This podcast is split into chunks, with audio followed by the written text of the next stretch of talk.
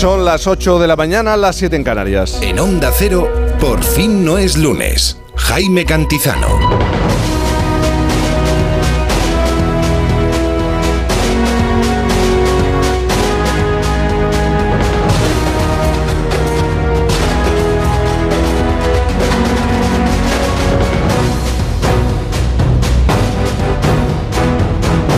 Tal? Buenos días, ¿cómo se encuentra? Bienvenido a esta mañana de domingo. Sigue siendo fin de semana. Hay que tener esperanza, esto es por fin, no es lunes, el fin de semana de Onda Cero, el domingo de Onda Cero. Y ya sabe que no podemos llegar tarde. Sobre todo porque, creo yo, ¿eh? durante siglos nos han estado engañando con esto de eh, el domingo, el domingo, el domingo es un día de descanso. No, no, no, no. El domingo no está hecho para descansar porque se puede producir mucho, muchísimo, se puede producir todo, absolutamente todo, no me miréis así, pero desde la cama, desde el sofá, ¿eh? Algunos no me mires así.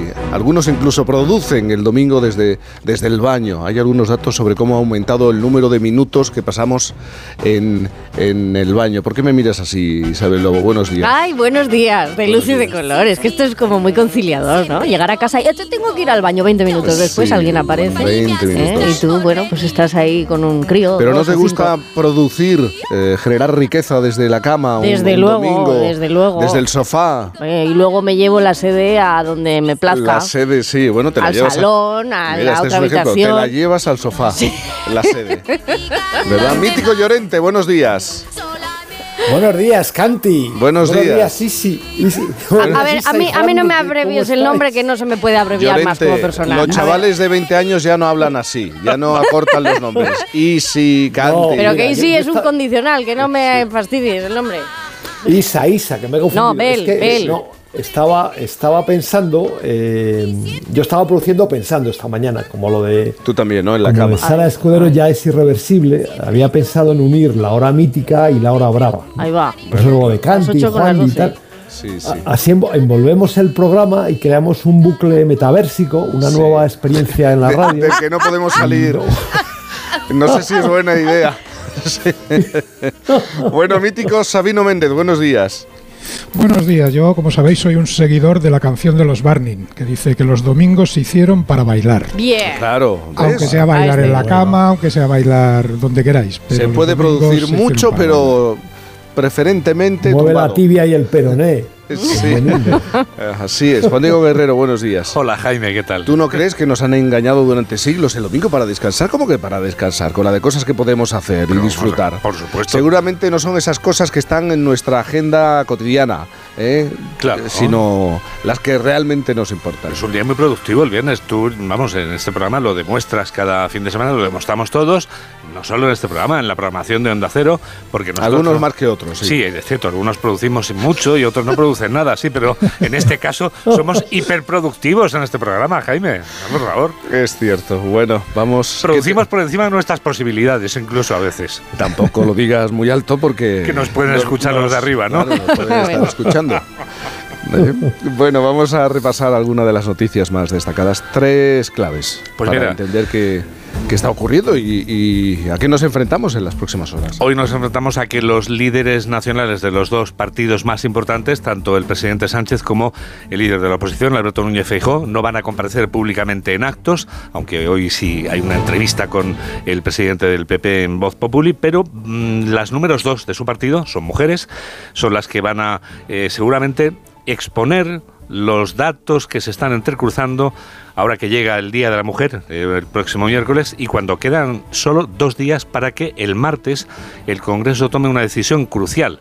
¿Saldrá adelante la reforma que patrocina el Partido Socialista o habrá un acuerdo entre el Partido Socialista y Podemos para que esa reforma de la fallida ley del solo sí es sí cambie de otra manera? Lo cierto es que hoy tanto María Jesús Montero por el PSOE como Cuca Gamarra por el Partido Popular tendrán mucho que decir.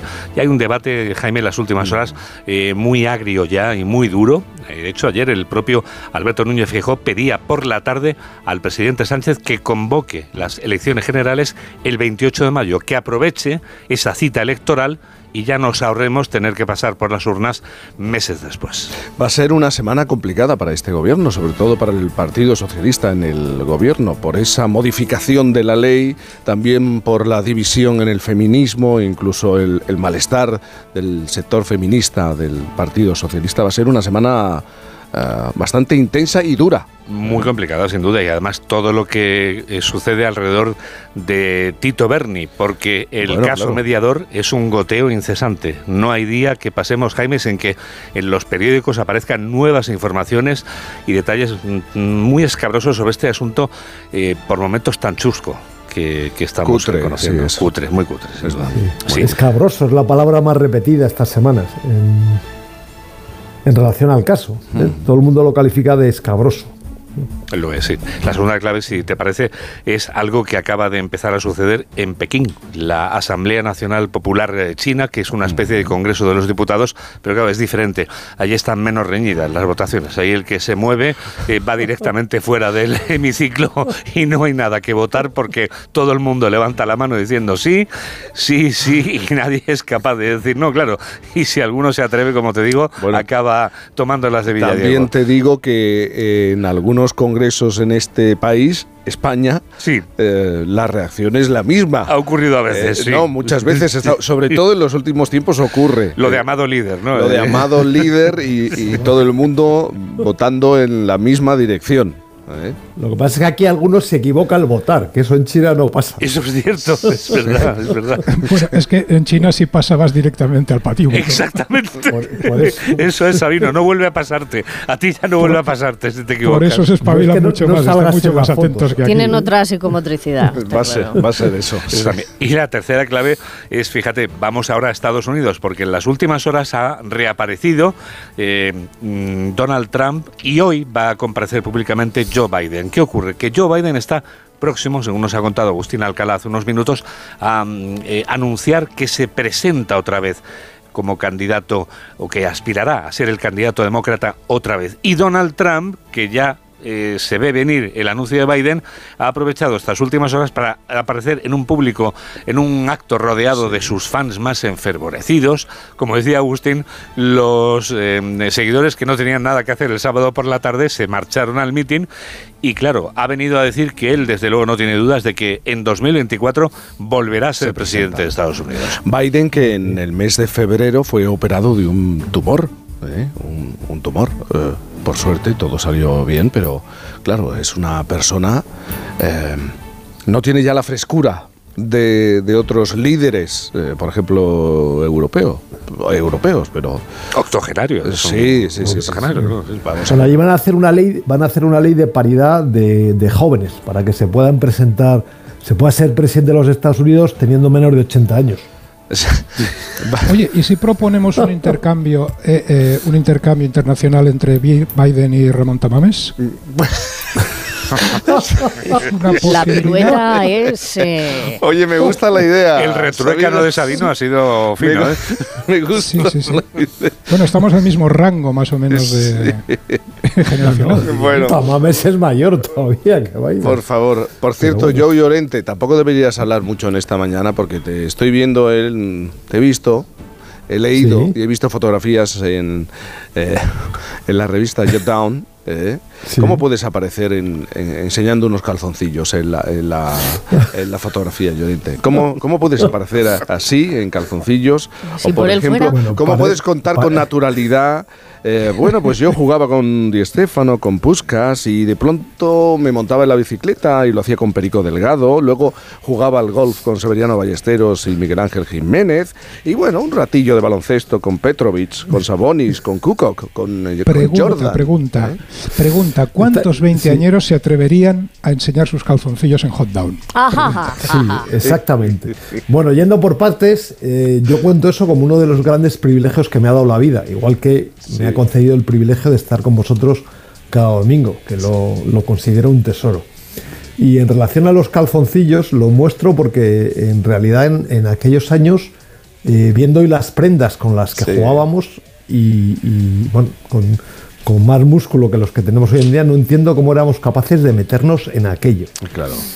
Y, de, y por otra parte, también haciendo una. Déjame aclarar que no, no Sí. es un calzoncillo, pero pare- lo parece, parece Sí. un abanderado, Sí, sí. pero es el pantalón de Es deporte mínimo, que, es mínimo. que utilizaba. que es un turbo packet. Pero- ¿no? Que es- Sí, una cosa. Más o menos. También he de señalar que quizás debido a eso, eh, entonces las gradas de los pabellones de baloncesto estaban. eh, había bastante paridad, o sea, había muchas mujeres. En la, yo creo que parte del, Va a ser del boom del por eso, baloncesto va a ser por eso. se, se debió a nuestra presencia Oye, física. una- pero una cosa más. a una nuestro más. verbo. ¿Es verdad Ya, que sí, un dígame. importante jugador del este de Europa os obligaba a beber vodka?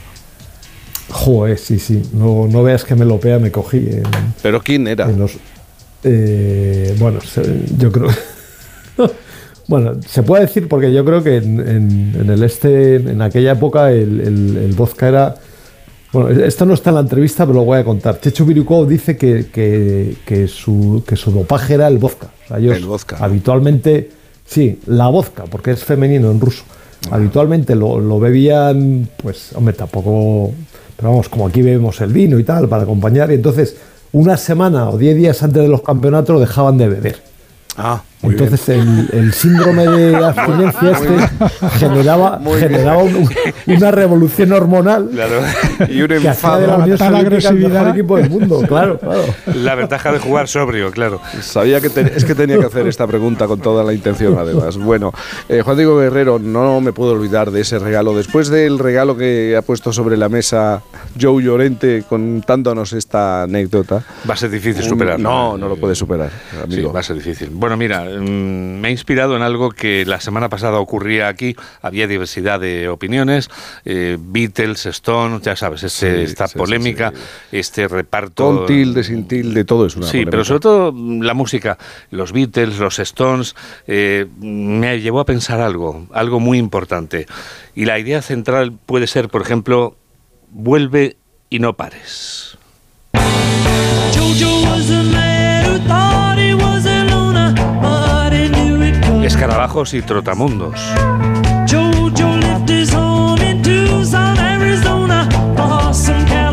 Get back. Get back, get back, get back to where you once belonged. Get back, get back, back to where you once belonged.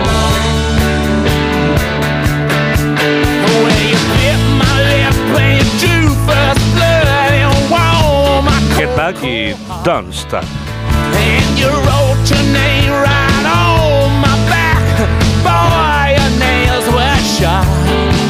But don't stop. ¿Ves cómo los Beatles y los Rolling pueden estar juntos? Gracias, por cierto, a Daniel Solís, que ha elaborado este Dani Solís Morning Mix. ¡Qué chulada!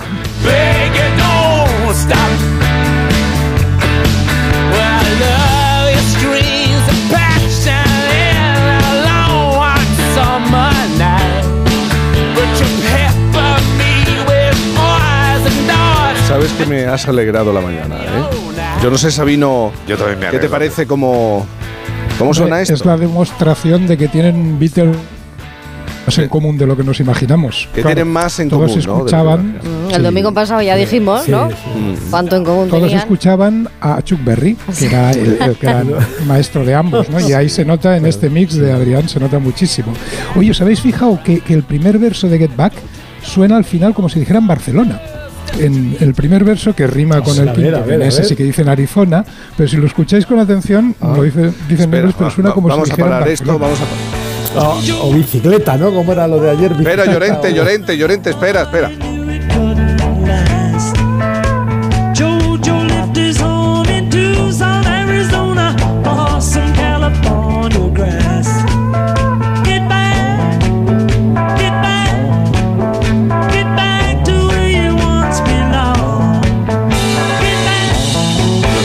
Encontramos. No, Ah, no lo encontramos. ha pasado ya, ha pasado No, ya. pero tenemos la canción de Get Back sola, la de los Beatles, la tenemos. Eh, no tenemos sola la de los Beatles, sí. Tenemos solo la canción de los Beatles, las tenemos. Pero las si, dos. pero si Sabino dice que aparece Barcelona, vamos a escucharlo. Bueno, como, como Cata. Barcelona, es verdad. Ahí, ahí, Lo Barcelona. confirmamos. Barcelona, es verdad, es verdad, es verdad, es verdad. Bueno, eh, Juan Diego Guerrero, muy bien hoy, ¿eh? Muy bien hoy. Me alegro, me alegro. ha venido con lazo. He elegido dos canciones que me gustan Ha- ha mucho, eh, de, los. Beatles y de los Stones. Es el Don't Stop, me parece maravillosa. Estaba escuchando eh, esta composición y, y- y pensaba, qué bien siguen sonando a pesar de las décadas que, que han pasado. ¿eh? Sí, señor. Y no hablo de la calidad, la calidad del, del sonido que, que sale a través de la radio, sino que bien siguen sonando ellos. Es increíble. Eh, ¿Verdad, Sabino? Con todo el tiempo Y que ha pasado. Y además tienen una cosa eh, curiosísima, que, que los, los estribillos se quedan, ah, es algo neuro, Sí. neurocognitivo cerebral, se quedan marcados en el cerebro, cosa que ahora muchas veces no pasa con la música actual. Efectivamente. El reggaetón tiene su gracia, eh, el rap, el trap, pero decidme un estribillo que os oís, si os haya quedado tanto como el de Get Back, Get Back y, y estas rimas que hacían los Beatles y los Stones. Pues Es muy bien. encontrarlo ahora. La verdad que Por muy eso bien. son clásicos. Como tú, Sabino, y, y como tú, Llorente. Eh, Isabel Lobo. Que duren, que duren. Sí, que duren, que duren. Que duréis. ¿Qué pasa con el tiempo? ¿Qué? ¿Qué pasa? Es un clásico hablar de frío en el mes de, de marzo. Bueno, no sé si es un clásico, porque la verdad que en el, en el informativo a las 7, Juan Diego y Mamen no hacen de la previsión meteorológica un clásico. Ellos innovan todos los, todos los fines de semana. De hecho, casi lo han dado deletreado, ¿verdad? Como has dicho, eh, Juan Diego. Dame una S, dame una O, dame una L. Sol. Eso, y yo le añado otra O, la primera O con tilde y H-O-Y. Solo hoy, ¿eh? Solo hoy. Hoy esperamos una borrasca atlántica que a partir de mediodía va a entrar por Galicia y va a llegar al interior del Mediterráneo repartiendo lluvia de esta forma, ¿no? De oeste a este. Eh, semana de lluvia, pero también de heladas, así que a partir del lunes y hasta el viernes lloverá de forma repartida en toda la península, pero no se recuperan los mercurios. Solamente, como digo, este domingo, que va a seguir soleado con unos valores muy parecidos a los de ayer, aunque bajando. Alerta amarilla, ¿dónde? ¿Dónde vamos a tener alerta amarilla por frío hoy? Pues en la cordillera cantábrica de León, en el centro de Navarra, La Rioja, Soria, Zaragoza. En estos momentos están a menos 4, menos 5 grados. Llegarán como máximo a 12, a 14. También mucho frío en el sur de Mallorca, que están a menos 1. Como digo, estos valores luego ascenderán a unos 17, 15 grados. Se van a mantener 22 de máxima en Canarias, 20 en el Mediterráneo y en el sur, 12 de máxima en el Cantábrico y 10 en el interior. El domingo que viene, según los oráculos de Delfos, me dicen que tal vez lleguemos a los 30 grados, pero eso ya será otra historia. ¿eh? Eso ya será Pero otra si lo historia. dice el oráculo de Delfos, tiene muchos visos de que sea realidad, ¿eh? sea verdad. Yo confío, ti confío. mismo. 30 grados. Sí, pero no es para alegrarse, porque hemos dicho lluvia y heladas. ¿Eso qué hace? Fastidiar al campo, al que trabaja en el campo. Y al mismo tiempo, decreto aprobado en Cataluña para restringir el agua a más de 6 millones de habitantes. Esto va a pasar en verano. Bueno, Cataluña, Sabino, que lleva ya un largo tiempo con un problema serio con, con el agua, ¿no? Eh, se Sí. aprueba ese decreto, pero ya llevaban eh, años. meses limitando Sí, sí. el consumo de- del agua. Acordaos que hace una década aproximadamente hubo un momento en que casi hubim- que estuvieron a punto, eh, bueno, hace más de una década, porque entonces gobernaba el tripartito, si no recuerdo mal aquí la Generalitat, estuvieron a punto de traer barcos con agua Sí. mm, para la zona, porque se dio un caso parecido a lo que se está dando ahora, que no ha llovido, no ha llovido durante el invierno, entonces ya las previsiones que hay de sequía para los próximos meses son estremecedoras. Esperemos a ver si llega una primavera que cambia todo esto, pero por ahora pinta la cosa bastante negra. Bastante oscuro está el horizonte. Y ojos de lobo que se fijan en el 51% de los niños de 14 a 16 años cree que la escuela no les prepara para el trabajo de sus sueños. A ver cómo estáis de despiertos. Os voy a contar la noticia, pero me gustaría que fuerais reflexionando eh, sobre la marcha. Aquí lo que dice este informe, Go Student, sobre el futuro de la educación 2023, eh, es la opinión de más de 6.000 niños y padres, una muestra total de 12.000 personas en España, Alemania, Francia, Italia, Reino Unido y Austria. Bien, nos hemos situado en el mapa, nos hemos situado en la, en la muestra. Bueno, el 82% de nuestros niños pide a los colegios que incorporen más asignaturas relacionadas con la tecnología en sus planes de estudio, así como nuevas herramientas, dispositivos en el aula que les facilite el aprendizaje. De hecho, el 76% de los jóvenes se siente seguro viviendo en un mundo rodeado de nuevas tecnologías. Es la cifra más alta, la nuestra, de todos los países que han participado en el informe. Nos siguen Reino Unido, Italia, Francia y Alemania. Hasta ahí bien, ¿no? La relación de petición de mayor número de y herramientas. Y entre las materias que más echan de menos los niños y jóvenes españoles destaca la programación de videojuegos, la inteligencia artificial, la robótica, Ahí tenemos el porcentaje más alto de toda Europa y las asignaturas relacionadas, esto es interesante, con las finanzas. El dato de los mediterráneos, como digo, en comparación con sus homólogos europeos, los estudiantes de España ponen énfasis en estar a la vanguardia de las tendencias tecnológicas, pero también sienten esa inquietud por hacer algo que marque la diferencia en el mundo. Es decir, que entendemos que lo que nos marca la diferencia en el mundo es una herramienta y no es el conocimiento. No sé si me habéis seguido, pero creo que el porcentaje queda claro. Muy claro. Perfectamente y revela, revela una tendencia de pensamiento, eh, por un lado estimulante y por otro lado preocupante. ¿Cuál es el Porque- trabajo de tus sueños? A mí me parece inquietante, José Luis, porque la inteligencia artificial ya está haciendo muchas cosas que hasta ahora solo hacía el ser humano y no mm, me paro a pensar, eh, ¿pensáis o tenéis una idea de lo que puede llegar a hacer eh, toda esa maquinaria? ¿Ocupar espacios que ahora pertenecen al ser humano?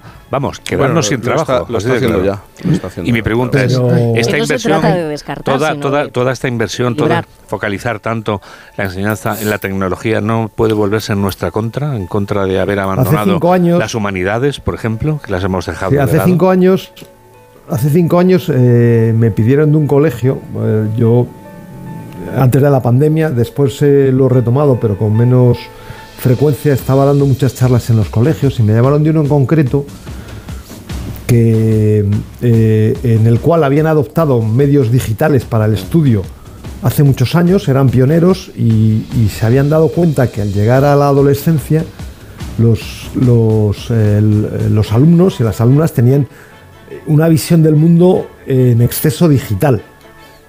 Y entonces el, motivo de la charla, hay una- el- el mo- claro, el motivo de la charla era eh, demostrarles que luego la realidad no era digital, sino que el mundo era de carne y hueso, de cosas, de, de emociones, etcétera. Que luego la realidad iba por otros caminos. Por eso es un poco lo que me preocupaba. Por otro lado, porque al final lo que hacen en el colegio es prepararte para que puedas estudiar cualquier cosa, lo, lo que se intenta, ¿no?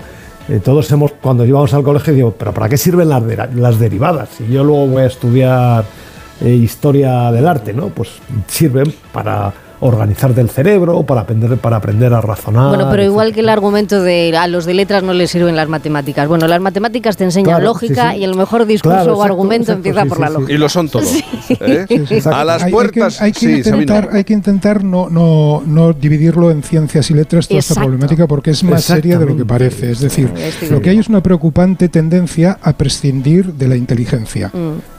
A decir, Efectivamente. mm, creemos herramientas porque a la hora de tomar decisiones, oye, igual que el móvil se preocupa de tener la agenda ahora y no tenemos que memorizarla, tomar decisiones siempre estresa, crea esfuerzo, ¿no? Entonces, buscar herramientas tecnológicas que nos eviten el trabajo de tener que tomar decisiones y cuando eso llega a las decisiones morales, será terrible. Pues mi cerebro dice que hay que continuar. ¿eh? Mi cerebro me está diciendo que hay que continuar porque es muy tarde. A las puertas de los Oscar, 100 años del letrero de Hollywood. eh, ese anuncio inmobiliario que ha acabado convirtiéndose en un símbolo para el lugar. Qué buena y para la idea, industria. qué buena idea y que no pudieron imaginarla de otra forma Harry Chandler y Moses Sherman. Ellos fueron los dos impulsores inmobiliarios de Los Ángeles que la única idea que tenían era instalar ese gigantesco letrero en las montañas de Santa Mónica para, bueno, vender una promoción de lujo, ¿no? Y de, y de casas de lujo. La ciudad eh, empezó a recibir, obviamente, soñadores fascinados por la floreciente industria y Hollywood, bueno, esa nueva urbanización, pues se convirtió en esto tan llamativo, incluso hasta en monumento nacional. Mm, Pues eso, porque es que el reconocimiento era absoluto. Pero ¿qué pasó? Que con el tiempo la O se fue cayendo ¿eh? por el Montelí, rodando abajo. Unos pirómanos incendiaron la segunda L y en esta ocasión Hollywood sí tomó parte. Y ahí fue un rockero a salvar el letrero. Ese fue Alice Cooper, que se juntó con otros eh, donadores, célebres donantes ¿no? de la rehabilitación de las nueve letras y construyeron de nuevo el letrero, pero eh, con una consistencia y una infraestructura mucho mejor. Y hay instrumentos que, que te llegan al alma. Venga, vamos a ver, como la guitarra eléctrica.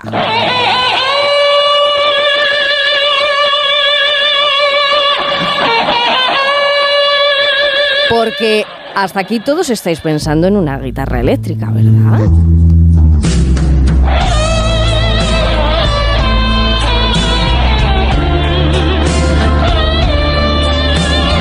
Pues no es la voz humana. Lo que estáis escuchando es la voz humana. Sí, es un francés de 38 años con un prodigio en las cuerdas vocales y aquí es el único que está cantando. Son sus cuerdas emulando una guitarra eléctrica.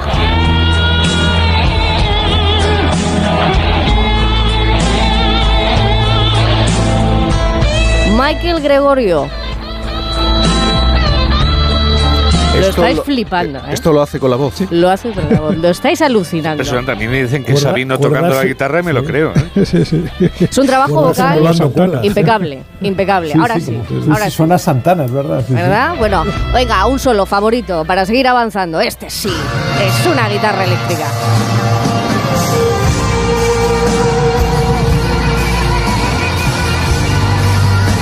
Purple Rain.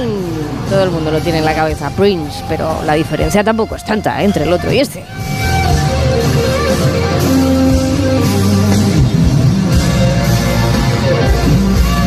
Mi pregunta es, ¿tenemos en los dedos cuerdas? ¿Las cuerdas las tocan los dedos? ¿O las cuerdas son la guitarra y la voz son las cuerdas?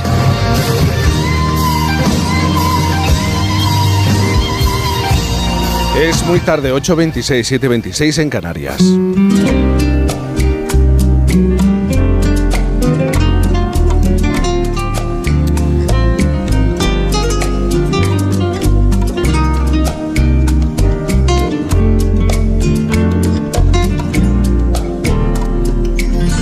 Nos vamos a tomar el primer café con alguien que, que tiene cuerdas y tablas.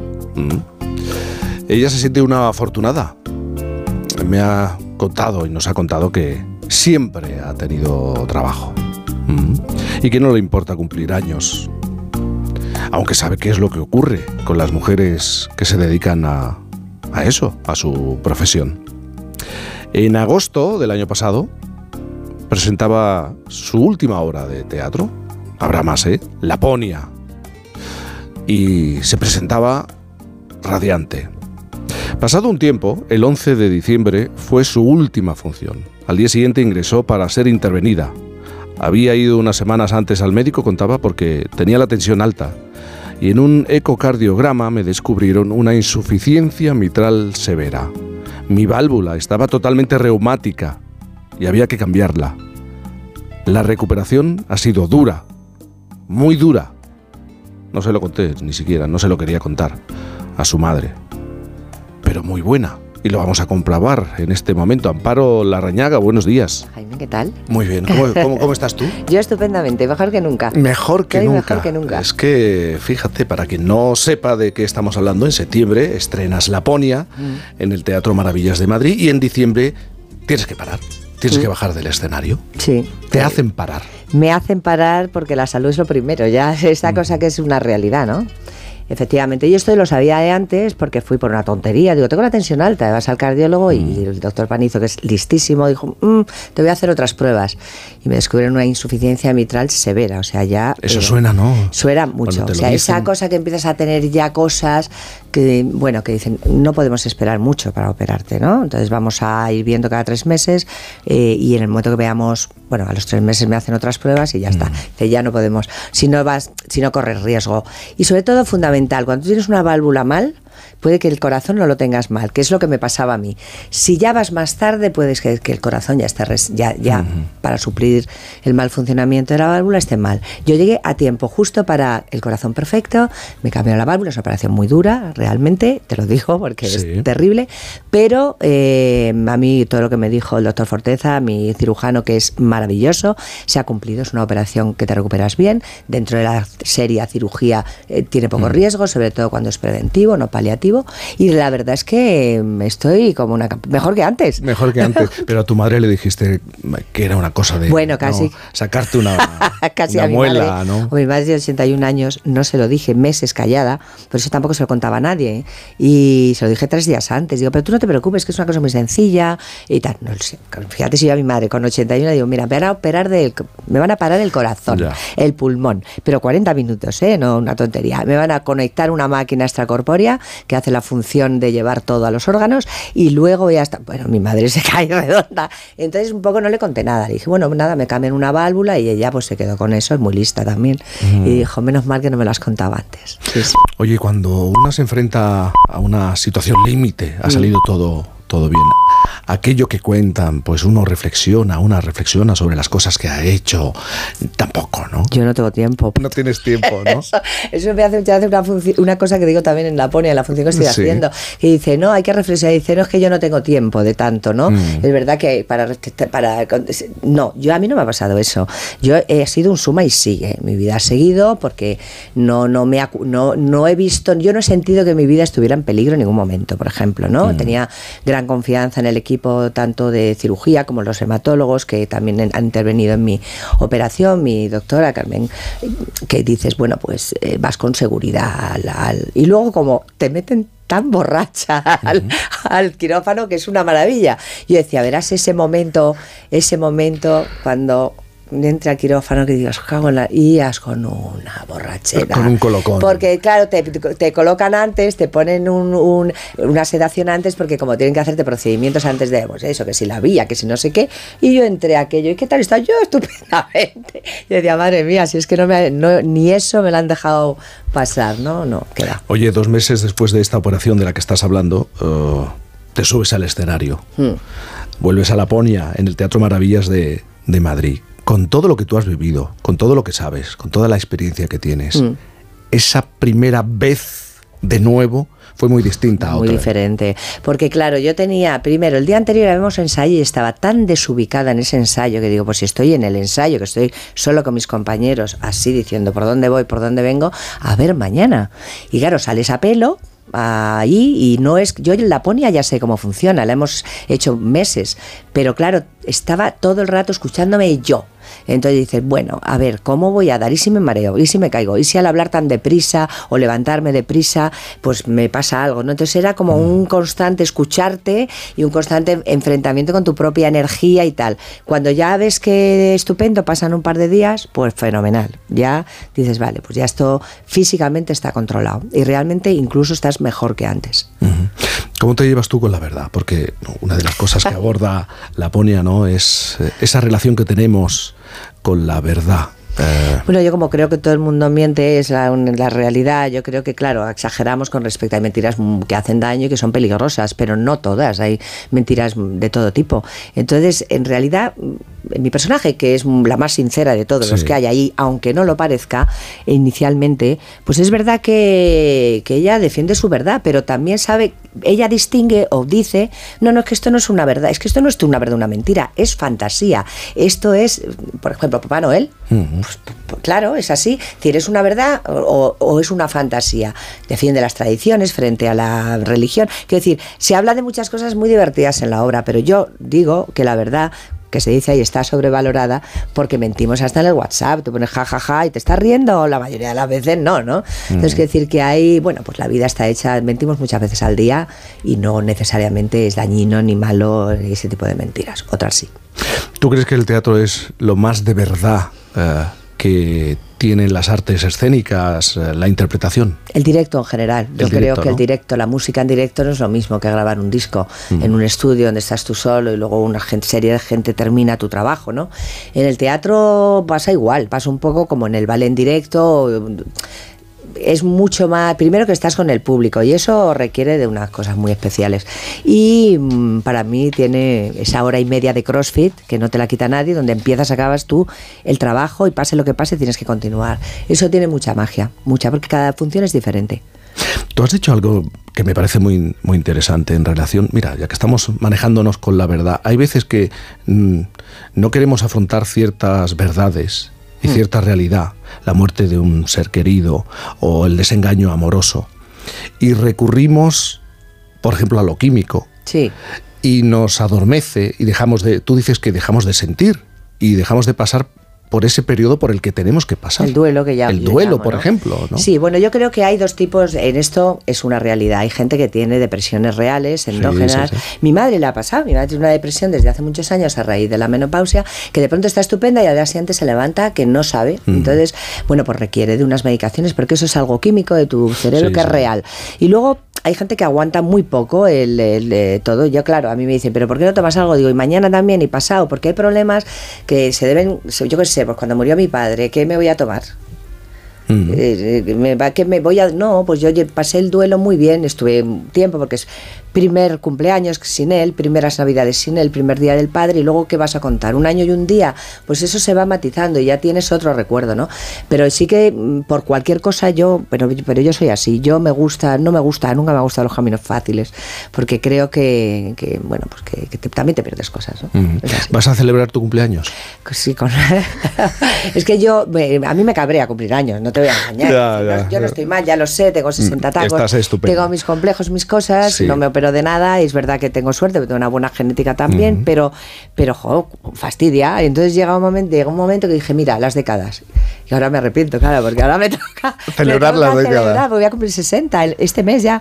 Y entonces, claro, digo, vaya, en los 50, de- cuando cumplí 50 dije, las décadas y ahora han pasado 10 años volando y aquí estaré celebrando bah, un petit comité, familia, amigos. ¿Y tú te consideras injustamente tratada por ser mujer que cumple años en la industria? Sí, lo que pasa me da igual. O sea, igual. claro, eso hay una- es una. Primero, a mí me ha ido muy bien. Yo tengo una empresa de teatro, no dependo de nadie. Y además de todo eso, pues, y no me quiero operar, no me opero, porque no tengo la presión de, eh, de, de- de la imagen. ¿Qué pasa con eso? Pues que eliges, lógicamente. No tengo redes sociales, me da exactamente igual todo. También es un es vivir bueno, pues diciendo con tranquilidad, no necesito tanto, eh, me organizo bien, me administro bien, o sea, implica una serie de cosas, pero ya vivo muy relajada, yo no tengo que levantarme pensando que tengo que hacer una foto y contar en Instagram, yo he visto amigos realmente diciendo, es que fíjate lo que me ha pasado, me he ido a tal sitio, era muy bonito y estaba angustiada porque estaba en el mar y no podía fotografiarlo para sacarlo. Y digo, ¿y el momento de vivirlo? Eh, y dice, claro, he pensado, seré idiota, vívelo. Y estaba, ¿sabes? Sí. Entonces yo no tengo esas presiones, entonces vivo muy bien. vivo muy Eh, bien. Mira, así. es que una lección, ¿eh? eh, con esto de cumplir años y de del paso del tiempo, tenemos a Viviana Fernández los, los sábados y ella desde hace ya algún tiempo dice, mi mundo se está acabando. Bueno, no, yo no pienso eso, pero porque ella piensa en las grandes estrellas, las grandes referentes de Ya, la interpretación. ya, ya, dice, pues es que ahora mismo no encuentro referencias No, a las no. que aferrarme. Ya. No, y sobre todo, ¿sabes qué pasa también? Que es que antes ser actor era cuando co- llegabas a ser un primer actor eras toda la vida. Yo es lo que he vivido con mi familia. Y ahora es todo muy rápido. Llega un actor, a los dos meses hace tres cosas, adiós, ya no le ves más. Va, otro, venga, otro. Todos son súper jóvenes. Y llega un momento que dices, bueno, y se va acabando cosas donde es verdad que había mm, pues más referentes que podíamos decir, como admiro a tal actriz. o cuando- pero ahora ya todo es rápido, todo es, todo es muy complicado. Todo el mundo ya te cogen en un trabajo dependiendo de los seguidores que tengas en Instagram.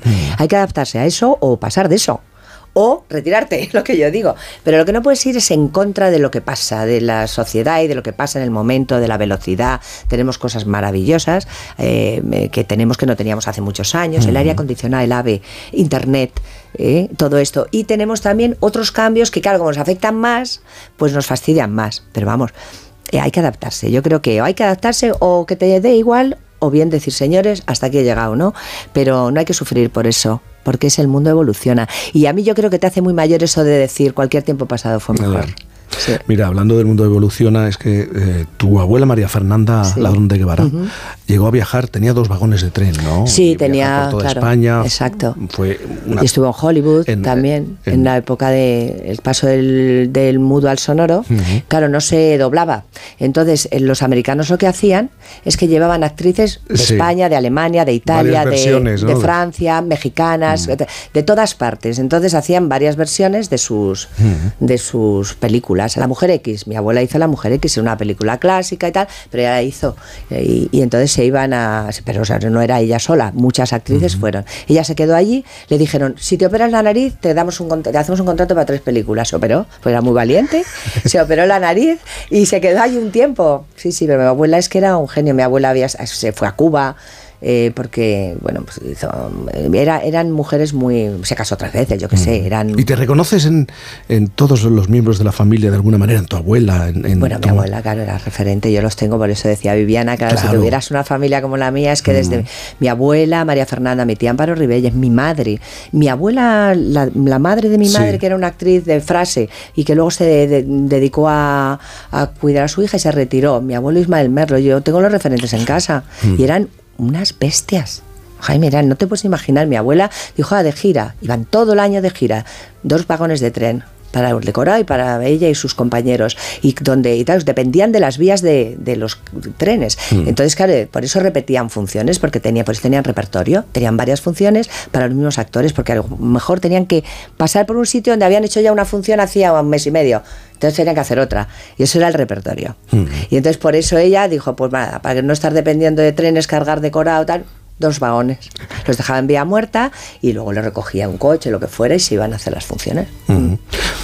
Oye, y un domingo como este, por la mañana, ¿qué es lo que te gusta? Claro, tienes la función mm, por, Prontísimo. por la noche. Pues hoy la tengo prontísimo porque ten en cu- la, la- a las 6 de la tarde. Los domingos tenemos, claro, la retirada, como yo digo. Los ¿Y- infantiles. ¿Y, qué por- haces por la mañana cuando te Pues, despiertas eh, después del sábado por la del noche? sábado por la noche, tenido- aparte de estar cansada, pues desayuno y estoy. Casi no me da tiempo a nada. Desayuno, estoy con mis hijos, con mi familia, pedimos una paellita. ¿eh? que es para no tener que cocinar ni hacer nada, y, y comemos y ya está. La saga de actores y actrices termina contigo. He leído. Sí, con mi hermano Luis. Y con tu hermano Luis. De momento, bueno, porque mi, tú sabes que tengo una hermana de 16 añitos. eh, No. Paula, que es hija de mi padre y que Ah, tuvo con Ana claro, Escribano. ¿no? Entonces decíamos, bueno, pero claro, mm, hizo algún corto, alguna cosa, pero no la veo yo, pero bueno, sería, pertenecería a la misma. eh, no, mis hijos, no, el hijo de mi hermano Pedro tampoco, y ya no hay Mm. más. Digo, igual hay un salto generacional que, pero vamos, yo sé que mis hijos es muy, no, no lo creo. No lo creo. Así que nada, o termina o hay un saltito. A ver qué pasa con las generaciones venideras, ¿no? Pues, eh, oye, yo creo que estás mejor, ¿eh? Pasar por- Mucho mejor. Mira, tengo una energía. No, no, no, no, sí, se percibe. Y, y- Bueno, siempre y la he tienes las ideas muy claras. Siempre Ah, las has sí. tenido, ¿no? Sí, afortunadamente sí.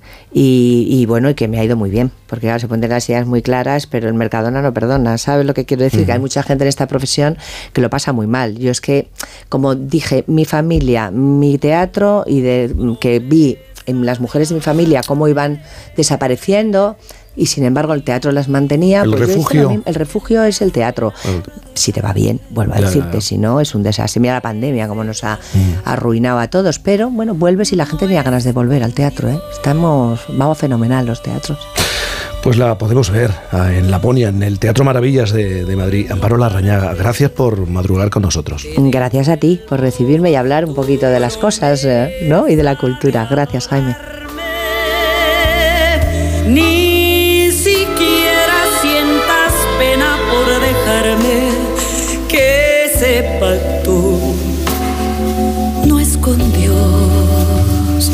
Por fin no es lunes. que ese pacto no es con Dios. Jaime Cantizano.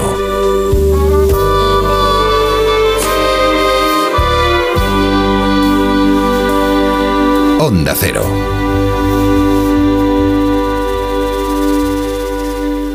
¿Y tú que tienes hijos pequeños? ¿Qué necesitas para tu seguridad? Desde que soy madre me importa mucho más la seguridad. Necesito que estemos protegidos cuando estoy con él en casa. Pues en Securitas Direct tienen una alarma para ti, porque puedes conectarla también cuando estás dentro de casa o pedir ayuda con el botón SOS. Ellos responden en 20 segundos y te envían ayuda. Y es que tú sabes lo que necesitas y ellos saben cómo protegerte. Llama ahora al 900-272-272 o entra en securitasdirect.es y descubre la mejor alarma para ti. Pecado original. Creo que estoy enamorada. Líder en su franja de emisión. Se da la coincidencia de que estas dos hermanas se pasaron día y noche pensando en cómo atrapar a dos hombres ricos. De lunes a viernes a las cinco y media de la tarde, nuevos capítulos de Pecado original. Y la próxima semana, gran final de Tierra Amarga en Antena 3. Ya disponible en A3 Player Premium. Esta semana se celebró en Barcelona el Mobile World Congress y se presentaron en él cientos de novedades tecnológicas de todo el mundo. El mobile se, se publicita como el gran evento de la conectividad y las comunicaciones entre personas. Pero en los últimos años casi todos los avances que se presentan están orientados a la especialización de multitud de cosas y pequeñas facetas muy, muy diversas de la comunicación. Gafas para los multiversos personales, rutas olfativas con tablets 3D para turismo en grupo, inteligencia artificial para la gestión del fitness en los gimnasios. Toda esa especialización y fragmentación no va en contra precisamente de la conectividad entre humanos, no nos va a aislar aún, a aislar aún más. Eh, cuando todo está más fragmentado, cuesta más profundizar, tener una visión global del humano. Puede ser que paradójicamente, de tanto querer conectarnos, estemos aislándonos. ¿eh? más como personas? Bueno, pues este es el tema sobre el que le vamos a preguntar y va a reflexionar nuestro sospechoso del domingo, Sabino Méndez. Pues sí, cada día lo tenemos, eh, Jaime, todo más por, por, por, por fragmentos, por pequeñas piezas que hemos de ir reuniendo para obtener el, el rompecabezas general, para poder ver el, mosaico completo. Las series de televisión, si te fijas, son por capítulos, por fragmentos, y están desbancando al cine. Los titulares de noticias que recibimos en el móvil son pequeñas piececitas de las cosas que han pasado, pero si queremos saber los detalles, que siempre son lo importante, hay que detenerse a leer toda la información completa, no solo ese titular o fragmento.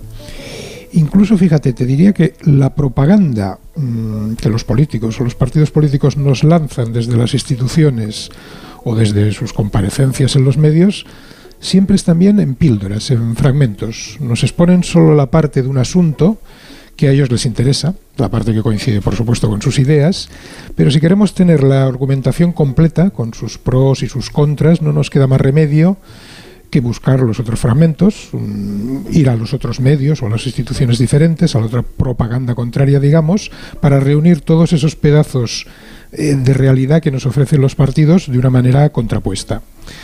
O sea que yo creo que está claro que estamos viviendo en, un mundo fragmentario, con una avalancha de información indudable. Cuando tienes cerca un congreso como ahora pasa en Barcelona del mobile, lo ves eh, clarísimamente, ¿no? Porque todo nos llega como, como en pedacitos. Eh, eh, dificulta muchísimo profundizar sosegadamente en cualquier tema, porque en cuanto nos detenemos a intentar hacerlo y a contemplar las cosas de una cierta distancia, pues ya nos está entrando un nuevo fragmento en el móvil, una nueva pieza de información y eso distrae nuestra atención impidiendo concentrarnos en, resolver eh, los temas. Claro, lo fácil por nuestra parte sería echarle la culpa a las plataformas, a las plataformas de televisión por hacer series sin parar, o a los móviles o a los dispositivos por estar descargando titulares constantemente uno detrás de otro. Pero a pesar de ser lo fácil, culpar a los dispositivos, culpar a las herramientas, probablemente sería injusto porque esto, si nos fijamos bien, ya ha pasado. Ya ha pasado en una época que no existían ni tablets, ni televisiones, ni dispositivos móviles, etc. En el siglo XIX, justo después de la Revolución Industrial, si nos fijamos, vino la época también fragmentaria, la época de los grandes folletones en los periódicos, los grandes panfletos y libelos, eh, novelas por entregas, eh, por fragmentos, por episodios. Escribieron folletones en, en, los periódicos escritores tan importantes como Balzac, como Dickens. Y toda esa actividad estuvo basada en la imprenta y en el papel, que además no era un invento nuevo. Se había perfeccionado, porque llevaba ya 200 años de existencia, pero no era un invento precisamente nuevo. Es la época en, en que se afianza, fijaos, la prensa, que luego será la prensa diaria, como cuarto poder. Y se crean los grandes a partir de ese momento, a partir de esas épocas de folletones y de, de hecho, si nos fijamos, el, periódico diario también es un fragmento, es un fragmento diario de realidad. Y a partir de ahí fue cuando se crearon, a caballo entre el 19 y el 20, los grandes emporios periodísticos, sobre todo en Estados Unidos, como, como los de Randall Hearst o, o Pulitzer. El famoso premio Pulitzer viene de un hombre que también tuvo un gran monopolio periodístico en Estados Unidos a finales del 19 y principios del 20. Y entonces fue cuando se convirtió como un poder enorme para influir en la opinión pública y condicionar la vida política de la sociedad. Por tanto, si nos fijamos bien, toda esta fragmentación, independientemente del soporte en que nos llega, que entonces en el siglo XIX era la imprenta y ahora pues serán las pantallas audiovisuales, tiene un factor muy similar. Un factor muy parecido a la fragmentación que se está dando ahora y es que tanto en aquella época como en nuestros tiempos, la fragmentación, si nos fijamos, Jaime, llega justo después de un gran cambio tecnológico. En el 19 fue la revolución industrial, en aquel momento, la aparición de las máquinas, y en los últimos 20 años eh, sería la revolución digital, con toda esta aceleración de, de procesos que nos ha traído. Eso nos impide muchas veces pensar con claridad, justipreciar y calibrar las cosas con, con el tiempo necesario para hacerlo correctamente. Oye, antes una película sabía si era buena o mala en 90 minutos. En cambio, ahora saber si una serie vale o no la pena, tardas mucho más porque puede empezar de una manera a lo mejor poco prometedora y luego dar un giro. De hecho, los guionistas muchas veces y las críticas hablan de tal serie tiene un giro y lo ven como un valor, ¿no? O sea, hay que verla hasta el final. Es como la situación es como que tenemos las manos llenas de muchas más piezas de información, somos ricos en fragmentos y piezas, pero somos como pobres en tiempo para juntarlas todas con calma y contemplar con tranquilidad el cuadro que forman. Y fíjate, Jaime, a mí me da la sensación de que ese fenómeno no se, pro- no se produce por culpa de un soporte tecnológico u otro, como hemos visto antes la diferencia entre la imprenta, las pantallas, al siglo XIX el siglo XX, sino que fíjate que yo creo que seguramente es un instinto del ser humano de, de- como de acumular información, como quien en la época de las cavernas acumulaba comida. Mm, un- es un instinto que se nos va de las manos cada X tiempo y nos da problemas. Queremos saberlo todo. Queremos saberlo todo tanto, tener todas las piezas, que a veces obsesivamente nos convertimos en unos especialistas de algo y somos legos, lo ignoramos todo de otras facetas de la vida. En contraposición a ese especialista actual, analfabeto autista para otros aspectos de la vida, existió, sin embargo, ya sabéis siempre la idea del hombre renacentista, el hombre del renacimiento, aquel que sabía un poquito de todo. Ahora bien, siempre que ese todo fuera referido a temas vitales para los seres humanos. Bueno, pues incluso en esos casos emblemáticos de, los grandes genios del Renacimiento, los hombres renacentistas, sabios que conseguían equilibrar muy bien y poner en relación todas las piezas de información que les llegaba, incluso en los más destacados casos, Jaime, aparece esa inquietud porque se les vaya de las manos la acumulación excesiva de, de información. Mira, es bien conocida la anécdota de, Leonardo da Vinci, nada menos que Leonardo da Vinci, el hombre del Renacimiento por, por antonomasia, quien en el momento de su muerte pidió perdón por haber desperdiciado su talento. Desperdiciado. El hombre que, que- que- pintó la Mona Lisa, que diseñó máquinas voladoras, que escribió libros. Pues bien, este hombre tenía la sensación de que había dispersado su vida en fragmentos, en pequeños fragmentos de conocimiento. Y es que a veces los seres humanos, hasta los más renacentistas, somos insaciables. Lo queremos conocer todo. Y cuantas más posibilidades de conocimiento que ten- tenemos, más piezas queremos de él. Aunque luego tengamos tantas que nos desbordan, que no somos capaces de absorber y manejar.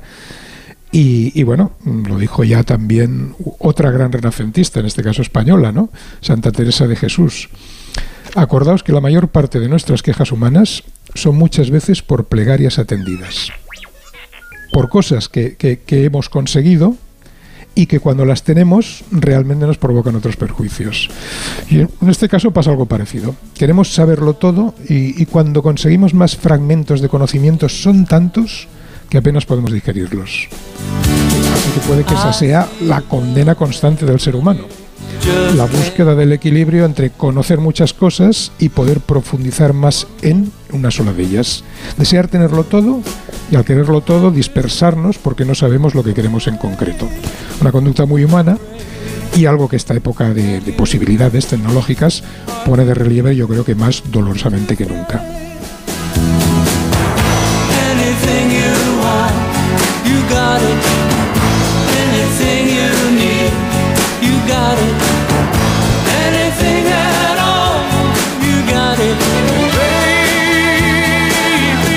Mira que me gusta esta canción, Sabino. Mira que me gusta esta canción. Es maravillosa. Y aparte es perfecta para explicar esto que digo. Sí. Anything you want, you got it. Todo aquello, cualquier tienes, cosa que quieras, tienes. puedes tenerla. Esa es nuestra gran condena, en cierto modo.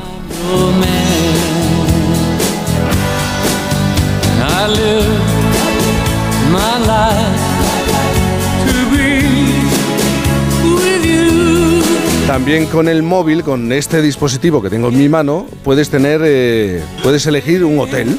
¿Eh? Este programa que es muy viajero, nosotros llevamos ya dos temporadas descubriendo muchos hoteles en España. De, Solo dos. Los que viajáis, que es decir, solo los dos. que vais de Sí. viaje, vamos. Creo que más. de todo tipo además, ¿eh? hoteles eh, con sus propias Lo mismo con cuatro. Yo personalidad. Vamos incluso, a- Cinco. yo incluso, yo incluso, Jaime, tengo un libro publicado que se titula Hotel Tierra. Hombre, Ah. Hoteles con personalidad, entras y dices tú, pero ¿cómo han hecho esto? Pues es porque quien lo pensó tenía su personalidad. Hoy vamos a hablar de hoteles. Bueno, vamos a hablar, nos ha llamado la atención un estudio sobre qué es lo que más suele molestar a los usuarios, los huéspedes de los hoteles. Eh, parece que lo que más enfada al visitante, al que elige un hotel para descansar, es la mala limpieza de la habitación. Luego le, sigue le siguen los malos olores o el internet que vaya lento. También la presión del agua o la temperatura de la habitación son motivo de enfado y de reclamación por parte de los huéspedes. Así que le vamos a pedir a los oyentes de Por fin no es lunes que nos envíen ya su nota de voz a través del 620-621-991. 620-621-991. A mí recientemente, muy recientemente, pero muy recientemente, me, me perturbó mucho el olor a desagüe en la habitación del hotel. Pero Ay. muchísimo. Ay, Pero muchísimo. Te perturbaba. Eh, Me perturbaba, me alteraba, sí, y me... Y- sí, y hizo que no pudiera dormir bien. Bueno, yo no duermo bien, pero es que empeoró todavía la situación. 620-621-991. Envíen su nota de voz, que los oyentes lo envíen. Yo no sé, Sabino, con la de hoteles que te has hecho, que es, eh, eh, no sé si ya lo asumes todo y entiendes que un día bien y otro día a lo mejor no tan bien. No, no, no, yo estoy en perpetua lucha con los hoteles, siempre Sí. ahí donde voy. Porque claro, conocí la época, estar viajando desde los 20 años, llevo 40 años viajando. He conocido el cambio de, de- de- de formas, de, de características de los hoteles. Y una cosa que sigo sin poder soportar, Jaime, es no poder abrir la ventana, no poder abrir las ventanas, que, que se puso de moda hace Ah. dos décadas o así, Sí, por razones que seguro que tienen una explicación, pero no puedes abrir la ventana, que es lo que más me gusta a mí, para expandir, respirar cuando llega a una ciudad, ver el ambiente. Y puedes abrirla un poquito, hay algunas que se abren un poco, Sí. y entonces acabo asomando la nariz como una comadreja por esa rendija, ¿sabes? lateral. no poder abrir de una manera vital la ventana y que tu pecho se Una llene. manera del tradicional de abrir la ventana. Exactamente, es- es- me parece horroroso. Bueno, una cosa que 620, no- no- seis- nunca me adaptaré. 620-621-991. Por cierto, volviendo al tema de los olores de mi habitación, abrí todos los grifos posibles. Todos para ver los si grifos posibles. fluía. Eh, y la ventana. Claro, estábamos a una temperatura que no invitaba precisamente a, a mostrar el pecho, pero ¿qué le vamos a hacer? Llorente, ¿tú tienes algún problema? ¿Qué es lo que más te molesta de tu estancia en los hoteles? Como como ha dicho Sabino, eh, yo estoy. eh, estaba viajando desde, desde mucho antes de que se produjera, digamos, la revolución. eh, Claro, tú te quedabas en cuevas, ¿no? En, en- en Sí, cuevas. yo- no había hoteles.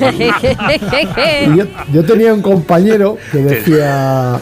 Que decía, pero bueno, ¿hay televisión o no? Porque si hay televisión da igual, ponemos la tele y lo demás.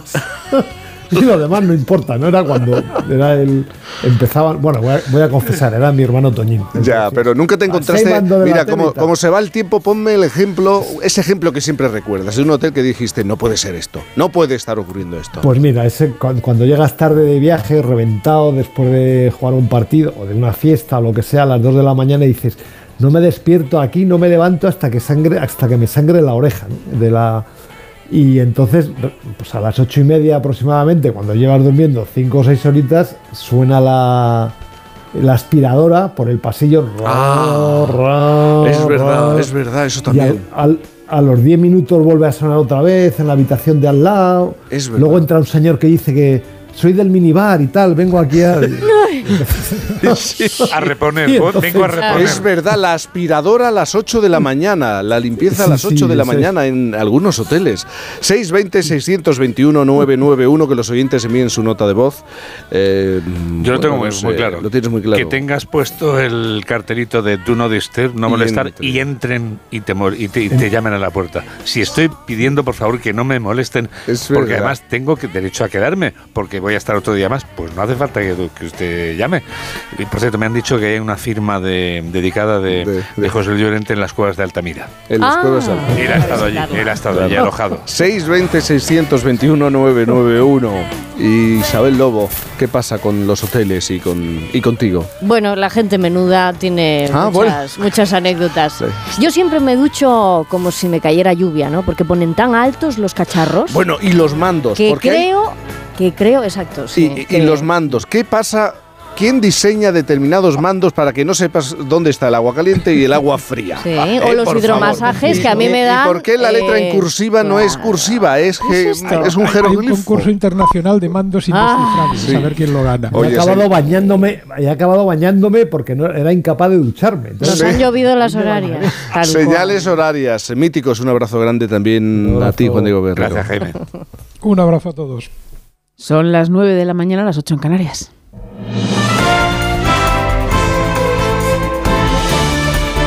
Noticias en Onda Cero. Buenos días. Esta semana, el martes, el Consejo de Ministros aprobará una ley que obligará a la paridad. Lo ha anunciado el presidente del Gobierno, Pedro Sánchez. Esta nueva norma será de representación paritaria en los centros de decisión y también en los consejos de administración de las grandes empresas y obligará a cumplir con esa cuota de paridad para la formación del propio Ejecutivo. Este era el anuncio del presidente. Porque si las mujeres representan la mitad de la sociedad, la mitad del poder político y la mitad del poder económico tiene que ser de las mujeres. Y habrá gente que le parezca grave, incluso absolutamente desproporcionado, pero a nosotros nos parece simple y llanamente de justicia.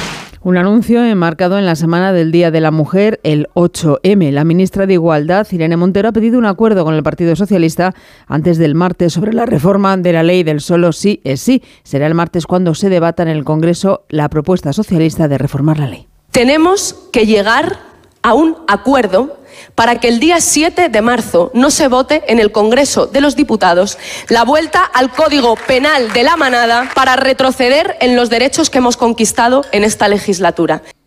Desde el Partido Popular, su presidente Alberto Núñez Feijóo ha pedido adelantar las elecciones generales al mes de mayo. Quiere que coincida con las municipales y autonómicas ante lo que considera una degeneración del actual gobierno con casos como el del Tito Berni, la ley del solo sí es sí o la marcha de Ferrovial. Este gobierno ha pasado de la decepción a la deriva, de la deriva a la decadencia, de la decadencia a la degeneración y debería de ahorrar a los españoles el siguiente paso y convocar elecciones ya. Dado que hay elecciones en el mes de mayo, votemos todos juntos en el mes de mayo para ver lo que los españoles quieren. En Crónica de Sucesos contamos que ha fallecido el pasajero de un taxi en un accidente de tráfico ocurrido esta noche en la M11 en Madrid. El hombre de 48 años ha muerto cuando el taxi en el que viajaba ha chocado frontalmente contra un turismo. El taxista está herido grave y el conductor del turismo, un varón de 18 años, circulaba en sentido contrario. Se investiga si se trata de un kamikaze. Nos da más detalles desde Emergencias Madrid. En el kilómetro 1 de la M11, sentido Madrid, tiene lugar esta colisión frontal entre un turismo y un taxi. SAMUR Protección Civil confirma el fallecimiento del pasajero del taxi, un varón de 48 años que iba sentado en la parte trasera. Presentaba, entre otras lesiones, un traumatismo craneoencefálico severo y los sanitarios pues, no han podido hacer nada por salvar su vida. SAMUR también atiende al taxista que presenta un traumatismo torácico grave y ha sido trasladado al hospital de, de La Paz y al conductor del otro coche, un varón de 18 años que ha sido trasladado al hospital Ramón y Cajal. Y cita en el exterior, en China, donde comienza la decimocuarta Asamblea Popular, en los discursos de los líderes del Partido Comunista Chino han anunciado que el país aumentará su gasto en defensa más del 7%. Corresponsal en China, Laura Laplana. En la Asamblea Nacional China se hace balance de las políticas del año anterior y se define la hoja de ruta del siguiente. La sesión anual de este Parlamento chino ha comenzado hoy y el primer ministro Li Keqiang ha destacado dos platos fuertes. China aumentará en un 7,2% su presupuesto de defensa y se marca como objetivo que la economía crezca alrededor de un 5% en 2023. La llamada reunificación pacífica con Taiwán es una prioridad para la estabilidad del país bajo Xi Jinping. Li ha asegurado que el ejército chino debería intensificar su preparación militar y estar listos para el combate. En cuanto a la economía, el objetivo del 5% es bajo para China, pero el gobierno tratará de estabilizar el crecimiento tras el duro golpe de la pandemia. Durante los próximos nueve días se redefinirá también la cúpula de poder que gobernará durante los próximos cinco años. Por supuesto, se espera que Xi Jinping continúe con un tercer mandato sin precedentes como líder del país. De vuelta a nuestro país en cuanto al tiempo, ya está lloviendo en el suroeste de la península. Las precipitaciones se van a ir extendiendo al resto del país en las próximas horas. Mamen Rodríguez Astre. Una vez el frío es historia, ahora lo que nos toca es agua. Entra una borrasca atlántica por el sureste de la península que se va a extender a lo largo del día y se espera que llegue al centro ya por la tarde-noche. Toca sacar el paraguas en Extremadura, en el oeste de Castilla-La Mancha y también en Andalucía Occidental y quizá en el suroeste peninsular. El termómetro sigue en alza por el día, salvo donde llueva, claro que perderán un par de grados. Por lo tanto, se quedarán cerca de 20 en Extremadura y en el Valle del Guadalquivir, de los 16 en Ourense y Pontevedra y rondando los 15 en el Cantábrico, donde el día será totalmente soleado. El resto quedaremos cerca, pero veremos poco sol y demasiada nube. Y mira lo que dicen los expertos, si todo sigue igual, el fin de semana que viene podríamos alcanzar los 30 grados. Más noticias en Onda Cero a las 10, las 9 en Canarias y en nuestra página web ondacero.es. Ahora continúan con Cantizano en Por fin no es lunes. Como el perro y el gato. Es lo que tiene ir al veterinario, que vean lo que le pasa, pero el veterinario ha valorado que esa tos requiere eh, un tratamiento con corticoides y el animal está mejorando. Los gatos que viven en un recinto cerrado y que no salen al exterior, evidentemente en algún momento Tienen la curiosidad. tienen el interés, esa curiosidad. Y si ven una puerta abierta y dicen, "Pues venga, a ver qué hay ahí al fondo, pues tiran. Aquí está, como el perro y el gato, para pasar ese buen rato. Todo sobre las mascotas con Carlos Rodríguez. Como el perro y el gato. Sábados a las 3, domingos a las 2 y media de la tarde y siempre que quieras en la app y en la web de Onda Cero. Patrocinado por Menforsan, los especialistas en cuidados, higiene y cosmética natural para las mascotas. Te mereces esta radio. Onda Cero, tu radio. And I think to myself, Por fin no es lunes.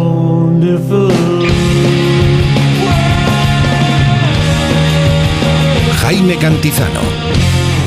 Una guitarra eléctrica bajo una tormenta eléctrica suena así. Y un coche eléctrico asegurado por línea directa, así. En línea directa tienes un todo riesgo para eléctricos e híbridos enchufables por un precio definitivo de 249 euros y tu moto eléctrica por solo 119 euros. Ven directo a lineadirecta.com o llama al 917-700-700. El valor de ser directo. Consulta condiciones. Palma, la capital de Mallorca y de las Islas Baleares, ha conseguido posicionarse como uno de los principales destinos turísticos de Europa durante todo el año, sin perder de vista la sostenibilidad y liderando la recuperación económica en España. Descubre Palma y la isla de Mallorca con Carlos Alsina. Más de uno en directo desde el Salón de Actos de la ONCE en Palma, gracias al Conseil de Mallorca. Este viernes, más de uno desde Palma con Carlos Alsina. Te mereces esta radio. Onda Cero, tu radio. Entrada libre durante toda la mañana hasta completar aforo. Ahora que todo ha cambiado, que nada es como antes, hay algo que no varía. Hoy día 5 en Alquiler Seguro todos nuestros propietarios han cobrado su renta. Con Alquiler Seguro siempre cobras tu renta el día 5. Llama ahora al 910-775-775 o entra en alquilerseguro.es y disfruta siempre del día 5. Las mejores ficciones ahora se escuchan. ¿Qué pasó en Marte? ¿Por qué hicimos lo que hicimos? Retornados. Y lo más importante, ¿para qué volvimos? Han subido las persianas y hay un policía que está asomado mirando. Malas decisiones. Dios, me cago viva. Mira, me voy a quitar el chip, ¿vale? Nosotros 2036. No quiero seguir compartiendo sueños contigo. Solo en Sonora. Un día descubres que tienes humedades en techos, paredes, están por todas partes. ¿Qué puedes hacer? Llama a Murprotec. Llama al 930 1130 o entra en murprotec.es. Si con las humedades te las tienes que ver, ¿qué puedes hacer? Llama a Murprotec. 930 1130. Murprotec. Cuidando tu hogar, cuidamos de ti. Mamá, mamá, mamá. Nada, que no hay manera de pillarte en casa. Se nota que moverse por Madrid ya no cuesta nada. Ahora el abono transporte para mayores de 65 es gratuito, porque hoy se sale, y mañana, y pasado. Consorcio Regional de Transportes, Comunidad de Madrid. Ven a Menorca, escapa de la rutina y conecta con la naturaleza, con la cultura, con la gastronomía, porque el lujo reside en disfrutar de lo auténtico, en disfrutar de las pequeñas cosas. Ya puedes disfrutar tu vuelo directo a Menorca con Iberia Express. Menorca, la isla de los pequeños placeres.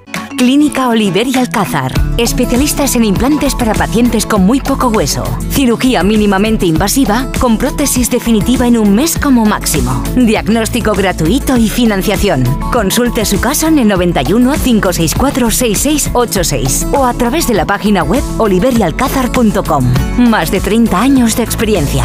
Hoy el mercado laboral exige mucho más que conocimientos. Con el modelo Learning by Doing de la Universidad Nebrija, los alumnos mientras estudian pueden participar en proyectos de innovación únicos. La mejor forma de terminar la carrera con experiencia. Infórmate en nebrija.com. Universidad Nebrija, haz algo único. Empresa patrocinadora del quinto centenario Antonio de Nebrija. Puy de Fu estrena la temporada 2023 el 1 de abril. Vuelve el sueño de Toledo. A pluma y espada, el último cantar. Cetrería de Reyes, Allende la Mar Océana. Y este año con tres nuevos espectáculos y grandes novedades. Puy Fu. El 1 de abril la historia te espera. Compra ya tus entradas. Se amplía la vigésimo segunda jornada de la fabada asturiana en el restaurante Couzapín y en el restaurante Carlos Tartiere. Disfrute una de las delicias más preciadas de la cocina asturiana sin salir de Madrid. A elegir entre más de 10 platos de fabada diferentes. Continúa la jornada de la fabada asturiana en la calle Menorca 33 y 35. Restaurante carlostartiere.com y couzapin.es.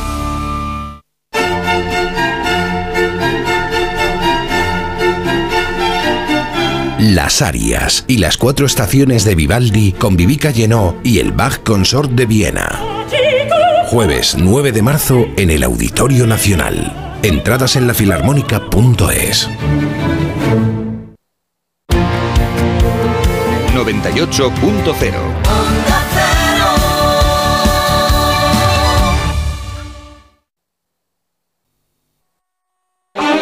Santiago de Compostela atesora cinco siglos de conocimiento gracias a su universidad, una de las más antiguas y prestigiosas de España y de Europa. Pero la ciudad del apóstol también mira al futuro con la creación del Polo Biotecnológico de Galicia, un espacio pionero para empresas y centros de investigación de biotecnología. Vamos a descubrirlo este martes con La Brújula, que estará en Santiago de Compostela en directo desde el Café Casino, con el patrocinio del Concello de Santiago y la Diputación de A Coruña. Este martes a partir de las 7 de la tarde, La Brújula desde Santiago de Compostela, con Rafa La Torre. Te mereces esta radio. Onda Cero, tu radio.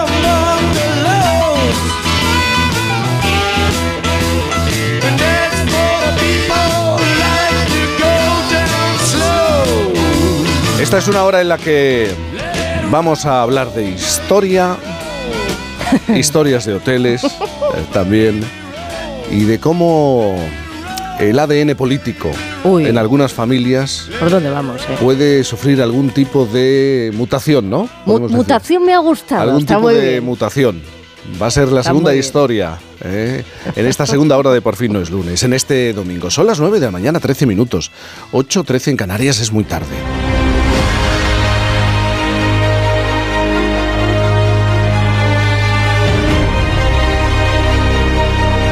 Vamos a hablar de uno de los mitos fundacionales de España, el de los reyes católicos, Isabel I de Castilla y Fernando II de Aragón, el origen de la monarquía hispánica, la culminación de la Reconquista con la toma de Granada, la conquista de América. La historia de los reyes cató- católicos tiene mucho de épica, de guerras, traiciones, de grandeza. Y sí, locura. 1476. Guerra de sucesión castellana. Las tropas de los reyes católicos, comandadas por Fernando II de Aragón, se retiran de Toro, donde se han visto atrapadas entre dos fuegos. Ejército del rey Alfonso V de Portugal y el del príncipe Juan de Portugal. A la altura de Tordesillas, Isabel la Católica se encontró con las abatidas y desconcertadas tropas de su marido. La reina entró en un arrebato de ciega cólera. Sois unos cobardes, no os merecéis nada, Se ni puso vosotros, energúmena. ni vuestros asquerosos caballos. ¡Cobardes! Vergüenza debería daros. Dijo palabras de varón muy esforzado más que de mujer temerosa. Cagalindes, bellacos, Y hasta escarmentó a los primeros en llegar a la villa. Canápidos mangurrianes, robaperas, zascandiles. Este episodio de la historia de los reyes católicos, como otros tantos, tiene, tiene mucha, mucha épica, aunque en eso también tiene mucho que ver la propaganda oficial del momento, pero también un poco de locura. Y es que sin ella no se puede entender a Isabel I de Castilla y a Fernando II de Aragón. Así lo cree el periodista de ABC y divulgador histórico César Cervera, que ya escribió sobre las locuras de los Austrias y de los Borbones. Y ahora es el turno de ellos. Los Reyes Católicos y sus locuras. Es el libro, el último libro de César Cervera que esta mañana viene a demostrarnos que todo el mundo está, bueno, todo el mundo, casi todo el mundo está un poco, un poco. César, buenos días. Muy buenos días. Casi y él tan cuerdo, mundo. ¿eh? Tan cuerdo. Yo soy el único, el único cuerdo, el último que queda. Eh, eh, el último que queda, ¿tú crees? Oye, mm, vamos a ver. Eh, la que no estaba loca era Juana. Eh, Bueno, claro, la única de la familia. ¿Eh? Los demás estaban, estaban con, un- con una cabra. Eh, bueno, realmente no, no es que estén enfermos mentales, no es que tengan problemas Mm, mentales, sí. sino que es esta extravagancia que tenemos todos los seres humanos, todos los genios tienen un punto de locura, ¿no? Y los reyes católicos con- son unos genios de la política, pues tienen un punto de locura que es lo que les lleva a la excelencia. también, ¿no? Eso es. Pero esto estaba en el ADN de esa familia. Bueno, yo digo que, que Isabel la Católica está en un sándwich de locura, ¿no? Porque está, es madre de una, de una loca e hija de una loca. O sea que, bueno, realmente el material estaba ahí. Y de hecho luego los austres también van a tener, cada vez que dentro de los austres hay alguien que tiene un poco de problemas de, de que se le va yendo la cabeza, dicen, bueno, pues tiene, tiene un poco de trastámara, ¿no? Todo el mundo se acuerda de que los trastámaras han tenido ahí han tenido un par de incidentes, ¿no? Ujú. Y también hay una historia, la relación de los hermanos Caín y Abel, que, que está de una manera muy evidente eh, presente, ¿no? Claro, yo, lo que digo es que al final, en el caso de los Trastámara, de la dinastía que pertenecen los reyes católicos, es una dinastía que viene marcada por, por la marca de Caín. O sea, nace en una noche montiel donde un rey asesina a otro rey y eh, un hermano asesina a otro hermano. Y esta marca va- van a cargarla los Trastámara durante el siglo y medio que están reinando y va a ser una, una marca poderosa, ¿no? Porque al final es, es el hecho de que se pasan este, este siglo y medio peleando entre sí, peleando entre primos, peleando entre hermanos, entre padres e hijos. Al final es un agotamiento total que no que al final los, los hace que llegan agotados a la edad moderna. Eh, los reyes católicos llegan con una descendencia muy corta, tanto las dos dinastías, o sea, las dos ramas, porque eso, porque ya no les queda más, más, más posibilidades y llevan pegándose durante, durante un siglo.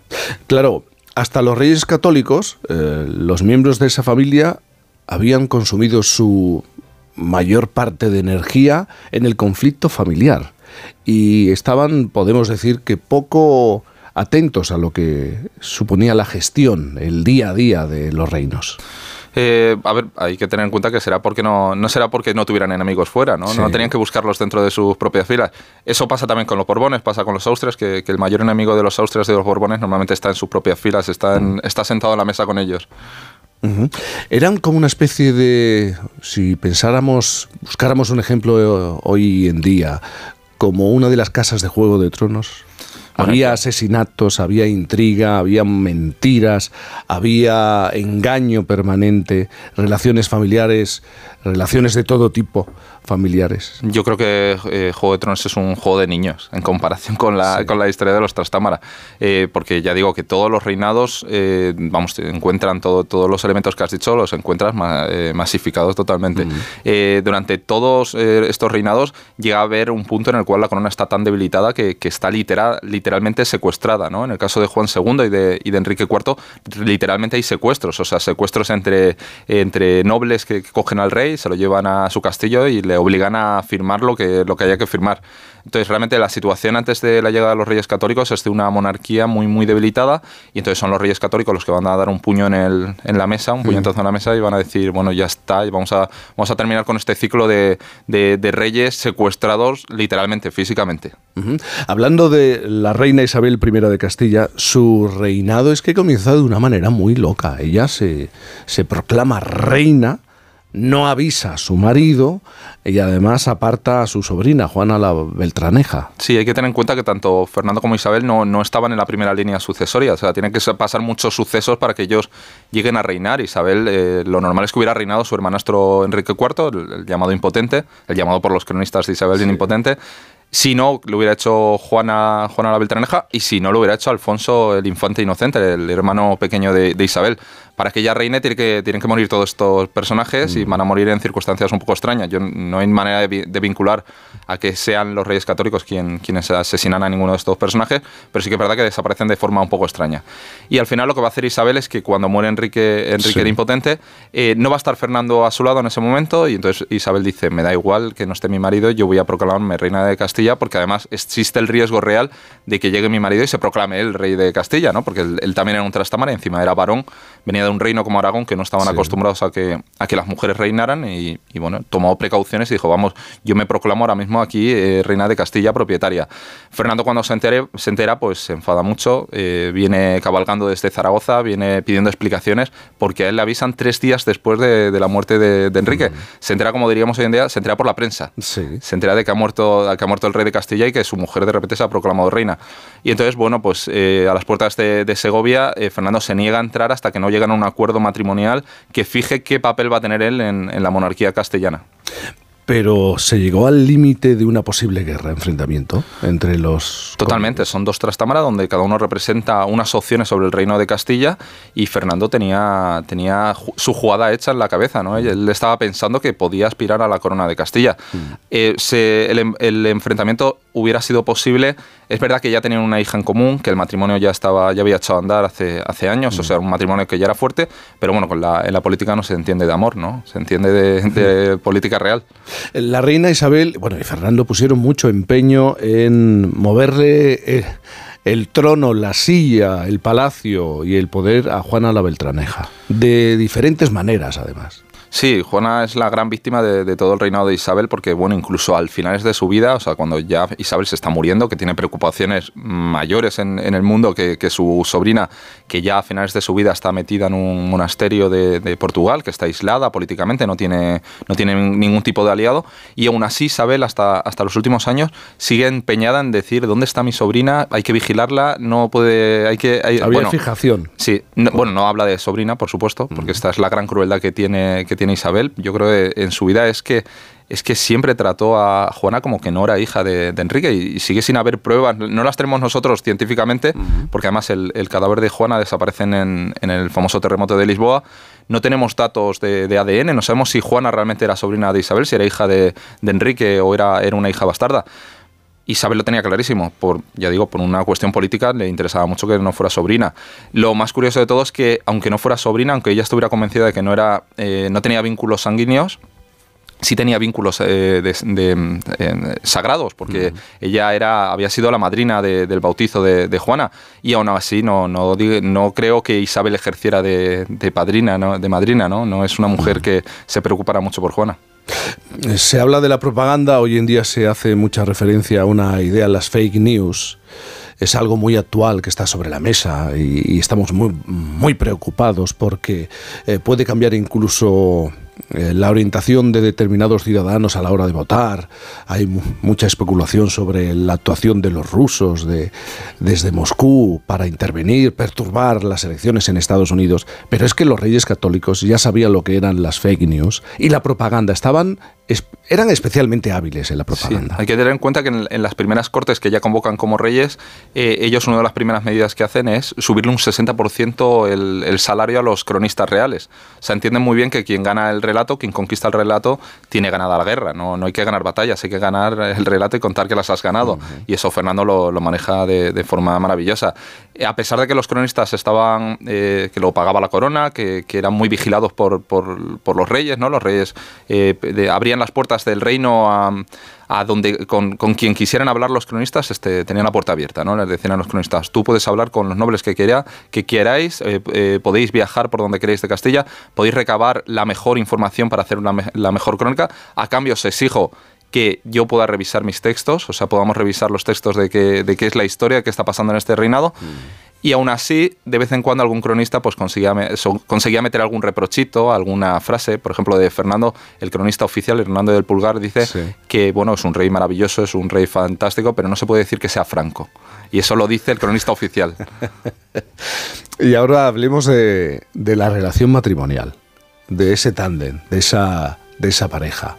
Eran oficialmente, han quedado en la historia como los reyes católicos, pero cumplían bien con eh, los deberes matrimoniales. ¿Eran un matrimonio al uso? Sí, eh, a, ver, la mayor crisis que tienen es esta crisis con la proclamación en Segovia. Una vez se ha solventado, una vez que los, los representantes legales de cada uno ha puesto sobre el papel qué, qué, va a ejercer en cada, cada uno de los reinos, cada uno de, de estos reyes, y a partir de ahí se entiende muy bien. Son dos reyes que se buscan, en, eso lo dicen los cronistas, lo dicen los viajeros, que en las audiencias se buscan entre ellos, se buscan con los ojos, se buscan gestos de complicidad. Es un, es un matrimonio, matrimonio que está muy bien compenetrado. Lo de los deberes religiosos, pues ya sabemos que todo es un poquito a la carta, ¿no? En el caso de Fernando, pues el, tema, el tema de la fidelidad no, no se lo tomó muy en serio nunca. Llegó eh, se hablaba, incluso se sabe que, pudo existir un triángulo amoroso ¿no? entre eh, Colón, Fernando II de Aragón eh, y un amante. Bueno, Fernando tiene, tiene, tiene la, manía de picotear siempre en, la, en el grupo de doncellas que tenía Isabel. ¿no? Isabel se tomaba muy a pecho el, educar una, una, especie de corte humanística de, de, mujeres, que eran lo mejor de Castilla, y luego se, se, se entroncaban con, también con los grandes nobles de Castilla. Y en esta, en esta eh, en este recipiente de virtud, como decía Isabel, que, era el sitio donde estaba lo mejor de Castilla, pues Fernando decía, joder, qué, qué fácil me lo han puesto, ¿no? Me han puesto el, el harén enfrente de, de, mi, de mi palacio. Y entonces, bueno, pues dentro de ese grupo, pues él, no dudaba en, emparentarse o en rejuntarse. Sí. y en, un caso sí que es cierto que, llegó a compartir un, amante con Colón, aunque no en, no en el mismo plazo de, tiempo, ¿no? Fue, fue posteriormente. Antes decías, claro, como los personajes históricos de que tienen estas características, son osados, son atrevidos, quieren hacer algo importante en la etapa en la que, en la que están, tenemos que hablar de las hazañas, de la conquista, de los, de los viajes. Si nos paramos en la conquista de Granada, hay un detalle, esto ya va a lo anecdótico. Se, decía la leyenda que Isabel juró no cambiarse la camisa ni lavarse durante los años eh, que tardara en caer la cabeza del rey nazarí, una leyenda poco veraz porque los cronistas sí hablan de las características que tenía el olor eh, de la reina. Sí, no, Isabel era una persona especialmente aseada, pero, pero hasta llegar, la a llegar al, punto de la obsesión. Dice, dice de su confesor, eh, Hernando de Talavera, le, le, solía afear que, que, se lavaba en exceso, ¿no? que era demasiado aseada. Y en el caso del perfume sabemos que, le gustaban mucho todos los perfumes traídos de África, del norte de África, todos los, eh, todos los perfumes que se usaban en el mundo musulmán. De hecho, eres una mujer que, en la intimidad, ya digo, viste de forma musulmana, huele como, como huelen las grandes fragancias musulmanas. Y, y uno de sus favoritos era, era se extraía de, de un saco escrotal de, de un, pequeño mamífero africano, una- la civeta. Y bueno, de ahí se, se extrae el, el, el- el- jugo de, la civeta y de ahí se hace un perfume que a Isabel le, fascinaba, que le encantaba ese olor. Este atrevimiento, esta auda- audacia eh, en su manera de desenvolverse eh, en el día a día, también en la política, en el amor, al final ha tenido unas consecuencias y tuvo unas consecuencias, ¿no? Porque a pesar de las locuras, los reyes católicos consiguen cambiar la historia de España. Sí, sí, radicalmente, porque lo que hay que tener en cuenta es que la, la Castilla que ellos reciben y la cristiandad que ellos reciben es un, es un- son, son, son estados donde están en una situación catastrófica, ¿no? Están en un estado eh, comatoso, ¿no? La cristiandad está aislada, por, por, está sin salida hacia Asia, se está quedando sin, se está asfixiando económicamente porque no tiene, no tiene acceso a, a los mercados asiáticos. África está avanzando también en el Islam. Realmente la situación del cristianismo es, es- es desesperada hasta que llegan los reyes católicos y por un lado eh, abren una posibilidad de llegar a un continente totalmente nuevo que no se conocía, encuentran también un paso, van a encontrar un paso para, para llegar a Asia. O sea, la deuda que tiene el cristianismo con los reyes católicos es, es- inmensa. O sea, cambian totalmente la situación que tenía Europa en ese momento y para Castilla, bueno, pues rompen esta, esta rueda de, reyes secuestrados, de traiciones, de enfrentamientos entre hermanos y, bueno, crean una monarquía ya fuerte que va a ser el, el- van a ser el antecedente de, de lo que va a ser España, de lo que va a ser en un Estado español ya más fuerte ya en, los siguientes, en las siguientes dinastías. Los reyes católicos que al final no sabemos si, si sus locuras eh, fueron tales como personas desequilibradas o como personas mm, más brillantes de lo que se podía esperar de ellos, ¿no? Como genios, ¿no? Como genios, eh, conociendo los antecedentes de, de su familia. Pues César Cervera, eh, gracias por estar aquí, periodista de ABC y divulgador histórico, y presentarnos los reyes católicos y sus locuras. Muchas gracias. Gracias. A vosotros. Y buenos días.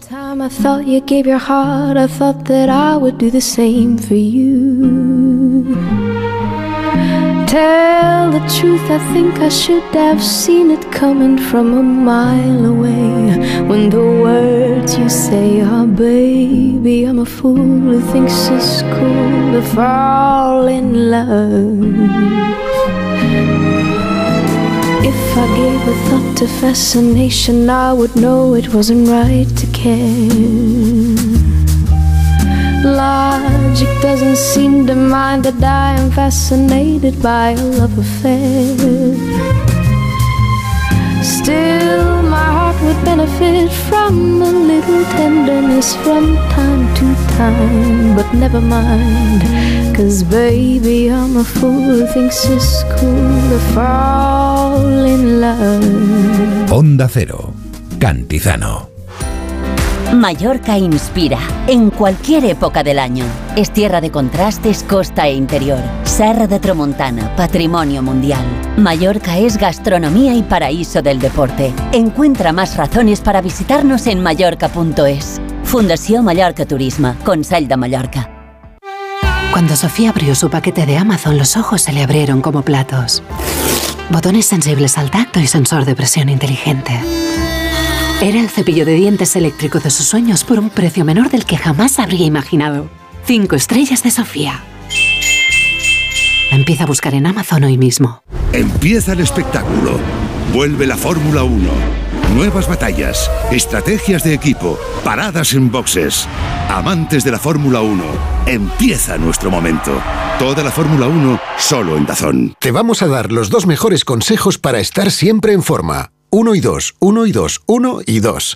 Apúntate al mejor gimnasio del mundo. Caminar por tu ciudad con Callahan Adaptation. El primer zapato que se adapta al pie y a tu forma de caminar. Fabricados en España por expertos artesanos y a la venta en las mejores zapaterías y en callahan.es. Callahan Adaptation. Se adapta al pie. Se adapta a ti.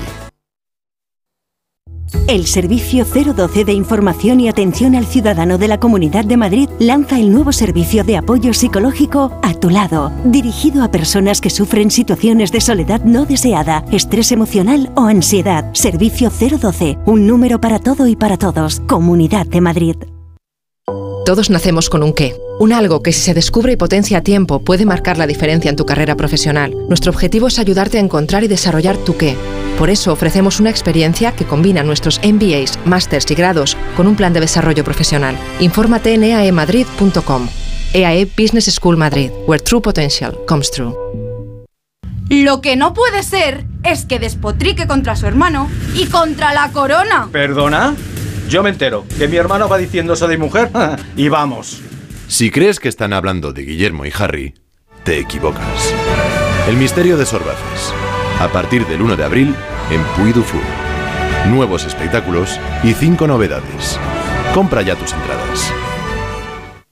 Solucionesconhipoteca.com. Préstamos desde 10.000 hasta 3 millones de euros. ¿Necesita liquidez? ¿Necesita dinero hasta la venta de su casa? ¿Necesita un préstamo para cancelar deudas o un embargo? Solucionesconhipoteca.com. 91 639 9407. Préstamos desde 10.000 hasta 3 millones de euros. Solucionesconhipoteca.com. Grupos Eneas. Clínica Oliver y Alcázar. Especialistas en implantes para pacientes con muy poco hueso. Cirugía mínimamente invasiva con prótesis definitiva en un mes como máximo. Diagnóstico gratuito y financiación. Consulte su caso en el 91 564 6686 o a través de la página web oliverialcázar.com. Más de 30 años de experiencia. Muebles Adama. Renovar sus muebles es renovar su vida. Venga a conocernos y le sorprenderá todo lo que podemos hacer por usted. La más amplia variedad de muebles de calidad y diseño a un precio increíble. Muebles Adama. Ver a la calle General Ricardo 190 o entra en mueblesadama.com. Dobla tu ahorro con Ocasión Plus. Hasta 6.000 euros de descuento en 7.000 coches. Y ahora con la mejor financiación del mercado, al 6,90%. Este mes somos imbatibles. Ven a vernos. Ocasión Plus. 16 centros en Madrid. Nuevas tiendas en Fuenlabrada, Arganda y Torrejón. Localiza tu centro más cercano en ocasiónplus.com. Abierto sábados y domingos. Hoy el mercado laboral exige mucho más que conocimientos. Con el modelo Learning by Doing de la Universidad de Nebrija, los alumnos mientras estudian pueden participar en proyectos de innovación únicos. La mejor forma de terminar la carrera con experiencia. Infórmate en nebrija.com. Universidad Nebrija. Haz algo único. Empresa patrocinadora del quinto centenario Antonio de Nebrija. Onda Cero Madrid 98.0 FM.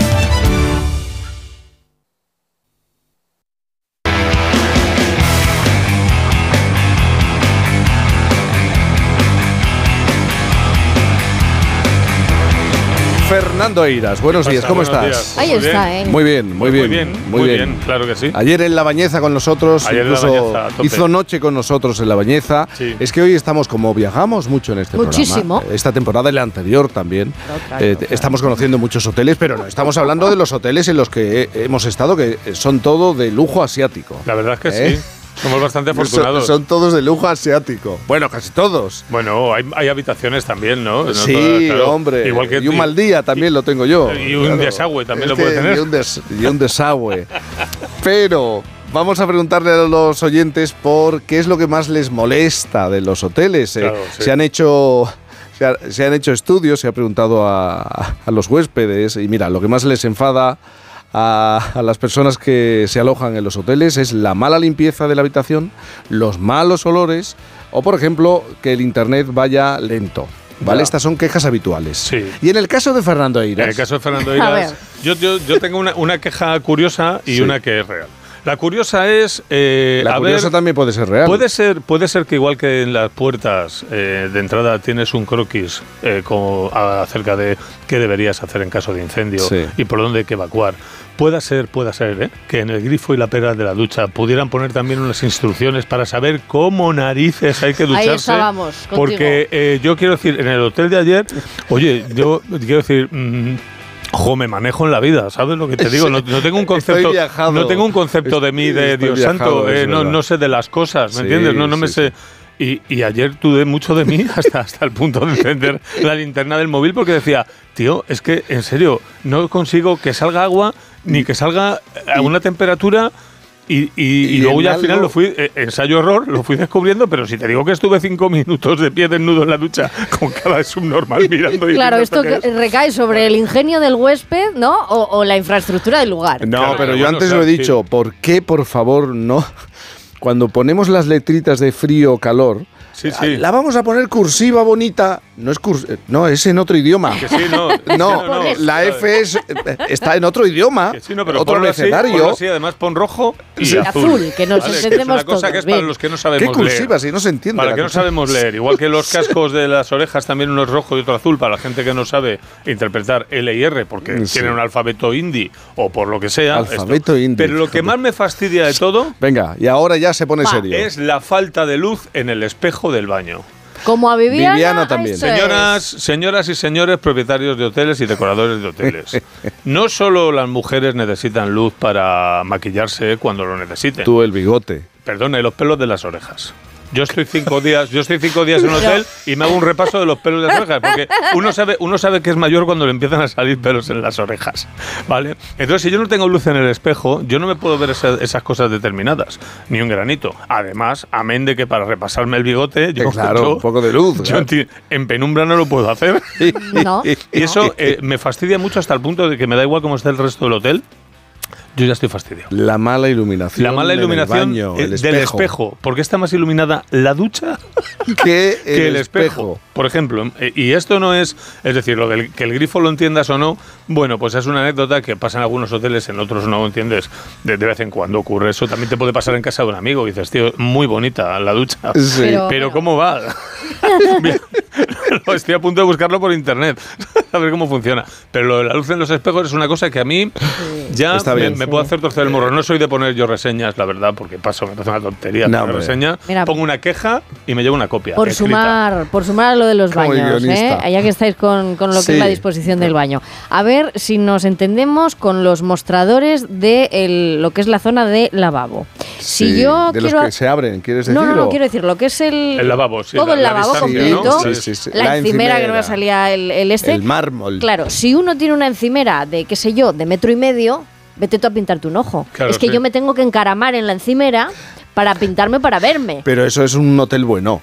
Bueno, porque pues las encimeras de metro y medio eh, no existen en la mayoría de los hoteles porque los baños Bueno, a son, mí se me hacen de pequeños. metro y medio. de todos ¿no? modos, Pero- yo he de, he de decir, he de salir en defensa de los hoteles y hostales españoles, porque creo que aquí la clasificación de 1, 2, 3, 4 y 5 Por supuesto. estrellas es. Vete a lo- Italia, no, no, por vete a Fra- ejemplo. vete a Francia. O a Francia. Vete a Francia, París, a Eso un metro verdad, más ¿eh? arriba de Republic, un, un hotel de 4 Es cuatro estrellas. estrellas. Ojo Y con tienes, eso, ¿eh? tienes que cerrar el cajón de la mesilla para abrir la puerta al baño. Sí. ¿Sabes lo que te digo? ¿esto qué es? Bueno, 620-621-991, nota de voz. Vamos a oír a los oyentes. Pero antes, por teléfono, tenemos en el teléfono a Laura de Cádiz. Laura, buenos días. Hola, buenos días. Jaime. Buenos días, Y Laura. al resto de tus compañeros. Hola. ¿Cómo Laura, estás. Laura? bien, bien. Bien, bien, bien. ¿Qué problemas tienes tú? Si tuvieras que poner un pero en lo que te ofrecen los hoteles, las habitaciones de hotel, ¿qué es lo que dirías?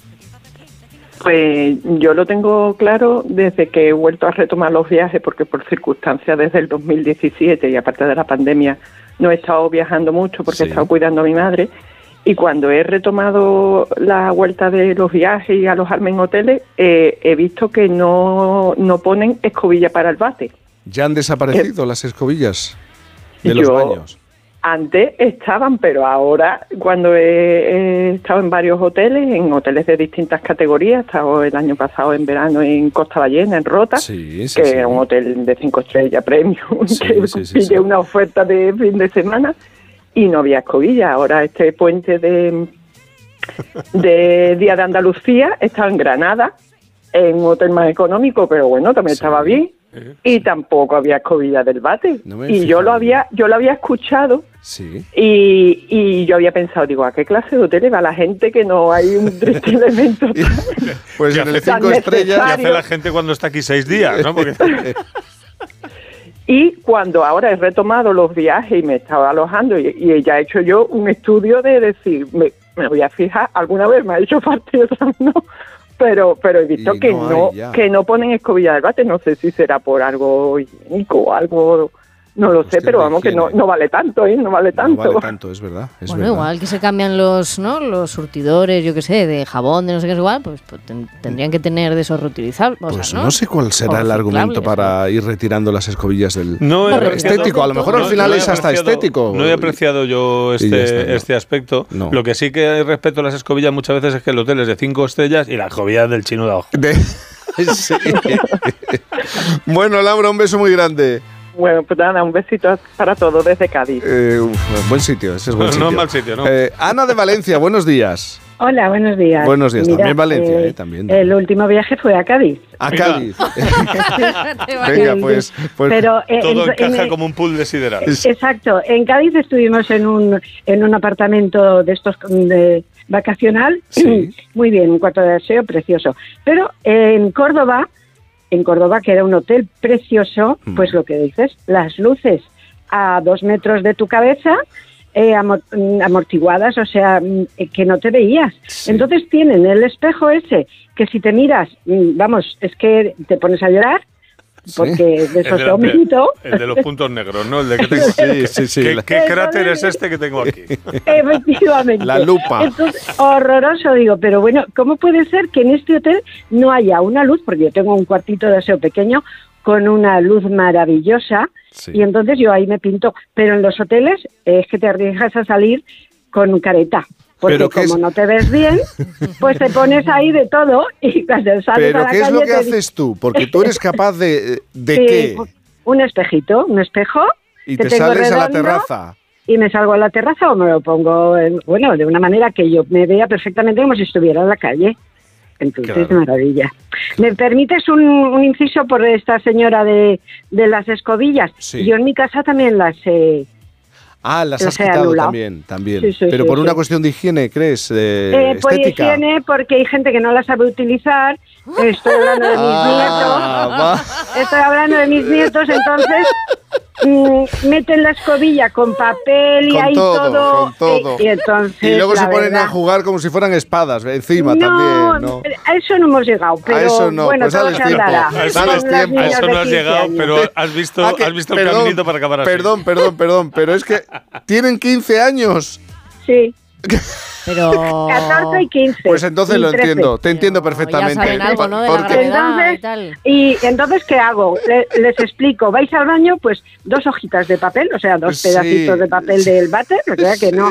Y entonces cae ahí, resbala y no hay problema. Sí, sí. Yo, es un consejo eh, para toda España y parte del extranjero. Nada, una cosa, una cosa, servicio público. Esto, Exacto. este mensaje. Con esta manía que tenemos los españoles de dividirnos en bandos, yo soy bando escobilla. Escobilla. Se coge, se coge en el recipiente. ¿Bidé se echa o un no poquito de Pues no, bueno, no, no. desinfectante o tal y cual y se va cambiando eso.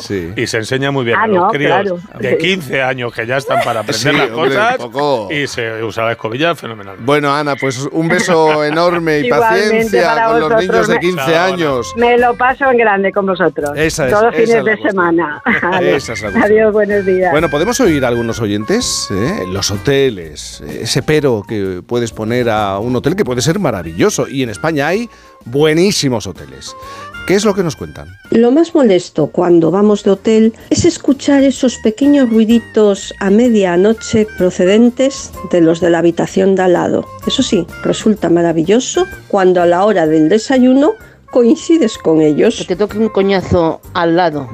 Gente ruidosa. Lo que más me perturba de un hotel es la escobilla del baño. Lo de los cuartos de baño y la poca luz para poderse maquillar es terrible. Yo siempre digo que, que es que parece que los, hote- los cuartos de baño los hacen para hombres. Yo soy usuario de los hoteles, viajo cada semana por trabajo y lo que más, más me molesta son determinados huéspedes. Su mala educación, su maltrato hacia el personal.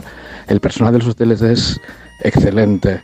Nos dan un servicio, nos hacen sentir como en casa y a veces no hay derecho como nos tratan. A mí lo que más me perturba siempre es eh, comprobar cómo se abre la ducha, porque Sí, claro. todos los hoteles, bueno, pues tienen mandos mm, distintos y cuando estás ahí entras en, en pánico. Es un momento delicado. Me perturba muchísimo esas eh, duchas modernas que no son plato de ducha, sino que eh, son eh, a ras del suelo con un poquito de inclinación para el agua solamente. Porque mm, visualmente quedan muy bonitas y muy modernas, pero eh, la mayoría de las veces cuando te duchas el agua eh, invade todo el suelo del cuarto de baño. Es verdad, es verdad. Sí. También tenemos que ser muy difíciles los clientes, porque darle gusto a todo el mundo, pero sí que se encuentran patrones de quejas eh, que se podrían agrupar. La luz del espejo es una cosa que está muy clara, que eso hay que arreglarlo, amigos. Mira, yo me sentí un poco pensando en la zona de, de aguas, de cuando te encuentras con cuatro botones interruptores en la zona de aguas, en la, eh, en la ducha, y dices, Sí. pero ¿por dónde empiezo?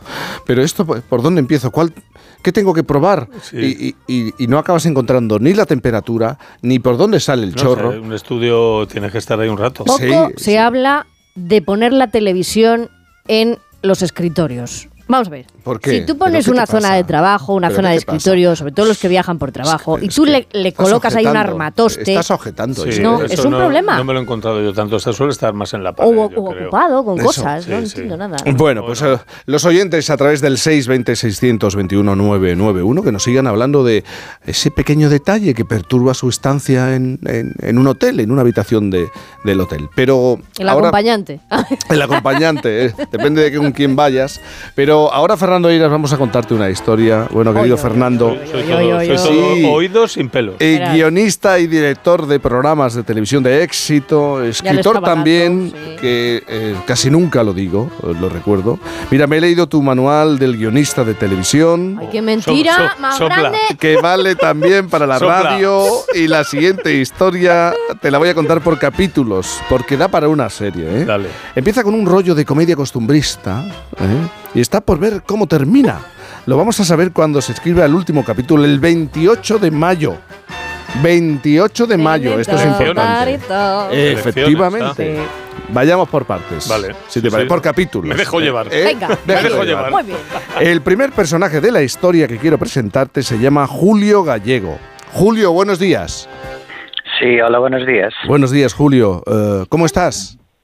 Bueno, bien, de momento bien, gracias. Julio, eres alcalde de Samos, un municipio de la provincia de Lugo, ¿no? ¿Desde qué año?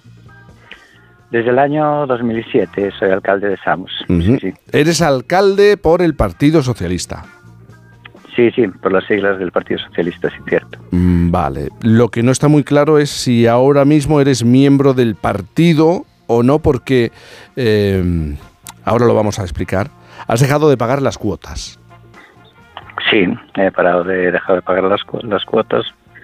Por tanto, me entiendo que no soy miembro del partido, pero bueno, Vale. ya Se verá. me, daré- de baja oficialmente, ya lo enviaré la baja a la prensa y ya, y eso. Vale, el 28 de mayo son las elecciones municipales, pero tú has decidido que, que, eh, que ya has cumplido el tiempo suficiente, que no te vas a presentar. Dices que estás cansado. Sí, en parte sí, en parte estoy cansado, ya son bastantes años y la política municipal da mucho trabajo atender los vecinos, una cosa, otra, otra, y bueno, no paras, no paras en todo el día. Día y noche, más bien, 24 horas casi tienes que estar pendiente. De lunes a domingo, además. Y, y Fernando Iras, estarás pensando, con toda la razón, pero ¿cómo va? Porque le he preguntado, ¿va a apoyar a otro partido? ¿Cómo va a apoyar a otro partido si él es del PSOE? Pues Miguel Gallego, buenos días. Buenos días. Buenos días. ¿Puedes explicarle a Fernando Eiras qué relación te une a Julio Gallego? Por favor. Pues somos padre e hijo. ¿Cómo? Padre e hijo, tu padre del Partido Socialista y tú del Partido Popular. Bueno, ¿eso ocurre? Sí, claro. Bipartidismo Ya, pero, familiar. pero que se presenten. Ya, ah, bueno, claro. claro, claro. Miguel, ¿tú qué planes tienes para el 28, para el próximo 28 de mayo? A ver, pues mis planes a día de hoy son presentarme por el Partido Popular y ganar las elecciones, claro. A su padre del PSOE, ¿no? Y gan- En caso de ganar, Miguel Gallego del PP ocurriría, eh, te convertirías en el alcalde de Samos y Julio, y Julio Gallego, eh, tu padre, el anterior. Em, claro, ahí supongo que va a haber una cierta tensión por la experiencia del padre y por, por tu parte como un nuevo representante del municipio que quiere hacer cosas distintas y diferentes, ¿no? Claro, a ver, yo soy una nueva generación, soy una persona joven y entonces, pues claro, Yo vengo pues con otros ideales un poco más modernos, diría yo. Y Julio, el padre, tú Sí. te retiras de la política y apoyas a tu hijo para que se convierta en el alcalde. Pues sí, no queda otra, porque si no, habrá que apoyar a la familia, que está en primer lugar. La poli- eh, los partidos son aparte. Hay que apoyar a la familia, eso Sí, está y bien. para no discutir sobre Y todo. para no discutir. Y, y- y esto al partido, en este caso al Partido Socialista, a tu partido, pues no le ha caído, no le ha sentado muy bien, ¿no?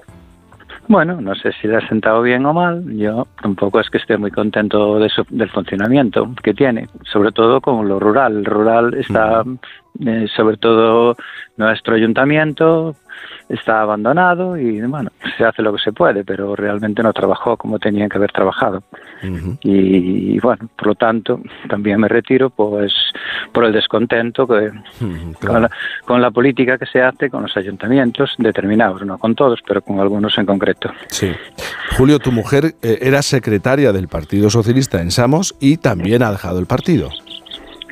Sí, también, sí. Bueno, porque claro, toca la familia y hay que cambiar el, rumbo, no queda otra. Claro, aquí es que cuando hablamos de política, eh, es que la política municipal es muy distinta a la política nacional, incluso a la política regional, ¿verdad? El alcalde, el político que tiene la responsabilidad, está en contacto directo con el ciudadano y ahí sí que se hablan de más, no tanto de ideología, sino de resolver eh, problemas, ¿verdad? Sí, es así. Se trata de resolver los problemas a la gente y bueno, y estar en contacto con ella y bueno, día a día. Y ese es el trabajo más alto.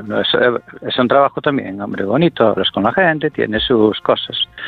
Pero bueno, no tiene, la gente también te vota por la persona, no te vota por las siglas. Las siglas tienen, algún, algún, alguna persona vota por las siglas, pero la mayoría más bien a las personas. ¿eh? Claro. Sí, Muchas veces lo hemos hablado cuando hemos viajado, hemos estado con alcaldes que al fin y al cabo Sí. la política municipal es municipal, pero muy poco política. Bueno, y la gente vota al, En cuanto a partido. al ciudadano Sí, exacto, en cuanto a partido, eh, político, Sí, sí. efectivamente. Pero Julio, eh, una cosa más. Es que estoy viendo, repasando la historia de esta familia, eh, si no me equivoco, eh, tu abuelo también fue alcalde de Somos. Bueno, en este caso mi padre, pero Tu bueno, padre. El abuelo, el abuelo de Miguel, claro. El abuelo de Miguel fue, pero no por el Partido Socialista ni tampoco por el Partido Popular, fue por otro partido. Sí, era un partido gallego, se llamaba en aquellas épocas Coalición Gallega. Y, y bueno, después sí que fue concejal del Partido Popular durante muchos años. ¿eh? Vale. Eh, Miguel, tienes 25 años. eh, ¿Qué es lo que quieres hacer si consigues convertirte en alcalde de Somos? ¿Qué, idea tienes de lo que quieres hacer? A ver, eh, yo tengo muchas ideas a día de hoy, pero sobre todo lo que más me quiero centrar es en la fijación de población, en la introducción de nuevas tecnologías, en el apoyo al sector agropecuario, porque al fin y al cabo estos ayuntamientos es principalmente en lo que se basan en su motor económico. También tenemos el camino francés en este caso, que también tendremos que trabajar en ello, obviamente, en darle más promoción y nada, El, el intentar... de Santiago, ¿no? El camino de Santiago francés. Sí, efectivamente. Sí, sí. Pues muy bien, Julio Gallego, muchísimas gracias por del Partido Socialista. Hasta ahora, por estar con Gracias. nosotros. Y Muy bien, Miguel, gracias a ustedes y a todos. Miguel Gallego, candidato del Partido Popular y es hijo de Julio Gallego. Gracias también por estar con nosotros. Nada, un saludo a vosotros. Gracias. ¿Ves? Hay una mutación en el. ADN Sí. ¿eh? y, y el hijo Miguel se presenta por el Partido Popular. Había antecedentes, ¿no? El abuelo, ya han dicho. Claro, Sí.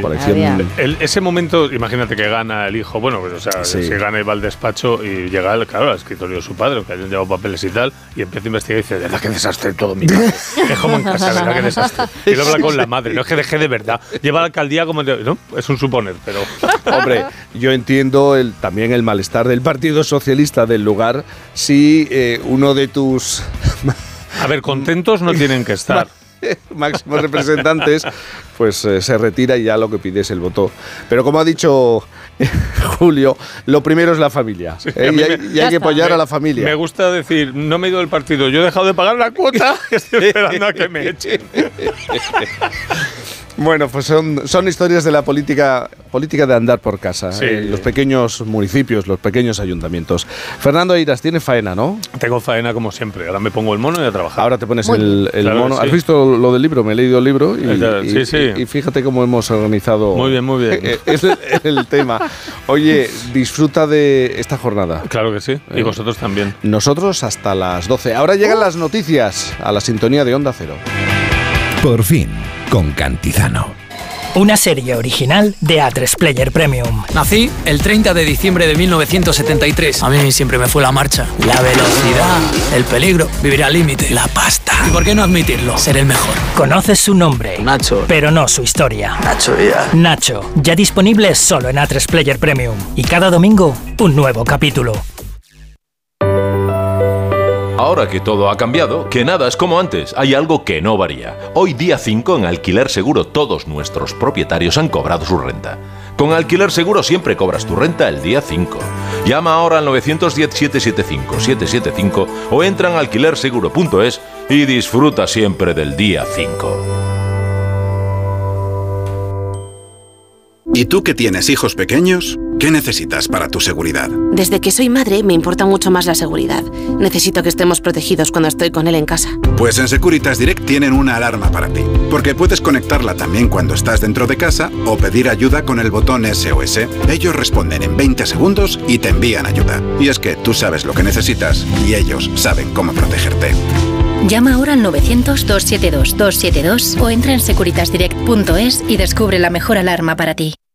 La EPOC es una enfermedad prevenible y tratable. Con la campaña Con un par de pulmones de GSK, en el programa Julia en la Onda hablaremos sobre esta patología tan desconocida, aun siendo la tercera causa de muerte en el mundo. ¿Cómo podemos cuidar mejor nuestra salud respiratoria y adelantarnos al diagnóstico de esta enfermedad? El miércoles 8 de marzo, la EPOC en Julia en la Onda.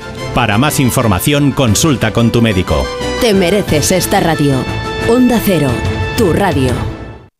Regresa el Movistar Madrid Medio Maratón el próximo 26 de marzo. Cálzate tus mejores zapatillas y ven a sudar la camiseta. Únete a la carrera y completa el recorrido por el centro de la capital. ¿A qué esperas? Apúntate ya. Movistar Madrid Medio. Movistar, tu vida mejor. Mallorca inspira en cualquier época del año. Es tierra de contrastes, costa e interior. Serra de Tramontana, patrimonio mundial.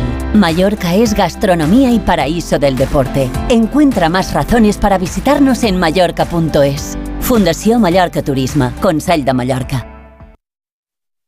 Empieza el espectáculo. Vuelve la Fórmula 1. Nuevas batallas, estrategias de equipo, paradas en boxes.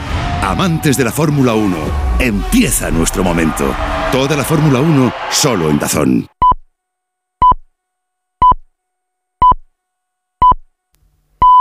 Son las 10 de la mañana, las 9 en Canarias. Noticias en Onda Cero.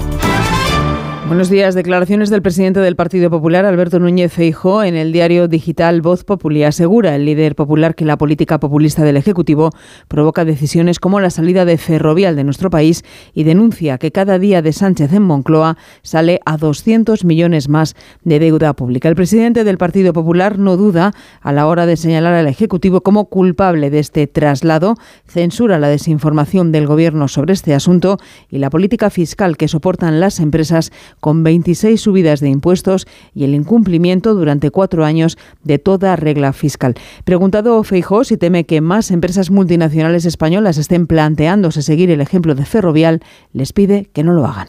Y es evidente que el hecho de que una empresa española como Ferrovial, que ha tenido la capacidad de convertirse en una multinacional, haya tomado esta decisión, su Consejo de Administración, que tendrá que ser ratificada en su caso por la Junta de Accionistas, es una de las noticias económicas más dolorosas que hemos vivido en las últimas décadas en España.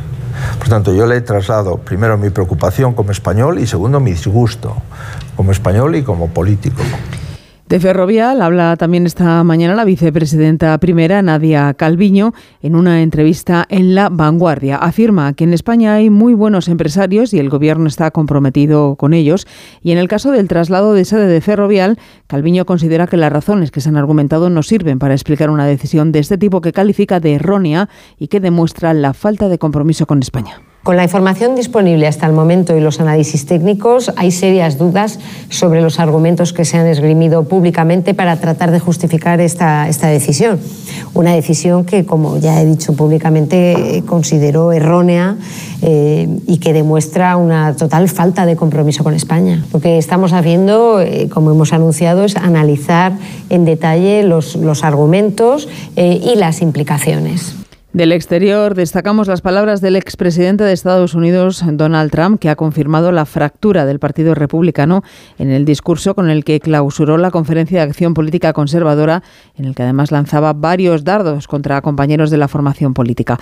Trump afirmaba que su formación estaba dominada antes de que él llegara a la Casa Blanca por un grupo de frikis, neoconservadores, globalistas fanáticos de las fronteras abiertas y tontos. Corresponsal en Nueva York, Agustín Alcalá. Para todos aquellos seguidores de la ultraderecha de Estados Unidos que no tienen nada que hacer un sábado por la tarde, ayer fue un momento glorioso para escuchar a su gran líder supremo. Donald Trump se dirigió a la conferencia de acción política conservadora para durante más de 90 minutos arengar a sus más fieles seguidores y decirles que en el año 2024 volverá a la Casa Blanca para terminar la faena. El antiguo presidente, que se enfrenta a tres fiscales generales y a un juicio en Nueva York por violación, lanzó sus dardos más venenosos contra aquellos que le investigan. No conocía la palabra citación judicial ni gran jurado. Te quieren linchar por no hacer nada malo. No sabía que te querían linchar por hacer un buen trabajo. Mientras, Joe Biden, que no ha revelado oficialmente lo que todo el mundo anticipa que se presentará a la reelección, estará hoy en Selma, en Alabama, conmemorando el Domingo Sangriento en el que hace 58 años policías blancos asaltaron a una multitud de afroamericanos en uno de los incidentes de brutalidad policial más recordado de la lucha por los derechos civiles de los ciudadanos negros. Y un dato más, el gobierno turco ha elevado hasta 45.968 el número de fallecidos por los devastadores terremotos del pasado día 6 de febrero. Ha asegurado que no está ocultando datos después, después de que el Colegio de Médicos haya dicho que sigue la incertidumbre sobre el número real de víctimas. Información deportiva, Rafa Fernández. Con la atención en la vigésimo cuarta jornada de Primera División y con el protagonismo de Diego Pablo Simeone, que se convertía en el día de ayer en el entrenador con más partidos en un banquillo español, 613, superando a la también leyenda roja y blanca Luis Aragonés. El Atlético le brindó un emotivo homenaje en el preámbulo de una jornada redonda para dos atléticos que derrotaron 6-1 al Sevilla, colocándose en la tercera posición de la tabla. El técnico argentino se mostraba feliz al final del encuentro, donde destacó la exhibición de Antoine Grisman. Y estamos hablando de un campeón del mundo. Un campeón del mundo siempre tiene algo diferente. Y nosotros lo tenemos. Algunos más también. Pero Griezmann lo es. Y desde su compromiso en el juego y desde su gestión en el juego del equipo, nos hace, nos hace mejores.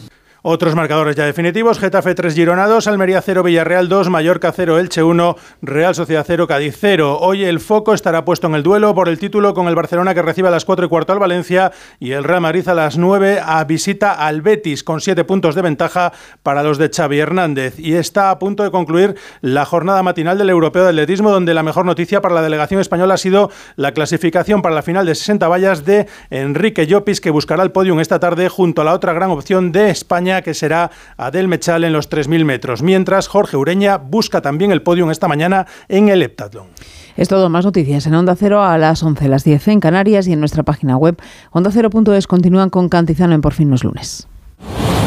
Este domingo vive el deporte en Radio Estadio.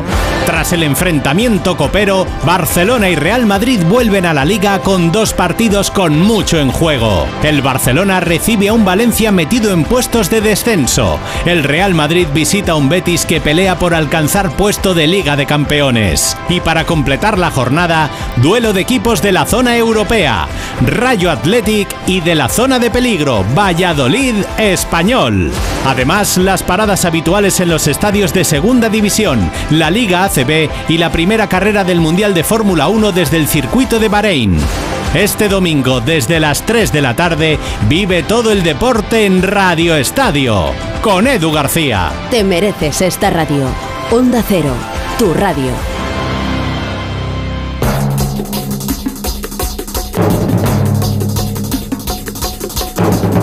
El equipo Por fin.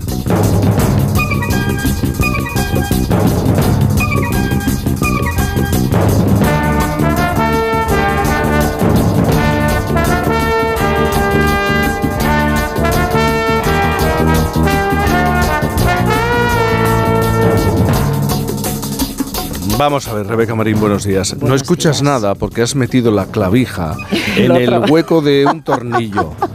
Y claro, si metes la clavija en el hueco de un tornillo, no vas a escuchar nada. Me la podrían haber metido en, la- en el oído directamente, ¿sabes? O Porque, sea, ¿qué tal estás, amiga? Estoy viva, Eh, estoy viva, viva. eh, que es mi prioridad ahora mismo. Que no es estar poco, viva. ¿no? Que no es poco. Ay, bueno, eso es lo que tiene trabajar en fin de semana, ¿verdad? Que, tiene antes del domingo está el sábado y el sábado por la noche. si es Y el que- viernes el Pero te veo muy bien, te veo ¿Sí? muy bien, ¿eh? ¿No queríamos domingos productivos? Sí, Pues toma, sí. Pues toma, pues toma. Alaska, buenos días. Buenos días, ¿qué tal estáis por ahí todos? Buenos días. Tú siempre estás bien, chica. No tienes una mala noche el sábado. Es que incluso te- teniendo Sí, que la concierto, tengo. teniendo concierto. Las tengo, y las tengo y, y- Sí. y cuando suena el despertador el domingo digo dónde estoy, pero estoy aquí, es lo importante. Es, ver- es verdad, es verdad. Mario Vicioso, ¿qué Jaime tal? ¿Cómo Cantizano, buenos días. Buenos días. Buenos días. A mí debe de faltar ese tornillo que permite que haya un hueco para meter Para- la clavija. para poder meterla. Puede ser. Oye, ¿estáis de acuerdo conmigo? Mm, El domingo puede ser muy productivo. Y se puede producir mucho, ¿no? ¿Qué es esto del día de descanso? Pero se puede de- producir desde el sofá, desde la cama, sin moverte absolutamente nada. ¿O, o no estáis de acuerdo en eso? Yo os voy a decir una cosa, esta sección alguna vez, muy pocas, muy pocas, ¿Desde muy cama? pocas, desde la cama igual la he hecho. Desde la cama. Confesiones. Olvido, ¿a ti te gusta trabajar eh, en la cama? En la cama no. No. No, no me gusta trabajar. No, no, no, no, no. En la cama me gusta. Bueno, vamos a dejarlo. Esto quiero decir, iba a decir solo Sí. dormir. Me iba a meter en un jardín. Sí, Eh, sí, sí, sí. Pero sí, también, en la cama. Eh, eh, no, yo me gusta hacerlo todo en, en- en- au- aunque sea en un hotel como ahora mismo, Un escritorio. monto como un, sí, monto un, una paraeta que dirían en Valencia Sí, sí, y, sí. y- y- y me pongo así mis cosas, no, desde la cama no, No lo no, ves, no, no lo no, ves. y ya no puedo ni leer en la cama porque me duermo, o sea, ya es me tremendo. Bueno, ahora que lo pienso, este programa se ha hecho desde la cama. ¿eh? ¿Desde la cama de quién? Sí. Perdón. Cuéntame, ¿desde la cama Perdón, de quién? perdón. Entero. A ver, a ver, cuando, cuando di a luz, Ah, cuando bueno, di a claro, luz, claro, hubo, un momento, Bueno. hubo un momento en el que todo eso se hacía, pues eso, con un cojín de lactancia y yo tenía un bebé así en un Sí, lado, en el otro lado todo lleno de papeles y contigo hablando, ¿verdad? Pero, pero me permito recordar que Luis del Olmo eh, hizo programas desde la cama cuando estuvo hace un montón de Es años verdad. enfermo, creo que tenía hepatitis Sí. y tal, y el tío le dijeron, no, reposo absoluto. Fenomenal, reposo absoluto. bien, pero No me voy a mover, pero... Interpretó que el reposo consistía en estar en la cama, pero hacerse sus cuántas horas tenía protagonista. ¿Y no os parece que es una aspiración vital? O yo, lo, yo aspiraría a eso, ¿no? ¿A trabajar desde la cama o no? Trabajar. Hombre, la aspiración Yo es no quitaría, trabajar. yo, yo quitaría eso de trabajar Oye, sí. y permanecer en la cama, venga, vale, que eso estaría muy bien. ¿Qué quieres ser de mayor? Pensionista. Sí. Em, olvido, hoy quieres hablar de los falsetes, del falsete, ¿no? De, Sí, y fíjate que, que voz. tengo Sí. a estas horas como para hablar del falsete. A ver, han pasado, han pasado dos cosas para que me viniera esto a la cabeza. Por un lado, llevo toda la semana peleándome con un falsete. Para empezamos los conciertos la semana que viene y, y me estoy peleando con un falsete y ahora hablaremos un poco de lo que es un falsete. Y, pero luego mirando, digo, ¿de qué puedo hablar este, este domingo en, en Onda Cero? Descubro que el 5 de marzo nació, bueno, pues Andy Gibb que para los jovencitos es eh, desconocido porque era el hermano pequeño de los hermanos Gibb, que a lo mejor ya les van sonando más porque son, bueno, pues los eh, los Bee Gees que le dieron otra, otra dimensión y además... eh, eh, Tal día como hoy, de marzo del 58, mientras nacía el pequeño Andy Gibb, los Gees empezaban su carrera. Vamos a escucharlos.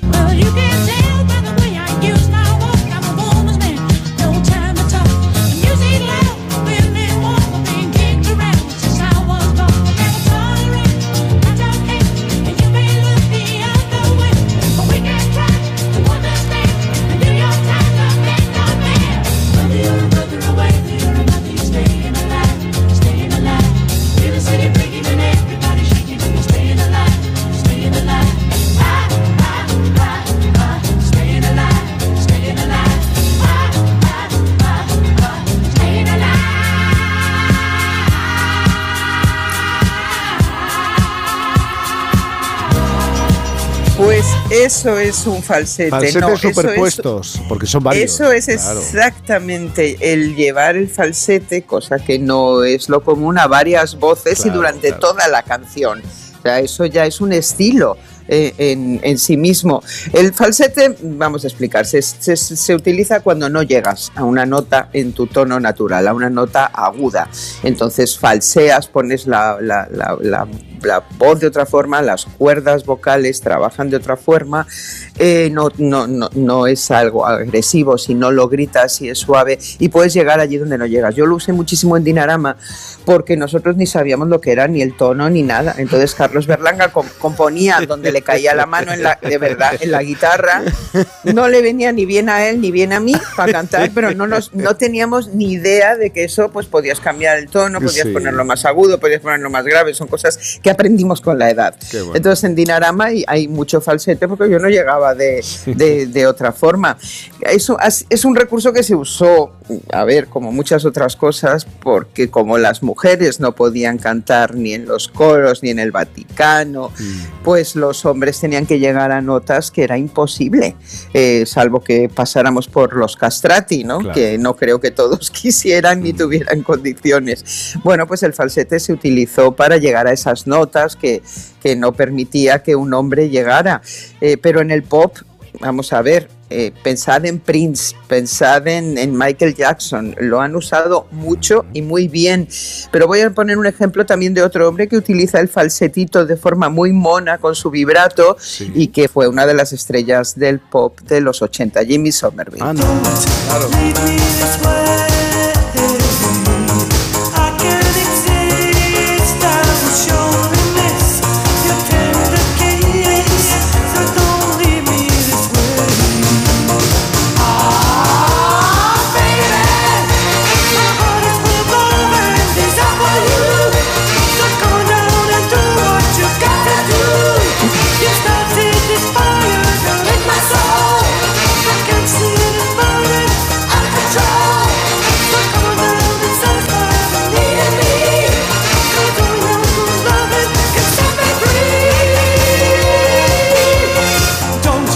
Precisamente el juego en esta canción, ahora entraba su compañera eh, Sarah Jane, era que la voz grave la hacía una chica y la voz eh, aguda la hacía un chico en esta versión. Eh, bueno, el pop está lleno de falsetes y a partir de hoy que os lo he contado vais a estar descubriéndolos en todas las esquinas. Pero vamos a la música popular. La música popular también está llena de falsetes, a veces por ese mismo tabú de que las mujeres eh, eh, no podían invocar a los dioses o cantar determinadas canciones y los hombres pasaban a la, a la parte afalsetada de, de la voz ocurre mucho en, en África, sigue habiendo eh, canción popular africana de distintos sitios donde se usa el falsete. Acordaros del yo del tirolés, no sé, ese, ese canto ¿eh? que es imposible de, de reproducir. Y venga, esta para, para mi Isabel y para mí, la ranchera, el mariachi. Exacto, cuando todos escucháis al mariachi emitir ese quejido, eso es un gran falsete. De hecho, es un tipo de falsete que se llama falsete mexicano. O sea, tiene, tiene su, ya su, su estilo, su forma de trabajarlo y muchos de los grandes cantantes Pero- tienen que pasar por el Olvido, falsete. es como un falsete con testosterona, ¿no? Como es mexicano, es, es como. Eh, ándate es tú, muy ¿eh? Las distinto. mujeres Sí, tienen un. Tienen sí, mi madre, pero- mi abuela. Sí. Las dos tenían un.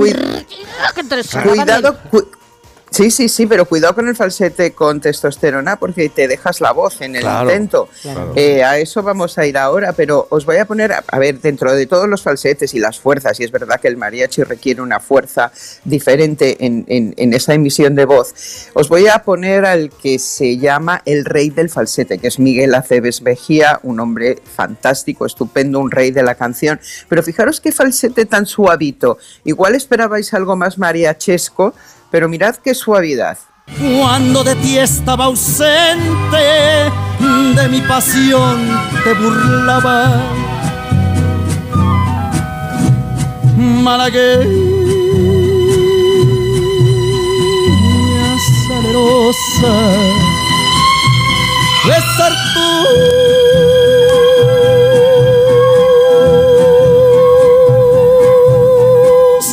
labios quisiera, besar tus labios quisiera, malagueña salerosa. Esto es lo más difícil de todo. Tiene un control de, la voz. Increíble. Exacto. Imagínate lo que es pasar de una voz natural, que además estás mariacheando, eh, a pasar al falsete y volver a la voz natural. Sí, sí, y ese sí. falsete no está gritado y lo otro no te quedas en falsete, te quedas como ni a medio camino. Es un arte, es un arte. Pero ya os decía que también se puede gritar el falsete. Y oye, Perdonadme, si algún día vamos por ahí a esos viajes que hacemos de Onda Cero y acabamos en un karaoke, vais a descubrir lo que soy yo en ¿Qué un karaoke. ¿Qué me dices? Por favor. A ver, a ver, a ¿Eh? ver, por favor. Pero algo Entonces, soñado. No hay repertorio para mí eh, que, que pueda combatir mejor que ese falsete gritado con el cual me quedo muda al día siguiente. ¿Por qué? Porque hay otra forma de, de atacarlo. Sí. que esto sí, a la gente le parece una tontería, requiere de una técnica tan, tan, tan brutal para no quedarte mudo al, al primer año de, de conciertos, que es lo que le pasa a muchos, que luego cambian su forma de cantar. Estoy hablando del heavy metal. O sea, es, es- es el top ten absoluto. Eh, Hay, hay cantantes incluso que lo han usado eh, eh, durante toda la canción, que ni entran ni salen, se ha convertido en un estilo en sí mismo. Eh, eso sí, cuidado porque os dejáis la voz. Sí, sí, Venga, os voy a poner un ejemplo de canción que me vais a oír cantar cuando vayamos al karaoke.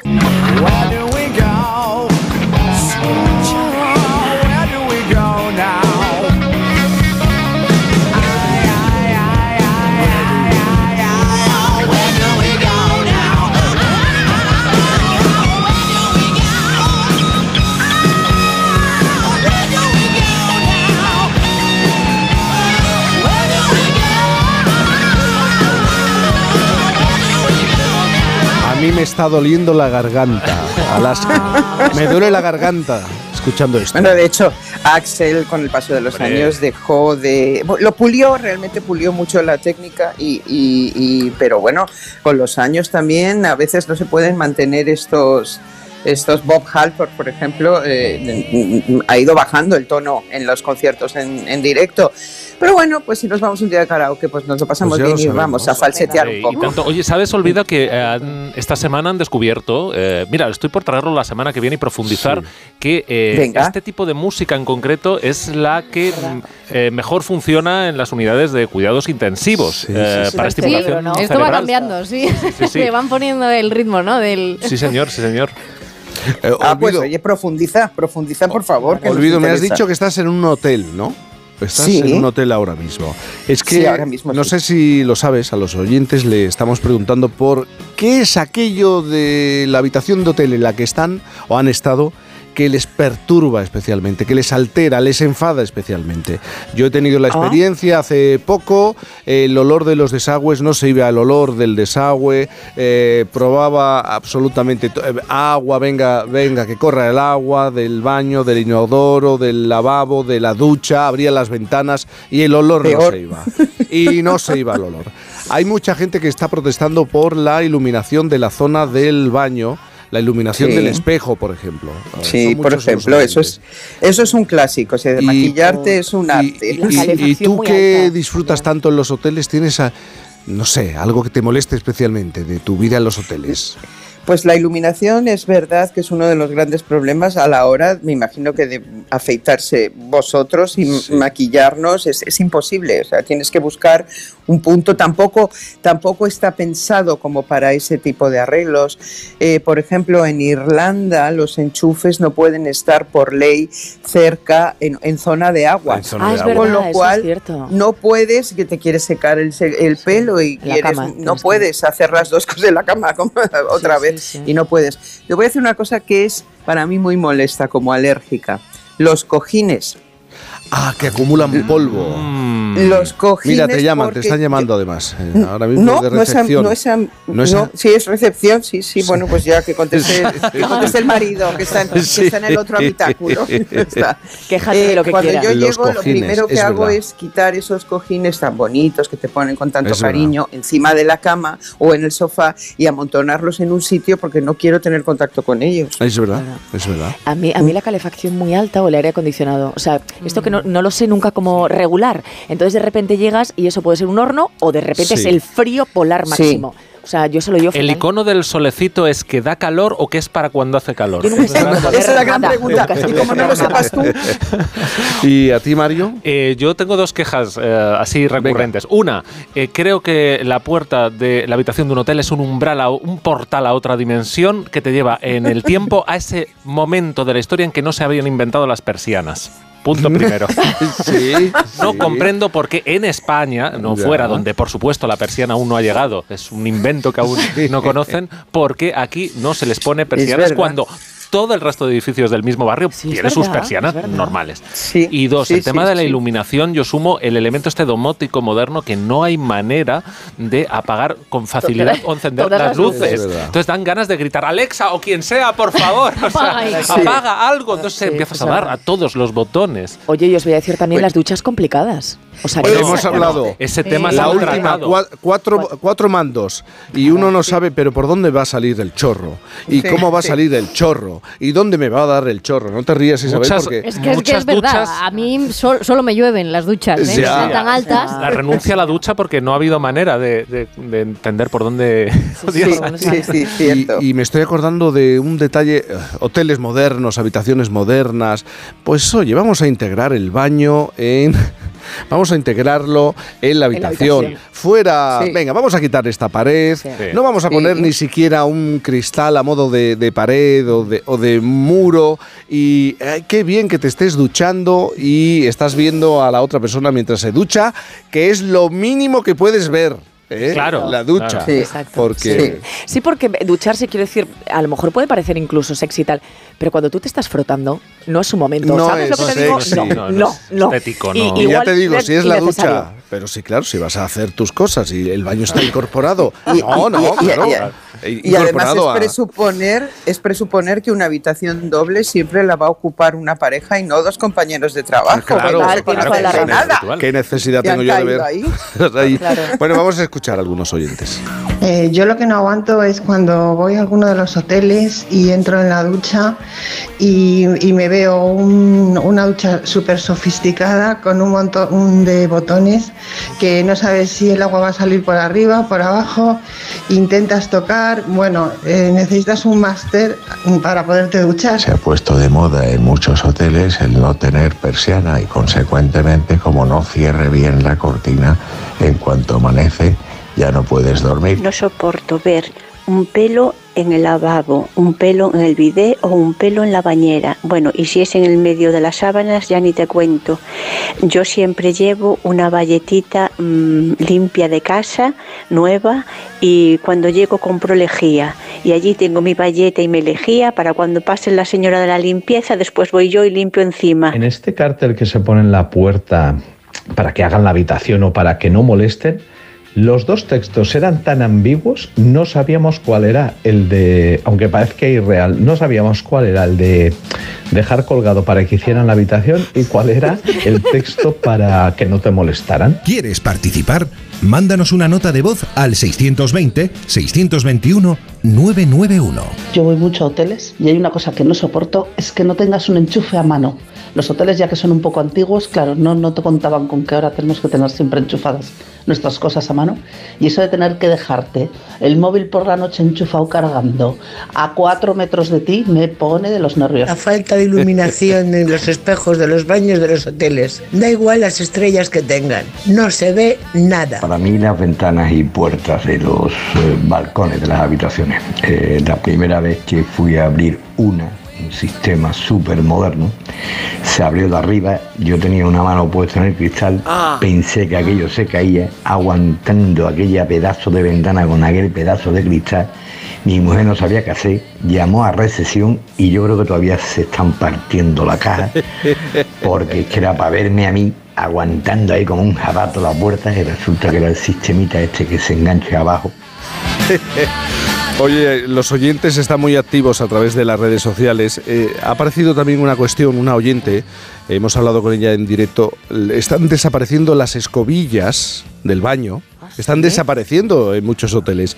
Y nos cuenta, perdón Sergio, Las escobillas, eh, la retirada de las escobillas es por motivos higiénicos. Tened en cuenta la cantidad de gérmenes que hay en las escobillas después del uso de clientes anteriores. Y casi todos los hoteles las están quitando, aunque es violento que se vea lo que se vea, pero es por cuestión de higiene. Y también me están diciendo aquí, María José, en Italia estuvimos en un hotel de esos con el tapón de la bañera que sube y baja con un mecanismo en el grifo y fuimos incapaces de levantarlo. Después de ducharnos tuvimos que notificar a recepción eh, que dejábamos la bañera a punto de rebosar.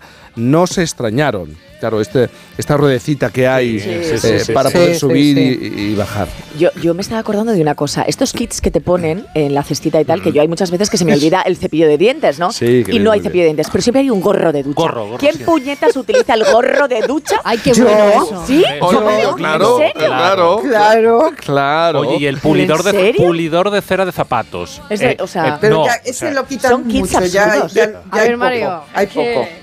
¿Pero qué significa? ¿Que tú lo quieres o no? No, lo no, yo no lo quiero. Quiero cepillo de dientes. Pero si se compran los cordones atados ya. Ah, pero- ¿Un perdóname. gorro de ducha? ¿En serio? Vamos a hacer una pausa y mejor recurrimos a la ciencia para entender todo. Venga.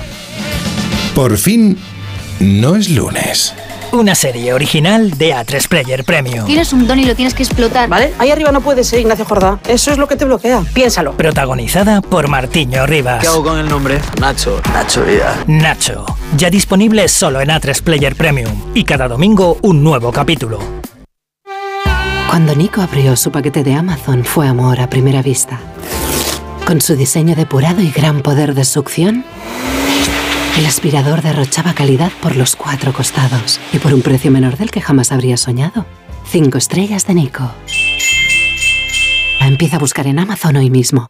Una mayor eficiencia energética es buena para el medio ambiente y para nuestro bolsillo. La temperatura del hogar es la clave. Lo ideal es que esté entre 19 y 21 grados. Apagar la calefacción por la noche, no cubrir los radiadores, un buen aislamiento de puertas y ventanas. El 9 de marzo en Julia en la Onda, de la mano de la compañía Cepsa, hablaremos con expertos de los beneficios económicos y medioambientales de una mayor eficiencia energética. El jueves 9 en Julia en la Onda, con Julia Otero. Te mereces esta radio. Onda Cero, tu radio. Una serie original de A3 Player Premium. Nací el 30 de diciembre de 1973. A mí siempre me fue la marcha. La velocidad, el peligro, vivir al límite, la pasta. ¿Y por qué no admitirlo? Ser el mejor. Conoces su nombre, Nacho. pero no su historia. Nacho Vida. Nacho, ya disponible solo en A3 Player Premium. Y cada domingo, un nuevo capítulo. Ahora que todo ha cambiado, que nada es como antes, hay algo que no varía. Hoy día 5 en Alquiler Seguro todos nuestros propietarios han cobrado su renta. Con Alquiler Seguro siempre cobras tu renta el día 5. Llama ahora al 910-775-775 o entra en alquilerseguro.es y disfruta siempre del día 5. Las mejores ficciones ahora se escuchan. ¿Qué pasó en Marte? ¿Por qué hicimos lo que hicimos? Retornados. Y lo más importante, ¿para qué volvimos? Han subido las persianas y hay un policía que está asomado mirando. Malas decisiones. Dios, me cago viva. Mira, me voy a quitar el chip, ¿vale? Nosotros 2036. No quiero seguir compartiendo sueños contigo.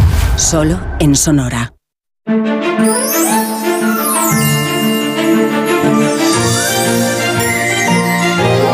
Respuesta para el tema de las escobillas del baño de los hoteles. La respuesta la tiene la ciencia, seguro. Siempre seguro. lo va a tener.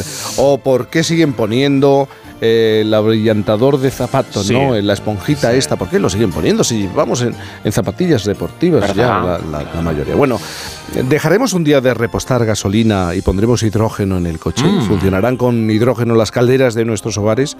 Nunca se había hablado tanto del hidrógeno como ahora. Por el momento su uso para obtener energía, hay que recordarlo, es residual. Sin embargo, desde que estalló la guerra de Ucrania, se ha planteado hasta la construcción de un gran gaseoducto en España con destino al resto de Europa, listo para transportar el llamado hidrógeno verde. Y esto suena a una especie de nueva fiebre del petróleo. En Huesca se ha descubierto un pozo o yacimiento de este gas. Eh, Mario, ¿puede ser que España se convierta en el nuevo Golfo Pérsico. ¿Te imaginas que como seamos como, jeques. un- como jeques, ¿no? Jeques. aquí con No del petróleo, sino de- petroeuros o Petroeuros. hidro, hidroeuros. Hidroeuros. Petroñoles. Bueno, vamos por partes. Lo primero, el hidrógeno, vamos con la parte científica, no es exactamente un combustible como el gas o el, o el petróleo. Encontrar un yacimiento no implica eh, que lo saquemos, le metamos fuego y empiece a generar energía. No, el hidrógeno se considera lo que llaman un vector energético, es decir, una sustancia que nos permite mover energía de un sitio a otro, una energía que se ha producido antes y en, otro lugar. Y en este sentido, pues mira, se parece un poco más a una batería. Tú has generado la electricidad en un punto, la guardas en hidrógeno para cuando te interese. Y detrás de todo esto hay una tecnología compleja y un principio muy simple, un principio simple en la química. Un proceso que nos permite sacar hidrógeno de algo tan abundante como el agua. O sea que en sí mismo no hace falta un yacimiento. Porque ¿cómo se produce el hidrógeno? Pues mira, la, la manera que se plantea de cara al futuro y a una transición verde es por electrólisis. Seguro que esto eh, lo hicisteis en el cole Sí, como, como un sí, experimento. Tú metes una corriente eléctrica, por ejemplo, un litro de agua, normalmente pones dos tubitos donde acaban los terminales de, unos cables, ¿no? Eh, con una pila, y aquello empieza a burbujear, ¿no? Has generado un circuito. En un extremo las burbujas son de oxígeno y en el otro son de hidrógeno. Eh, este segundo es el que nos interesa, ese hidrógeno H2. Eh, resumiendo mucho, lo que se ha hecho ahí es romper el H2O y quedarnos con la parte del H2, de la molécula ah, de- del H2O, esa parte, ¿no? El hidrógeno, el H2. Pero entonces, eh, al final, eh, necesitamos electricidad para producir hidrógeno. Claro, eh, al, menos, al menos mediante este procedimiento. Hay otros que no son tan sostenibles, pero sí, tú, usas electricidad para producir hidrógeno que más adelante producirá electricidad. Y aquí es donde encontramos el primer pero a las promesas del hidrógeno. Tienes que conseguir que el procedimiento sea eficiente para que compense, como, como nos va a explicar Albert Panal Estañol, profesor de la Pompeu Fabra y de la Barcelona School of Economics, que hizo además un estudio hace poco sobre lo que nos costó a los ciudadanos adaptarnos a nuevas apuestas energéticas, en su momento la del gas. En este momento, el único hidrógeno que es competitivo, que es realmente barato de producir, es el que viene de, fósiles, ¿no? De- de- del propio gas. Si, si al final acabamos sustituyendo gas por hidrógeno producido a través de gas, pues estamos otra vez en el mismo, en el mismo sitio. Si pensamos en 2030, las predicciones es que el uso del hidrógeno sea, siga siendo bastante residual. Y dicho esto, no hay que negar el potencial del hidrógeno para alejarnos de la dependencia del gas por cuestiones geopolíticas y desde luego climáticas, porque los- el panel de expertos de la ONU ya ha dejado claro varias veces que a estas alturas ya deberíamos tener una hoja de ruta urgente para el abandono de los, de los combustibles fósiles. Eh, Claro, porque el hidrógeno es eh, ecológico, verde o, limpio. Bueno, de hecho al hidrógeno se le pueden poner muchos colores a modo de etiqueta, dependiendo de si para producirlo se ha usado energía renovable o no. Si es el caso, se le llama hidrógeno verde, ¿no? Y esto sería lo ideal, porque se trata de emitir la menor cantidad eh, de gases de efecto invernadero con el menor impacto en los ecosistemas. Esto también es importante. Y aquí, mejor que hablen las personas expertas en temas científicos, de economía energética y geopolítica, porque aquí hay como muchas disciplinas que se juntan. Por ejemplo, eh, Ana María Jaller eh, Makarevich, que es una de las mayores analistas internacionales en relaciones energéticas y clima, hablé con ella hace unos meses, ella cree que España eh, estaría bien colocada en este sentido porque tenemos mucho sol, tenemos viento. Ahora, está por ver que tengamos suficiente como para exportarlo en forma de hidrógeno. hidrógeno verde, tiene que mostrar credibilidad de que ya hay unas industrias en España que están utilizando hidrógeno verde. O sea, ir por pasos. Primero, reemplacemos en la mayor cantidad posible de generación eléctrica de, de fósiles a renovables en España. Con el excedente de renovables, producir hidrógeno verde. Y claro, aquí la cosa es, si ya estamos produciendo con renovables, pues las metemos en los cables del sistema eléctrico y chimpún, ¿no? Sin necesidad de ponerse a fabricar hidrógeno y moverlo por tuberías, porque también puedes eh, sacar eh, electricidad de las placas que tienes, por ejemplo, en tu propio tejado, ¿no? Pero bueno, necesitaríamos baterías para cuando no hay sol y viento. Y aquí el hidrógeno en el fondo sí podría funcionar un poco como esa batería, por ejemplo, en, en industrias o en transporte. Otra cosa es fabricar un gasoducto para exportar ese hidrógeno, eh, que es el, el famoso debate, el tira y afloja este que tenemos ahora con Francia, ¿no? El H2M. Eh, es que estoy pensando, ¿podemos adaptar las infraestructuras que ya tenemos, las conducciones que ya tenemos, por ejemplo, en casa, para que pase el, el hidrógeno? Claro, las del gas, por ejemplo, ¿no? Bueno, pues se podría, eh, pero bueno, hay estudios que dicen que, que no es algo que compensa a nivel doméstico. Es caro, eh, igual que es caro y, complejo adaptar un, gasoducto de estos grandes, de los que teníamos para el gas eh, natural. Y bueno, aquí, claro, el reto es también, una vez más, físico y químico, ¿no? Y la razón nos explica Patricia Cabello, otra experta, profesora de la Universidad de Barcelona. Las moléculas de hidrógeno son más pequeñas que las del gas natural y la tasa de escape de, hidrógeno es, creo que son tres veces mayor que la del gas natural, por lo cual pues necesita adaptar la infraestructura o construir otra infraestructura nueva. También hay un problema que es el, rendimiento energético. Claro, o sea, eh, además eh, hay problemas de corrosión, es decir, esto de la adaptación tiene sus peros. Entonces, Mario, lo de, lo de que España sea la nueva Qatar en lo energético es como un poco exagerado. Sí, y bueno, en otros aspectos que no sean energéticos, mejor que no, eso ya, sabemos que no. Bueno, a ver, lo de los yacimientos que decíamos al principio, eh, es verdad, nos suena muy bien porque es cierto que ahí no tienes que gastar electricidad para fabricar hidrógeno, lo sacas y hasta ahí y tal, ¿no? A eso le llaman hidrógeno blanco o hidrógeno dorado, ¿no? Pero esto no es el nuevo El Dorado, porque, porque también es costoso el procedimiento de extracción, tiene su impacto ambiental y, desde luego por ahora está prohibido en España. En todo caso, recordemos, por más que el hidrógeno sea un gas, eh, insisto, no se le prende fuego para emitir calor y electricidad, no es algo que sirve para almacenar y transportar energía generada en otro punto. ¿Y algún uso donde sí sería climáticamente interesante el hidrógeno? Pues mira, se lo pregunté al ingeniero y analista energético del ODG, Alfonso Pérez, que hace hincapié en que no repitamos un poco con el hidrógeno los errores de el gas, que, se pensaba que iba a ser el combustible de transición a las renovables y al final nos volvimos muy dependientes y climáticamente poco sostenibles. El hidrógeno podría tener sentido, por ejemplo, para la descarbonización en, ciudades de eh, vehículos pesados, por ejemplo, de transporte público. ¿sí?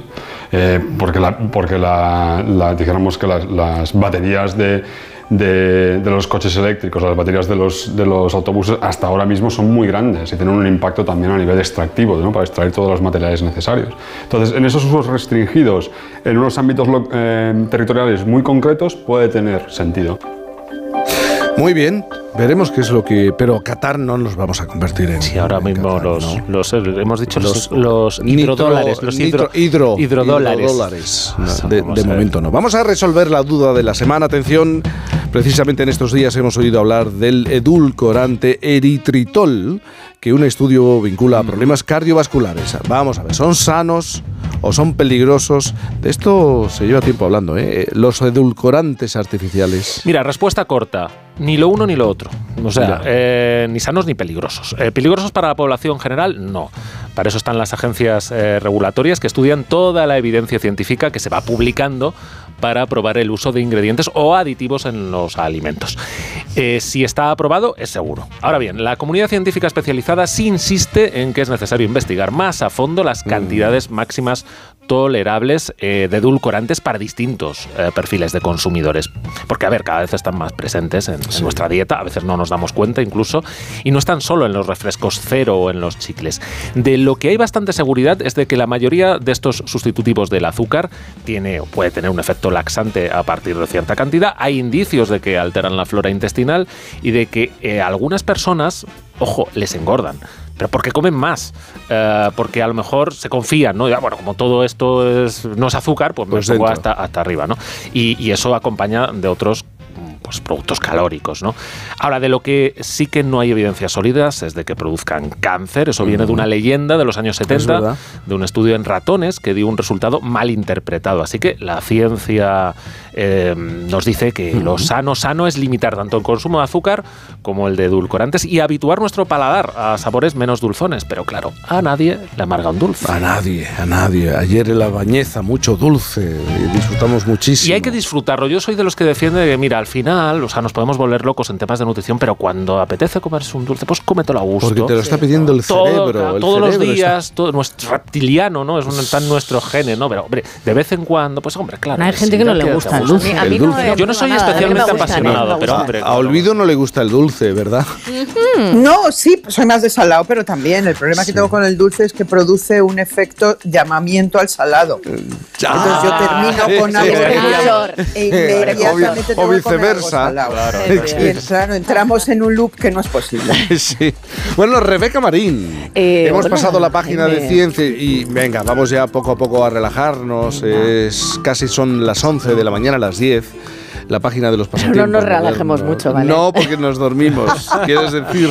Me ha pillado bostezando. 91 426 25 99. 91 426 25 99. Es que claro, tú y yo ayer nos acostamos a la misma hora, pero seguramente tú disfrutaste más las horas previas que yo. Eh, seguramente. Bueno, quien dice a la misma hora, no dice a la misma hora. Casi yo me acuesto y digo, ay, yo también. No, no, pero no, pero no. Venga, Un chupito de azúcar. un chupito de Eh, azúcar. no, no vendría mal, ¿eh? O una duchita de esas de hotel. Eh, mm, oye, vamos con la adivinanza, Venga, ¿no? para los oyentes. Venga, eh, ah, mira.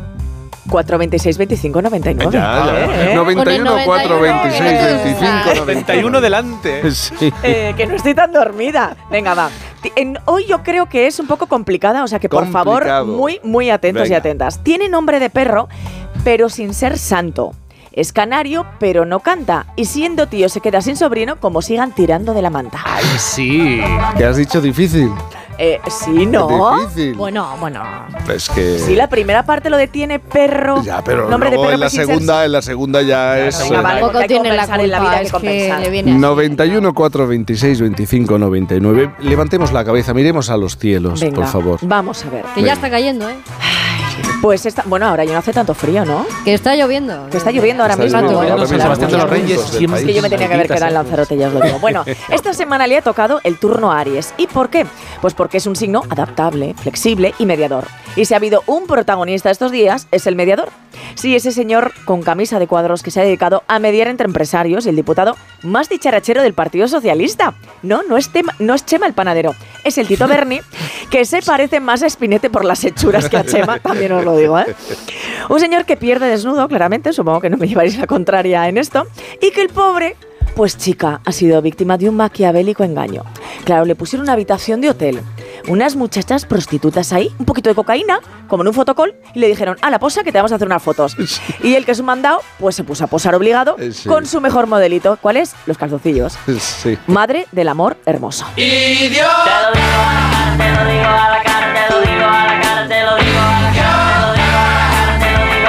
Pues sí, idiota, chusco, putero, corrupto, en fin, yo le diría muchas más cosas, pero también os digo que es inocente hasta que la justicia no demuestre lo contrario. Aunque claro, a ver, con esas instantáneas, pues chica, igual no cuesta mucho demostrarlo, ¿no? En fin, habrá que ver. Eh, eso, que habrá que ver hasta dónde llega la trama y a quiénes salpica. O... Perdón que te salpique. Vamos, que, que yo no me pierdo esta peli que está a la altura de Torrente 4. Ay, querido Aries, menuda semanita. Llevas, eh, pues eso, el Tito Bernica y lo más bajo. Y para compensar, los precios, la inflación, el Euribor, las hipotecas y los alquileres por todo lo alto. Pero no te preocupes, Aries, que el señor Planas nos ha dicho que los precios han tocado techo. ¿Eh? Que este señor ministro tiene menos futuro de pitonisa que yo, ¿eh? Estamos ahí, ahí, ahí, ahí los dos, ¿eh? Bueno, yo con estas declaraciones me he quedado helada. Bueno, por las declaraciones y por Juliet.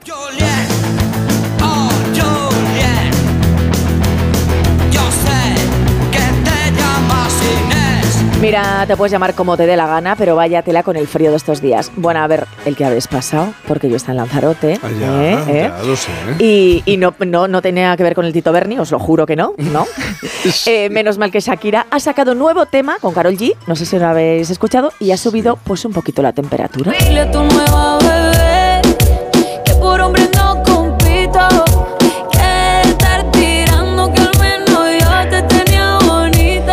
o sea, ¿entendéis lo que dice en alguna, Nunca, alguna vez, en alguna frase, ¿vale? Pues eso, yo tampoco. Bueno, mira, otra cosa, ¿no? Pero animada, la semana sí ha estado, querido Aries, tú pensando como yo que Arco y la Semana del Arte se habían acabado, estábamos muy tristes, pero no, que todavía quedaba una performance más. La moción de censura de Vox con tamames a la cabeza, para que luego digan que la política, pues no tiene arte. Sí. Madre mía. Eh, Madre mía, Madre madre mía. mía, Eh, madre mía. tenemos a alguien al teléfono, están hablando con, con ella. ¿Qué te parece si mientras eh, conseguimos hablar con esa persona, Venga, vamos con el porque lo has puesto muy fácil, la adivinanza ¿Sí? era muy fácil, de verdad. ¿Es de verdad? Sí. Ahí sí. yo creo que hay un canario. La referencia canaria, mira que Canarias tiene tantas cosas que ofrecer. Me parece que Pero es que en no le estos quedaba días, otra. en estos No días. Canarias, Es que, a ver, bueno, que- sobrino pues implica que hay un tío. me aboca. Claro, claro. Y lo siento tanto por los perritos que se llaman así, que esta semana están señalados en todos los parques de, No. de España. No, Los, no puede ser. los perritos llamados Bernie. Hay una cosa. Sí. Mira, lo del alcohol también lo comparten, te lo voy a decir. El perro y él, esa es otra pista, ¿eh? Os lo digo. Ya está, ya sí. Sí es, que, sí es que ha quedado muy claro. Creo que están dialogando. Tiene muchas ganas de hablar. Seguramente tendrá. Rosa, buenos días. Hola, Rosa. Buenos días. Hola. Hola, Rosa. ¿Estás en Ciudad Real? Sí, Y estás, estás eh, en el coche. ¿Dónde estás? Porque est- estoy en el coche, sí. estás en el Conduce coche. mi marido. Conduce el marido. Muy bien, mucha responsabilidad. Eh, Rebeca dice que es difícil, pero tú, yo estoy seguro que, que lo sabes de sobra. La- creo, creo que en el min- segundo uno. En el ¿En serio? uno, Oye, mira, claro. Rosa, no me tires por tierra todo el esfuerzo que he hecho esta ¿De semana. quién está ¿vale? hablando Rosa? ¿Cómo? ¿De quién ah, está de hablando? Tito Berni. Tito Berni, efectivamente. Tito Berni. Oye, una curiosidad, eh, no sé si me lo puedes contar. ¿a- ¿Hacia dónde vais en el coche? Me gusta saber. la- Venimos de Valencia de celebrar los 50 años de las bodas de oro, las bodas de oro de mi hermana. Bueno, y pues, volvemos a Ciudad Real. Pues muy bien. Pues enhorabuena a tu hermana. Enhorabuena, sí, sí, sí, sí. Un abrazo grande. Vale, gracias. 50 años, Madre 50 mía. años. Se ha reído mucho ella, ha dicho enhorabuena y ha hecho jajaja. Digo, no sé si es bueno o es malo. Oye, ¿y, y la realidad que nos trae? A Pues nosotros, la realidad, estamos pues, aquí. pues, pues, pues nada bueno, como lo, bien lo sabéis, ¿vale? Pues por ejemplo, por ejemplo, nos ponemos ahí un poco laboralistas. El Tribunal Supremo fija que una caída de camino al bar para merendar en horario de trabajo es un accidente laboral. Sí. Es In itinere, in itinere. escuchado. Sí. Esto es muy bueno. In ¿eh? itinere ¿Pero quién in descendere. merienda? ¿Qué, qué adulto merienda? Pues yo tengo una amiga, exacto, que de repente no me Hay mucha gente que sigue merendando. Claro, y en turno de tarde es el, es el desayuno del turno de tarde. Hay mucha gente. Exacto, exacto. Yo creo que eso solo pasa en España, fíjate. Sí, yo, también, lo creo. Yo también No sé elegirla así, ¿no? Pero eh, tiene su lógica porque cenamos muy tarde y ahí hay un periodo en el que hay que alimentar, hay que alimentar el cuerpo. Pobrecitos. Que, oye, eh, todo lo contrario, despiden a la jefa de Twitter por dormir en el trabajo, ya que no volvía a casa para no perder tiempo y seguir trabajando. Eh, Sí, sí, sí, esto lo, lo he leído. Sí, señor. Pero tenía un saco de dormir. Sí, en sí. el suelo. Bueno, fue una de las exigencias o de las sugerencias de Elon Musk. Sí, sí, pidió compromiso, ella se comprometió y fíjate la, cómo se lo ha devuelto aquí nuestro Sí, de amigo. verdad, sí, es que de verdad. Oye, eh, ten cuidado, Jaime Cantizano, tú que eres jefe, ¿vale? Porque un tipo al que despiden secuestra a su jefe, le da una paliza y le lleva a Villajoyosa en coche. Que quizá lo peor Pues es que le lleve a bien, Villajoyosa. no me pilla bien que me lleve a Villajoyosa, pero O sea, muy fuerte. no sé. Para en una gasolinera, ¿vale? Y entonces, en ese momento, apaleado consigue escapar y ya la Guardia Civil le para. Pero ¿qué destino le deparaba en Villajoyosa? Pues no lo tengo la fábrica claro, de chocolate. Es que me pilla lejos. Me vale más eh, Sigüenza, me gustaría. Me gustaría apetece más. Sigüenza. Pues doy una idea a alguno de vosotros. El marido de una alcaldesa no secuestró hace poco Sí, a la concejal sí, de sí, sí, sí.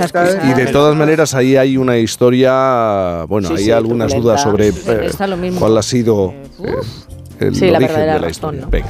Oye, ¿y os acordáis del preso que se escapó disfrazado de oveja con vaqueros? Supuesto. Claro, una segunda saga. Llega un capo que se escapa de una prisión de máxima seguridad con sábanas. ¿Eh? Esto Atando sí, sábanas. de- de Pero fantasma, esto, ¿o qué? esto ha pasado muchas Pero veces. qué guay, ¿no? Haciendo Atando sábanas de Ah, toda la vida. descolgándose. Eso, Claro, claro. claro, claro, Ah, el atando las clásico, sábanas. sí. Pero yo pensaba que esto era de las películas, ¿no? No, Pues seguro, de máxima, no. Pero qué mierda de máxima seguridad es esa, también os lo Eh, digo. No, y qué buenas las sábanas, ¿eh? Qué buena, joder, que sí, toda la qué razón. buen algodón. Toda ¿eh? la razón. Bueno, eh, cambiamos de tercio porque la primera ministra británica, no, una, una ministra británica anima a la gente a comer nabos. Bueno, pero esto. Sí, bueno, pues ha sido un titular muy, muy polémico. Pero titular en ahora, España, eh, no sí, allí. Sí, efectivamente. Claro, es que- La ministra, pero titulando los periódicos, la ministra anima a comer nabos. Dime que Bueno, estaba titulado con jiji después del titular. Y hablando de, hablando de esto, de hortalizas, el tamaño del pene ha aumentado un 24% en los últimos años. Tú esto no lo crees. ¿a Eh, pues, pues es lo que os iba a decir. También- pues no sé a quién. Perdona, también titulado jiji después. Oye, un grupo de empresarios de España firman un documento en el que se comprometen a cerrar los negocios en los despachos en vez de en los puticlubs de este país. Ah, Ah, Venga, ah, muy interesante. anda, dos más. Anda. Eh, Un agricultor ugandés de 67 años es uno de los polígamos más prolíficos de la historia, con 12 esposas, 102 hijos y 568 nietos. Ay, este no es el que ha dicho Mm. eh, que ya con 102 era suficiente. Sí, que se plantaba, ¿no? Que se Ah, plantaban 102. Mira. A lo mejor él sirvió, su ejemplo sirvió de base para este estudio sobre el aumento del pene. Del pene. o- Eso puede podría ser, mira, puede ¿eh? Como hilas. Como, sí, Sí, señor. Sí, sí. se- sí, señor. Eh, un hombre se vuelve viral el día de su boda después de que se hayan presentado todas sus exnovias a las que él fue infiel con una pancarta advirtiéndole: Te vamos a destruir. Me Esto sí parece, bueno, me parece maravilloso. Esto- me parece esto- maravilloso. esto. Lo peor es que la tipa que estaba al lado se casó con él. Se casó. Se casó con él. Dijo, tengo pagado todo y voy a aprovechar. ahora mismo, efectivamente. Sí. Ya veremos cómo sale esto por peteneras. Bueno, pues ya sabemos, ¿no? Ya sabemos. Eh, pues no lo sé. Lo del pene, ¿no? El grupo de empresarios Venga, ¿no? venga, de vale, España. venga, vale. Bueno, Y, y voy al artecijo. ¿vale? Que hoy pues va de Lereles, ¿vale? Yo Eh, creo, sí. yo creo que este os lo podéis saber, pero bueno.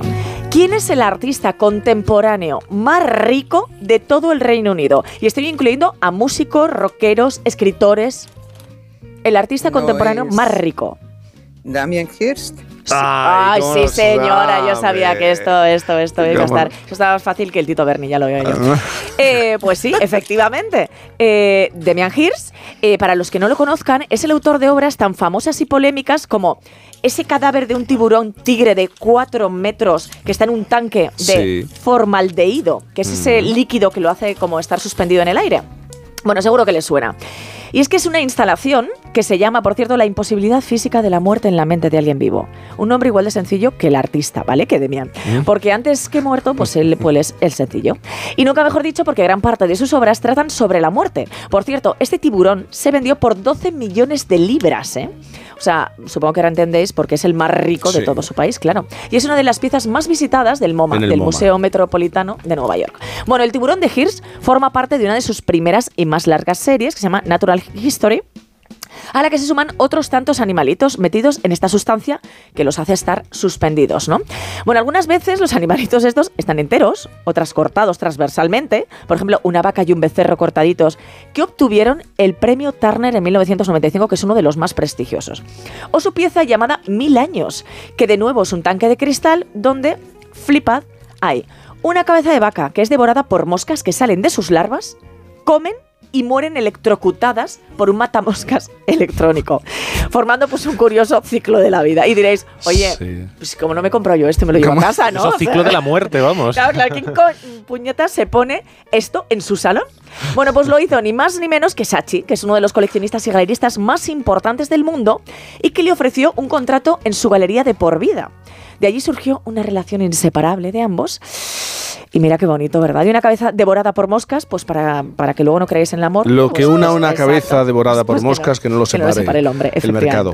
Oye, pero si algo ha hecho Demian Hirst, eh, uno de los artistas más importantes del mundo es lo controvertido de su trabajo, claro, una vez más. Como os decía, su obra trata de la muerte, pero también se le ha tachado de cínico, caprichoso, mentiroso, trilero, por las ingentes cantidades de dinero que ha ganado y los precios de sus obras. Bueno, para que os hagáis una idea, mientras Lehman Brothers quebraba, el mundo entraba en una crisis gigantesca y el señor Hirsch vendió sus obras por más de 120 millones de euros.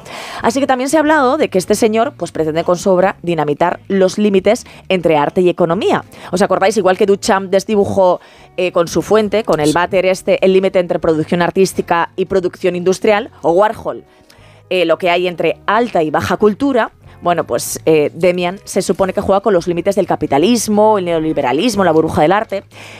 Pero al ser un poquito excéntrico y ocupar muchas páginas de las revistas de cotilleos, hay gente dentro del mundo del arte pues, que dice que es un estafador.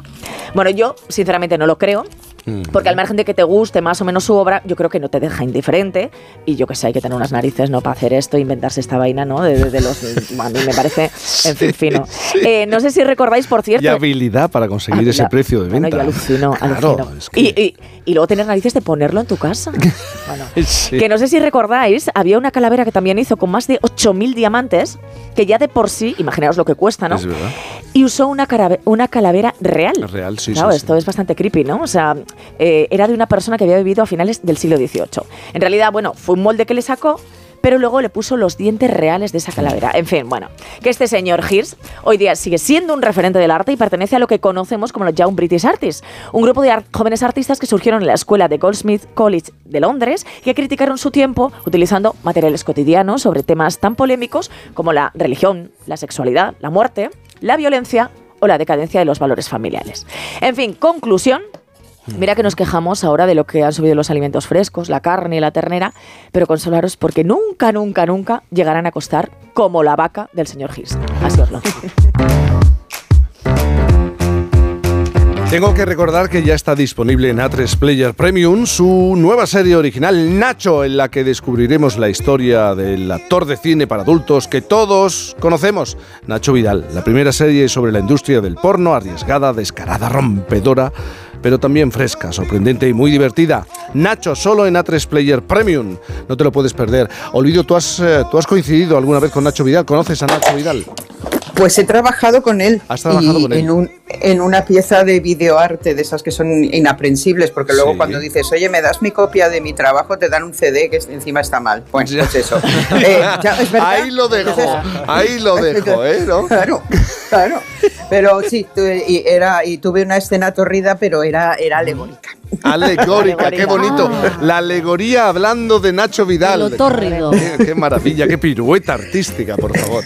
Bueno, olvido, te mando un beso enorme. Cuídate mucho. Venga, un beso para todos. Eh, Mario Viciosa, tú también. Jaime Cantizano, muy buen domingo. Tú también. Eh, confirman, confirman. Se están construyendo los hoteles. Hoy en día ya no tienen, ya no tienen persianas. No se hacen con persianas por una cuestión también de limpieza. ¿eh? De Ah, claro. La limpieza de las. ¿Nos de las están persianas. llamando guarros a los que tenemos persianas? ¿Te ¿Están diciendo eso? Bueno, pero tú por favor. pones empeño y te A ver la dedicas. y- limpia por fuera, tú no. Claro. Yo Claro. tampoco. Eh, Rebeca, pues. Eh, pues, yo mi prioridad, como decía Terelu, es estar viva hoy. Sí, ¿vale? Venga, que sí. Esto, esto es lo que puedo decir. Un beso enorme, cuídate mucho. Un beso. Llegan enseguida las noticias a la sintonía de Onda Cero.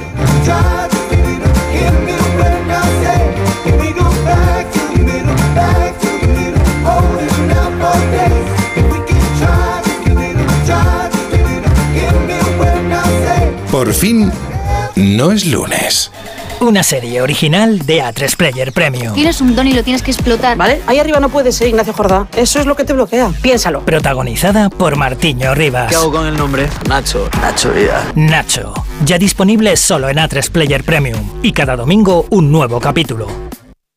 La EPOC es una enfermedad prevenible y tratable. Con la campaña Con un par de pulmones de GSK, en el programa Julia en la Onda hablaremos sobre esta patología tan desconocida, aun siendo la tercera causa de muerte en el mundo. ¿Cómo podemos cuidar mejor nuestra salud respiratoria y adelantarnos al diagnóstico de esta enfermedad? El miércoles 8 de marzo, la EPOC en Julia en la Onda. Para más información, consulta con tu médico. Te mereces esta radio. Onda Cero, tu radio. ¿Y tú que tienes hijos pequeños? ¿Qué necesitas para tu seguridad? Desde que soy madre me importa mucho más la seguridad. Necesito que estemos protegidos cuando estoy con él en casa. Pues en Securitas Direct tienen una alarma para ti, porque puedes conectarla también cuando estás dentro de casa o pedir ayuda con el botón SOS. Ellos responden en 20 segundos y te envían ayuda. Y es que tú sabes lo que necesitas y ellos saben cómo protegerte. Llama ahora al 900-272-272 o entra en securitasdirect.es y descubre la mejor alarma para ti. Ahora que todo ha cambiado, que nada es como antes, hay algo que no varía. Hoy día 5 en Alquiler Seguro todos nuestros propietarios han cobrado su renta. Con Alquiler Seguro siempre cobras tu renta el día 5. Llama ahora al 910-775-775 o entra en alquilerseguro.es y disfruta siempre del día 5.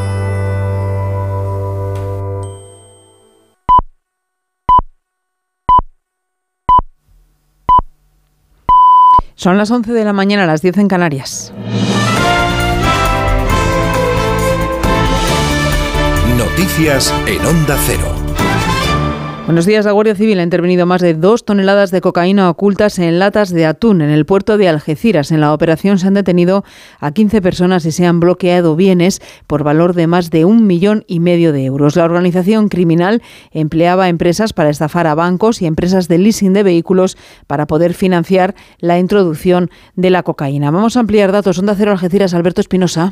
Se trata de una espectacular operación contra el tráfico de cocaína que arrancó en febrero del año pasado en Castro Urdiales, en Cantabria, cuando los agentes de la Guardia Civil localizaron a una organización que había traído a un grupo de personas de origen colombiano para crear un núcleo de seguridad y establecer la logística necesaria para introducir la droga por el puerto de Algeciras. De hecho, hay 15 personas detenidas, entre ellos algunos de estos sicarios, a los que incluso se les podría atribuir algún delito de homicidio. Asimismo, los cabecillas de la organización localizaban a testaferros que utilizaban al frente de una red de empresas cuyo único fin era establecer una actividad ficticia para blanquear el dinero.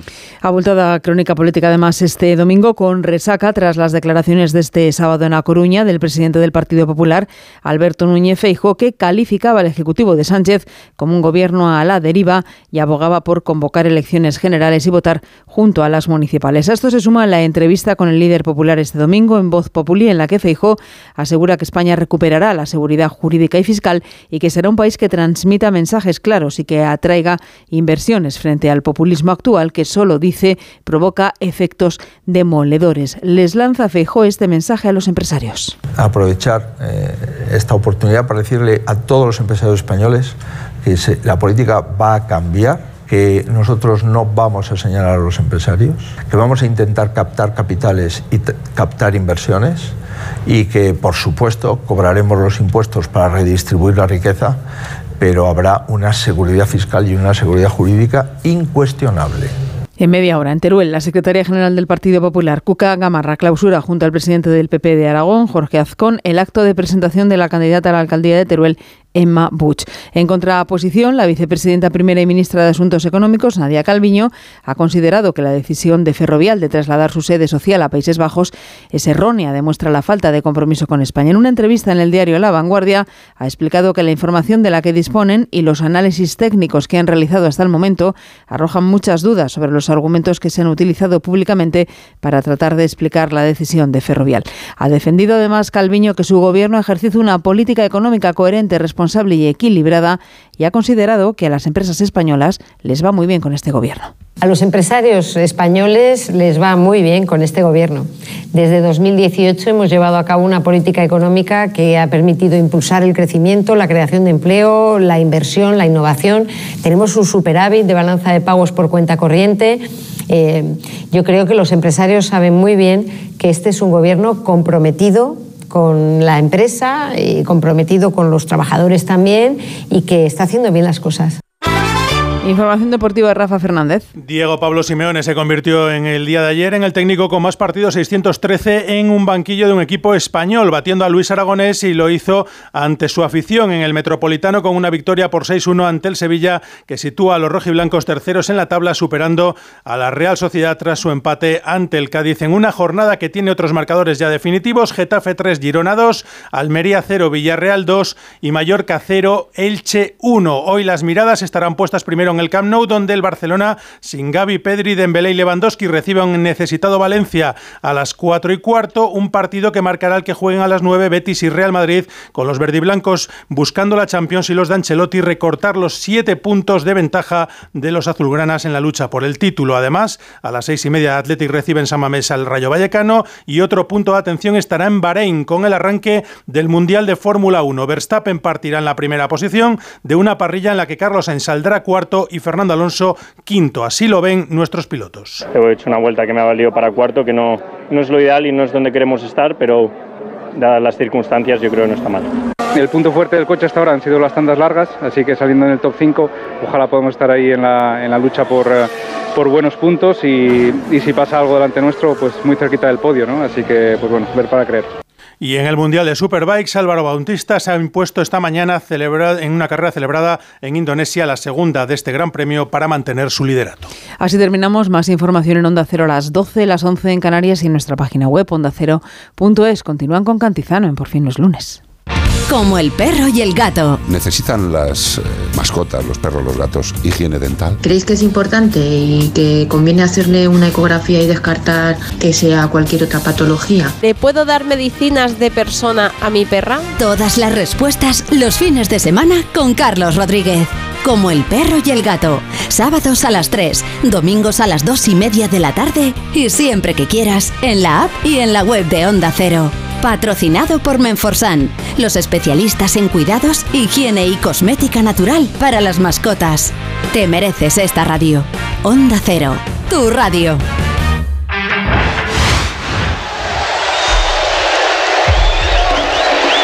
En Onda Cero.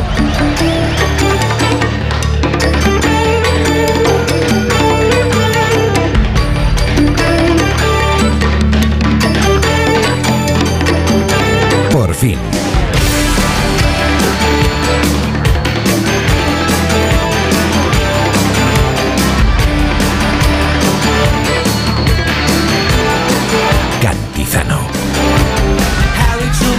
Doris Day, Red China, Johnny Ray, South Pacific, Walter Winchell, Joe DiMaggio, Joe McCarthy, Richard Nixon, Studebaker, Television, North Korea, South Korea, Marilyn Monroe.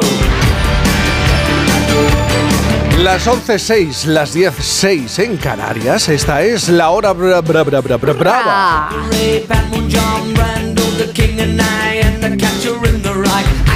Quiero saludar primero a Sara Escudero y hacerle una pregunta. Sara Escudero, buenos días. Buenos días. Sara Escudero, ¿qué es lo que ves desde la ventana del lugar en el que estás? Y ahora me dices, estoy en un sótano y hace tres horas que no salgo. Pero ya sabes que esto Pues es la mira. radio, la magia de la radio, y hay que construir un relato. y ¿Qué es lo que ves? Vale. Vale, pues mira, estoy en un hotel que precisamente viene muy a colación de- Sí. del día y tengo, no tengo persianas. Entonces, a través del visillo de la habitación veo la otra cara del hotel y tengo abajo el patio donde está la salida de la, de la cafetería del hotel, que está me- preciosa con estas lucecitas.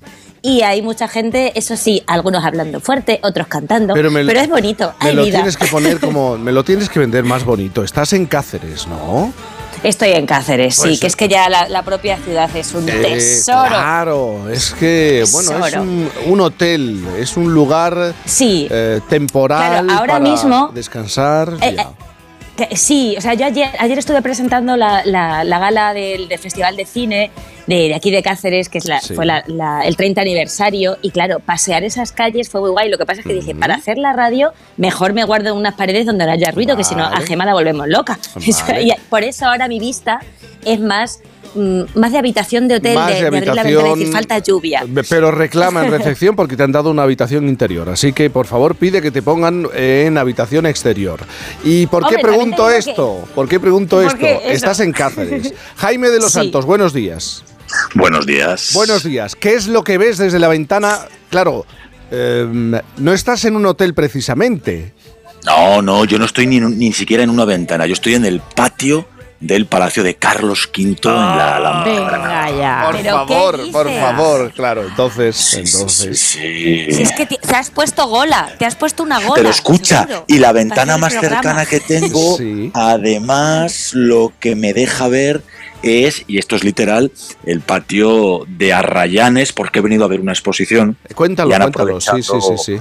han aprovechado que en la propia capilla de este palacio de Carlos V es uno de los pocos ejemplos que hay en España de un perfecto renacimiento. Renacimiento, sí. Principios del siglo XVI, Carlos V está muy empeñado en demostrar eh, no solamente su poder imperial, sino cómo la religión católica, la única fe según él, se sobrepone, se superpone sobre el gran palacio nazarí y eh, en esta capilla de Carlos V, eh, como os digo, en torno a 1540, han montado una exposición extraordinaria de un momento único y es cuando Henry Clark en 1968 viaja a España, a la España franquista, a realizar un reportaje de moda, de moda española, en probablemente una de las escenografías más emblemáticas de todo nuestro país, que es la Alhambra. El por entonces ministro de Información y Turismo, Manuel Fraga Iribarne, se ha inventado aquello de Spain is different y ha visto que con el cine y con la moda tiene la, la mejor fórmula para atraer el interés de turistas de alto poder adquisitivo. Y por primera vez Vogue América le va a dedicar 10 páginas extraordinarias a grandes diseñadores como Pertegaz, como Valenciaga, pero también a otros que hoy desgraciadamente no son tan conocidos, pero que por aquel entonces se podían comprar sus eh, extraordinarias creaciones desde en Saks, San Bedford Goodman o en las grandes tiendas de París como son Pedro del Castillo o una mujer extraordinaria que es eh, Concepción Bastida.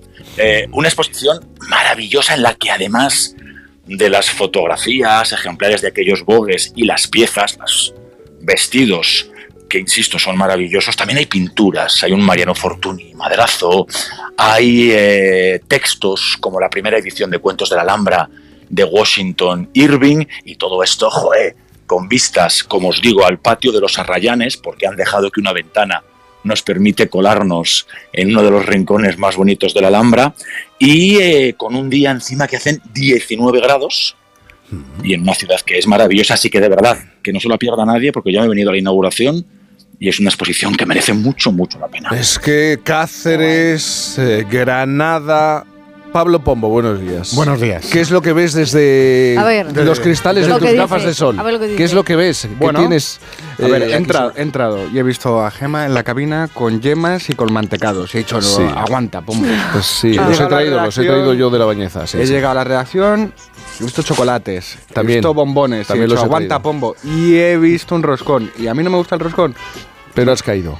Dos veces. Dos veces. Me he zumbado dos veces, después he llegado a la encima- cabina, me he metido las yemas y, y lo han picado. Y después de todo esto, te veo entrar a ti con un sándwichito integral en la mano. Eh, No, no, pero oye, pero, pues, pues, pues sí. Sí, sí, Pablo, ha pasado. me he desayunado piononos. me he metido de desayuno cuatro piononos, Pablo. Cuatro piononos, por favor. Tengo eh, se nos está azúcar en yendo. sangre para el resto del mes. Se nos está yendo de las manos, por favor. Oye, escúchame Te- una cosa. Sí. Yo, yo voy a barrer para casa, pa- para Cáceres y para Mini Milagro, que sabemos que Isa no es de dulce. Pues yo Ah, he a mí desayunado me café con leche y, y unas poquitas de migas. Y unas poquitas de migas. pequeñas. Sí, sí, a lo loco, a lo loco, arriba el Está muy pimentón. bien, Está muy, está muy bien eso. Pero desde los cristales de tus gafas eh, ves nuestro diario, el diario de este programa, ¿no? Eso es. El Brava Times. Brava Times. Extra, Sí. extra.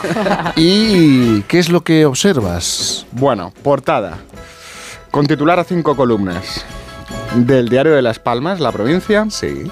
La telaraña del mediador. Y nada menos que 17 páginas 17 súper bien montadas. Páginas. Increíble, increíble. Dos, campaña electoral.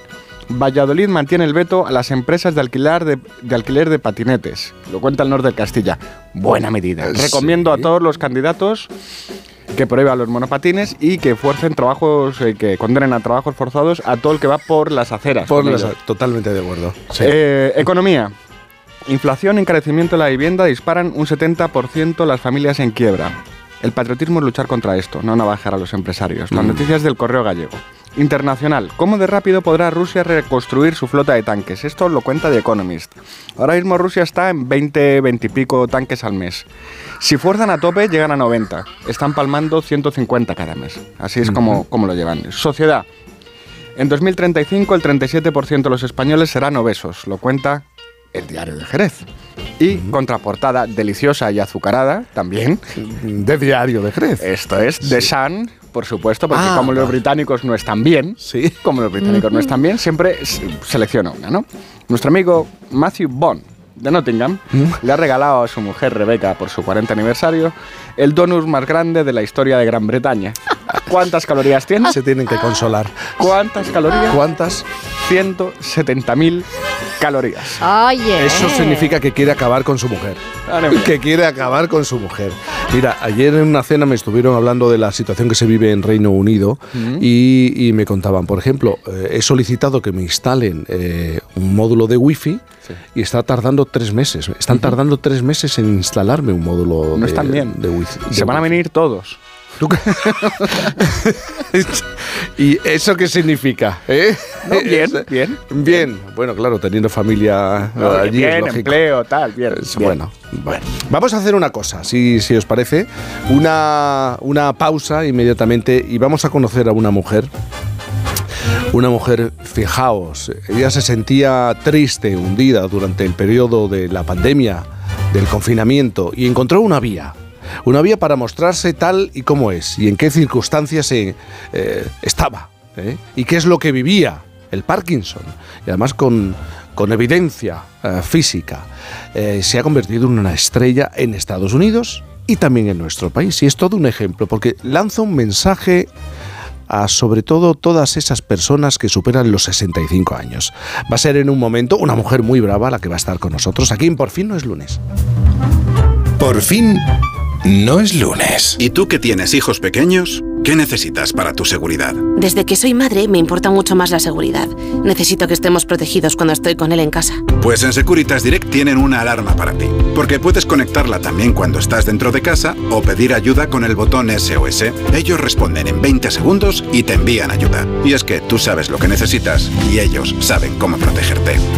Llama ahora al 900-272-272 o entra en securitasdirect.es y descubre la mejor alarma para ti. Un día descubres que tienes humedades en techos, paredes, están por todas partes. ¿Qué puedes hacer? Llama a Murprotec. Llama al 930 1130 o entra en murprotec.es. Si con las humedades te las tienes que ver, ¿qué puedes hacer? Llama a Murprotec. 930 1130. Murprotec. Cuidando tu hogar, cuidamos de ti. ¿Tienes experiencia laboral pero no tienes un título oficial que la reconozca? Ahora puedes acreditarla y mejorar tus posibilidades de empleo y promoción laboral. Inscríbete en el procedimiento de reconocimiento de las competencias profesionales de la Comunidad de Madrid. Infórmate en comunidad.madrid o llamando al 012. Tu trabajo se merece un título. Campaña financiada por el Ministerio de Educación y Formación Profesional y por la Unión Europea Next Generation. Comunidad de Madrid. Hoy el mercado laboral exige mucho más que conocimientos. Con el modelo Learning by Doing de la Universidad Nebrija, los alumnos mientras estudian pueden participar en proyectos de innovación únicos. La mejor forma de terminar la carrera con experiencia. Infórmate en nebrija.com. Universidad Nebrija, haz algo único. Empresa patrocinadora del quinto centenario Antonio de Nebrija. Si a ti lo que realmente te gusta es llegar del trabajo y ponerte a revisar portales inmobiliarios, hacer llamadas, mandar mails, organizar el papeleo y tener que enseñar tu casa a desconocidos, hazlo. Si no, confía la venta de tu casa a los mejores profesionales y disfruta de lo que realmente te gusta. Gilmar, de toda la vida, un lujo. El mejor flamenco te espera en el Teatro Real. Ven al Real y descubre un espectacular tablao en su histórico salón de baile con la temporada de Flamenco Real. Disfruta cada mes de tres espectáculos únicos con grandes figuras del cante y baile como Eduardo Guerrero, Marco Flores, Lucía La Piñona o Patricia Guerrero. Entradas desde 29 euros en teatroreal.es y Fiber. En Seniors somos más que cuidados, somos confianza. Mejoramos la calidad de vida de personas mayores y dependientes gracias a nuestros cuidadores y cuidados a domicilio. Estamos acreditados por la Comunidad de Madrid para la solicitud del cheque servicio. Contáctanos en seniors.com, seniors con doble N, en el 91 934 1944 o ven a visitarnos a la calle Arapiles 17. Estos tomates soleados con berberechos al pilpil están buenísimos. Y este dúo de croquetas de queso de tetilla y carabinero, espectacular. Un día de estos tenemos que hacerlas, cariño. Que las haga yo, quieres decir. ¡Qué morro! Mejor las comemos aquí. Atrapallada, cocina gallega, gallega de verdad. Paseo de las Acacias 12 junto a Embajadores.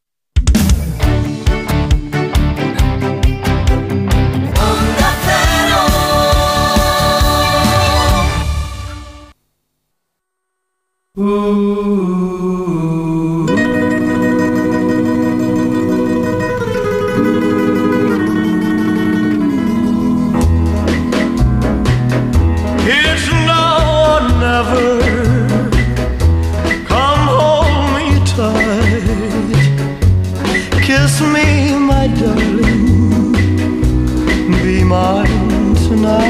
Es que estos próximos minutos van a ser minutos para las dos Saras que tenemos en esta hora brava.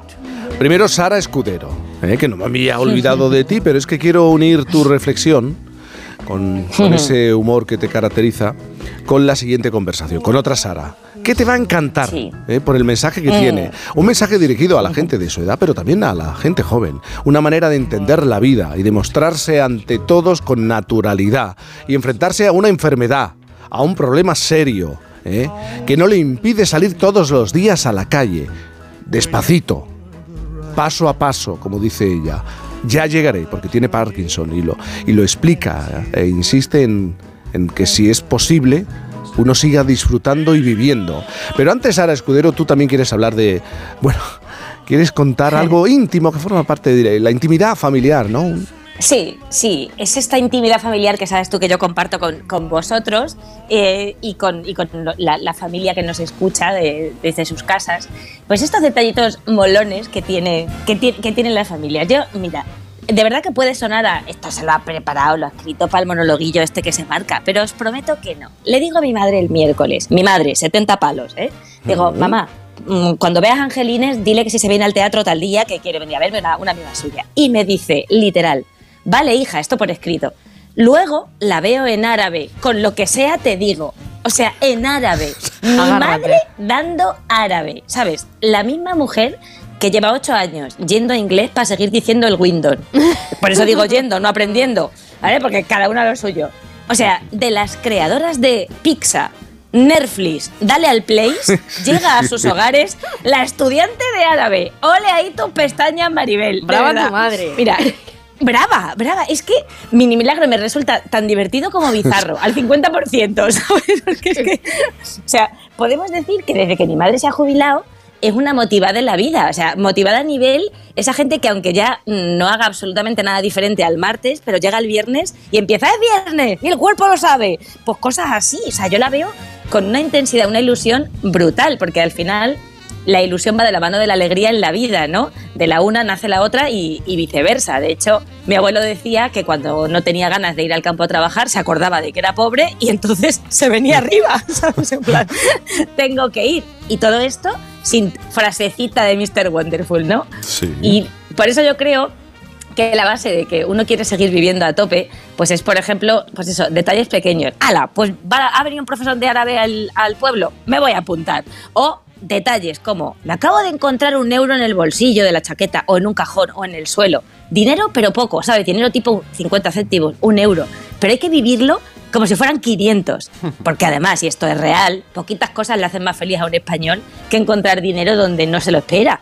O sea, esto hay que vivirlo con mucha ilusión, como si fuéramos niños, teniendo clara una cosa. No es dinero nuevo, ya era tuyo. ¿Mm? Sí. Os voy a dar unos segundos para pillar el chiste a los que estéis recién levantados. Venga, venga, que está ahí fácil. Es como, mira, este es un detalle que eh, rigurosamente es cierto. Yo me he puesto el VAT, o sea, lo de el telepeaje hace poco, Sí. y eso es una maravilla. Un bichito chiquitín que te hace sentirte la reina de la A6.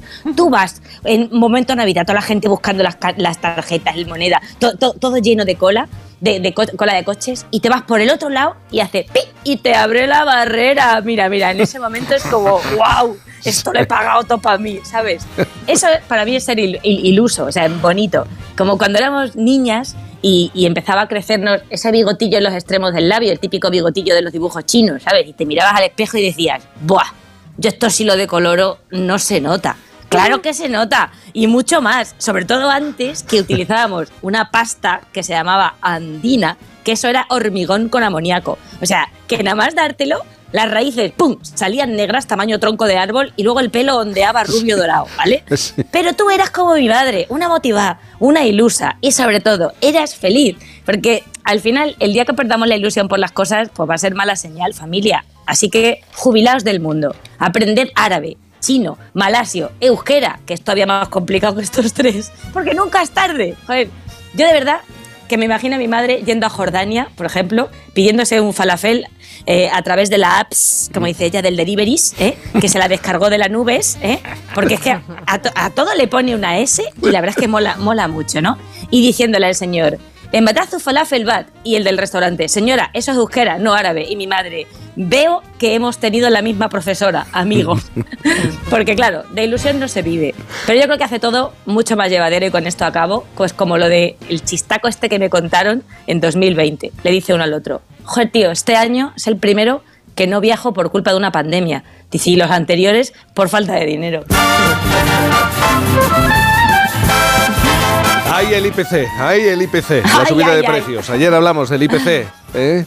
de la subida de los precios. ¿Cómo que un kilo de tomate es casi 4 euros? De verdad, este es un ejemplo, uno de los muchos ejemplos. Oye, Sara y también Jaime de los Santos, Pablo Pombo, Isabel Lobo, eh, os quiero presentar a otra Sara. Es ahora o nunca. ¿eh? Es algo que tiene marcado a fuego nuestra brava invitada.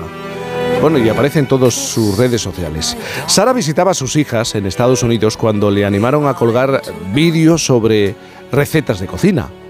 Su imagen de estrella glamurosa, de estas que se visten de gala incluso para ir a comprar el pan, el pelo azul, por ejemplo, muchos colores, llamaba la atención, pero no más que la forma en la que se expresaba y, y todo lo que quería transmitir, contarle a la gente que estaba al otro lado. Sara tiene 91 años y padece Parkinson. En una de sus múltiples eh, entrevistas en medios nacionales e internacionales ha declarado, la vida es sobreponerse a todo. La enfermedad sé que está ahí, pero no interrumpe mi vida. Solo le digo, despacio, despacio, dame tiempo. Sara Blanco, buenos días. Hola, buenos días. Buenos, eh, puedo tutearte, ¿no? Porque Sí, sí, cómo eres una no. mujer de tu tiempo, del momento y ya sabes cómo nos manejamos y cómo hablamos eh, hoy en día, ¿no? Sí, sí. Bueno, Sara, eh, tú te consideras una mujer joven de 91 años. Eso lo tienes muy claro. Clarísimo. ¿Y, y qué hace una chica como tú de 91 años en un mundo como el de Instagram? Eh, ¿En qué momento alguien dijo, pues eh, esta mujer puede, puede funcionar? Pues mira, esto surgió en la pandemia allí en Los Ángeles, que estaban mis hijas y una íntima amiga de ella le dijo, como yo estaba eh, allí que no hablaba inglés y ellas trabajan que en el mundo del cine, pues yo estaba un poco desplazada y entonces dijo esta chica, ay mira, ¿por qué no haces, abres una cuenta de Instagram a tu madre? Y a partir de ahí, pues yo encantada de la vida para divertirme y no estar agobiada. Y por la mañana, pues hacíamos un show de cocina y por la tarde de, de moda, de estilismo. Y ahí surgió todo y de ahí empecé yo a una vida nueva maravillosa, porque en la pandemia que todo estaba cerrado y todo estaba ennegrecido tristemente, pues a mí se me había muerto una hermana mayor también y, y la historia de la pandemia iba más para los mayores. Claro. Y entonces yo estaba llena de miedo. Pero ya que empecé a todo eso, ya mi vida cambió y dije, no, no, que va, yo estoy más viva que nunca. Y a partir de ahí ya a trabajar todos los días. Y entonces nace Sara is in the kitchen eh, y, y hablas y cocinas cocido, paella, croquetas, todo tipo de guisos. Pero ¿qué es lo que más le gusta a los americanos? Porque tú estabas en Los Ángeles. Sí, sí, yo estaba en Los Ángeles. Yo hacía cocina para todo el mundo, para los americanos. Yo cantaba, yo hablaba, me dirigía a los que realmente tienen la enfermedad mía. Y allí en Los Ángeles pusieron, en la asociación pusieron una fotografía mía, me llamaban, me preguntaban porque tenía muchísimos seguidores.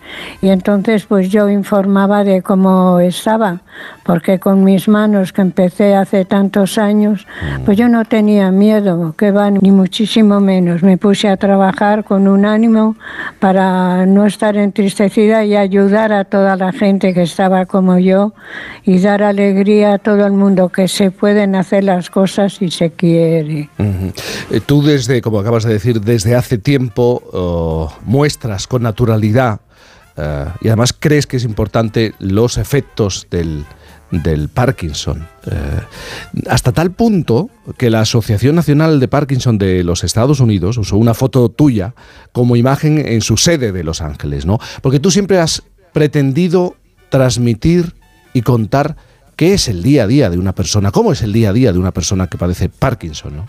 Pues yo todos los días cuando me levanto si quieres saber que tienes que convivir con ella porque no puedes rechazarla. Además es una enfermedad, como todo el mundo sabe, degenerativa y cada día te va dando un signo, no positivo, sino todo lo contrario.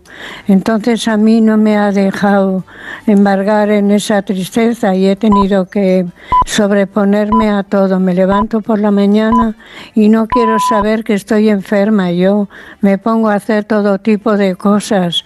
Me voy a pasear, me tomo una Coca-Cola o lo que sea o la compra y con mi andador me vengo a casa. Y así quiero decir que la gente puede hacerlo también. Con esa misma actitud es tener actitud, levantarse y decir, no me atropella a mí esto, yo tengo que convivir con ello, pero sin entristecerme. Y eso es lo que hago. Mira, en Diario Sur te he leído unas declaraciones. La vida es sobreponerse a todo. La enfermedad sé que está ahí, pero eh, es que no me va no me va a sobrepasar, ¿no? Lo que estoy eh, viviendo lo hago con naturalidad, con toda la naturalidad del mundo, no me sorprende nada. No, no, que va, yo no estoy asustada. Pienso en ello, pero, pero como es natural, porque convivo con ello, pero me caigo y me levanto. Es que no, si me caigo no quiero que me levanten, me sobrepongo yo y me levanto yo sola con mis esfuerzos. No quiero estar sucumbida bajo los efectos de esa enfermedad y decir no valgo para nada, ni muchísimo menos. Yo es que me sobrepongo a todo eso, tan, tengo tanto orgullo que no me dejo sobrellevarlo por esta enfermedad a arrastrarme ni nada. Mm. Por eso antes hablábamos de tu irrupción en el mundo de las redes sociales, en Instagram, cómo empiezas a hablar de cocina, cómo empiezas a hablar de moda, porque a mí me han contado, tus hijas lo cuentan, que, te recuerdan desde muy pequeñas siempre impecable, que ibas a comprar el pan y ibas casi de gala. A ti siempre te ha gustado la moda. No, mira, siempre, siempre. Yo me he levantado por la mañana, a las seis de la mañana, el trabajo que fuera con siete hijos considera, ¿no? Pues yo me ponía toda la vida mis tacones. Hasta las 12 de la noche no me les quitaba cuando acababa de todo. Pero yo es que estaba encantada porque me ha gustado la moda, vestir bien, elegante. No he tenido una estatura ahí de modelo, pero tampoco me ha hecho falta. Con mis siete hijos yo no me importaba, iba siempre bien vestida, elegante, porque me gustaba a mí. Es que me gustaba a mí interiormente. Y por eso he querido manifestarlo igual en ahora en toda la ropa que me pongo, lo hago con toda la naturalidad del mundo, porque me encanta, me encanta. Claro, tienes una imagen eh, muy atractiva, de mucho color, vistes eh, eh, prendas muy modernas, ¿no? Y es una manera también de transmitir por qué yo con 91 años, por qué yo que soy uh, enferma de Parkinson, no voy a disfrutar también de la moda y voy a hablar de la moda y me voy a poner colores, ¿no? Colores, colores, colores. Me encantan. El, el arco iris se ha hecho para todo el mundo. Fíjate que a mí la ropa negra de joven no me gustaba, me asustaba ponérmela. Pero luego ya después he dicho, venga, lo que haga falta, los colores, con toda la naturalidad del mundo. La ropa de joven, de mayor, que no haya para las personas mayores, no tiene que haber una época así y otra no. Es una vida que tiene que continuar con tu imagen que tengas y sobreponerte a ello y decir aquí estoy, yo lo valgo. No, los, la, la edad es un número. A mí, mira, como no me he jubilado, mi vida ha continuado igual. Yo no me creo que soy anciana. Vamos, ni muchísimo menos. Yo me considero una persona mayor, pero joven. Yo miro atrás y digo, vamos, ni, ni para coger impulso. Adelante, yo con mis proyectos que todavía les tengo y muchos, porque hay que tener proyectos del tipo que sea, aunque sea para decir, a ver mañana qué libro leo, a ver mañana dónde me voy a tomar un café, hacer proyectos ya de esta edad que mucha gente, otra por ejemplo como yo, hago otro tipo de proyectos, pero la gente que no esté sumida así en, en esa gravedad puede hacer proyectos del tipo que sea del tipo que sea, para moverse. El caso es no estar sentadas, porque para la familia también es un es un poco preocupante cuando llegan esta enfermedad que ya empiezas a tener que necesitar de ellos. Pues es un poco preocupante, hay que sobreponerse en lo que se pueda para no crear angustia a los familiares. Yo tengo suerte porque tengo cuatro hijas y tres hijos, pero mis hijas son las que están pendientes porque convivo con ellas. Eh, tú sales por la mañana. ¿Ahora de qué color tienes el pelo, Sara? ¿De qué color? ¿Lo, lo sigues teniendo azul?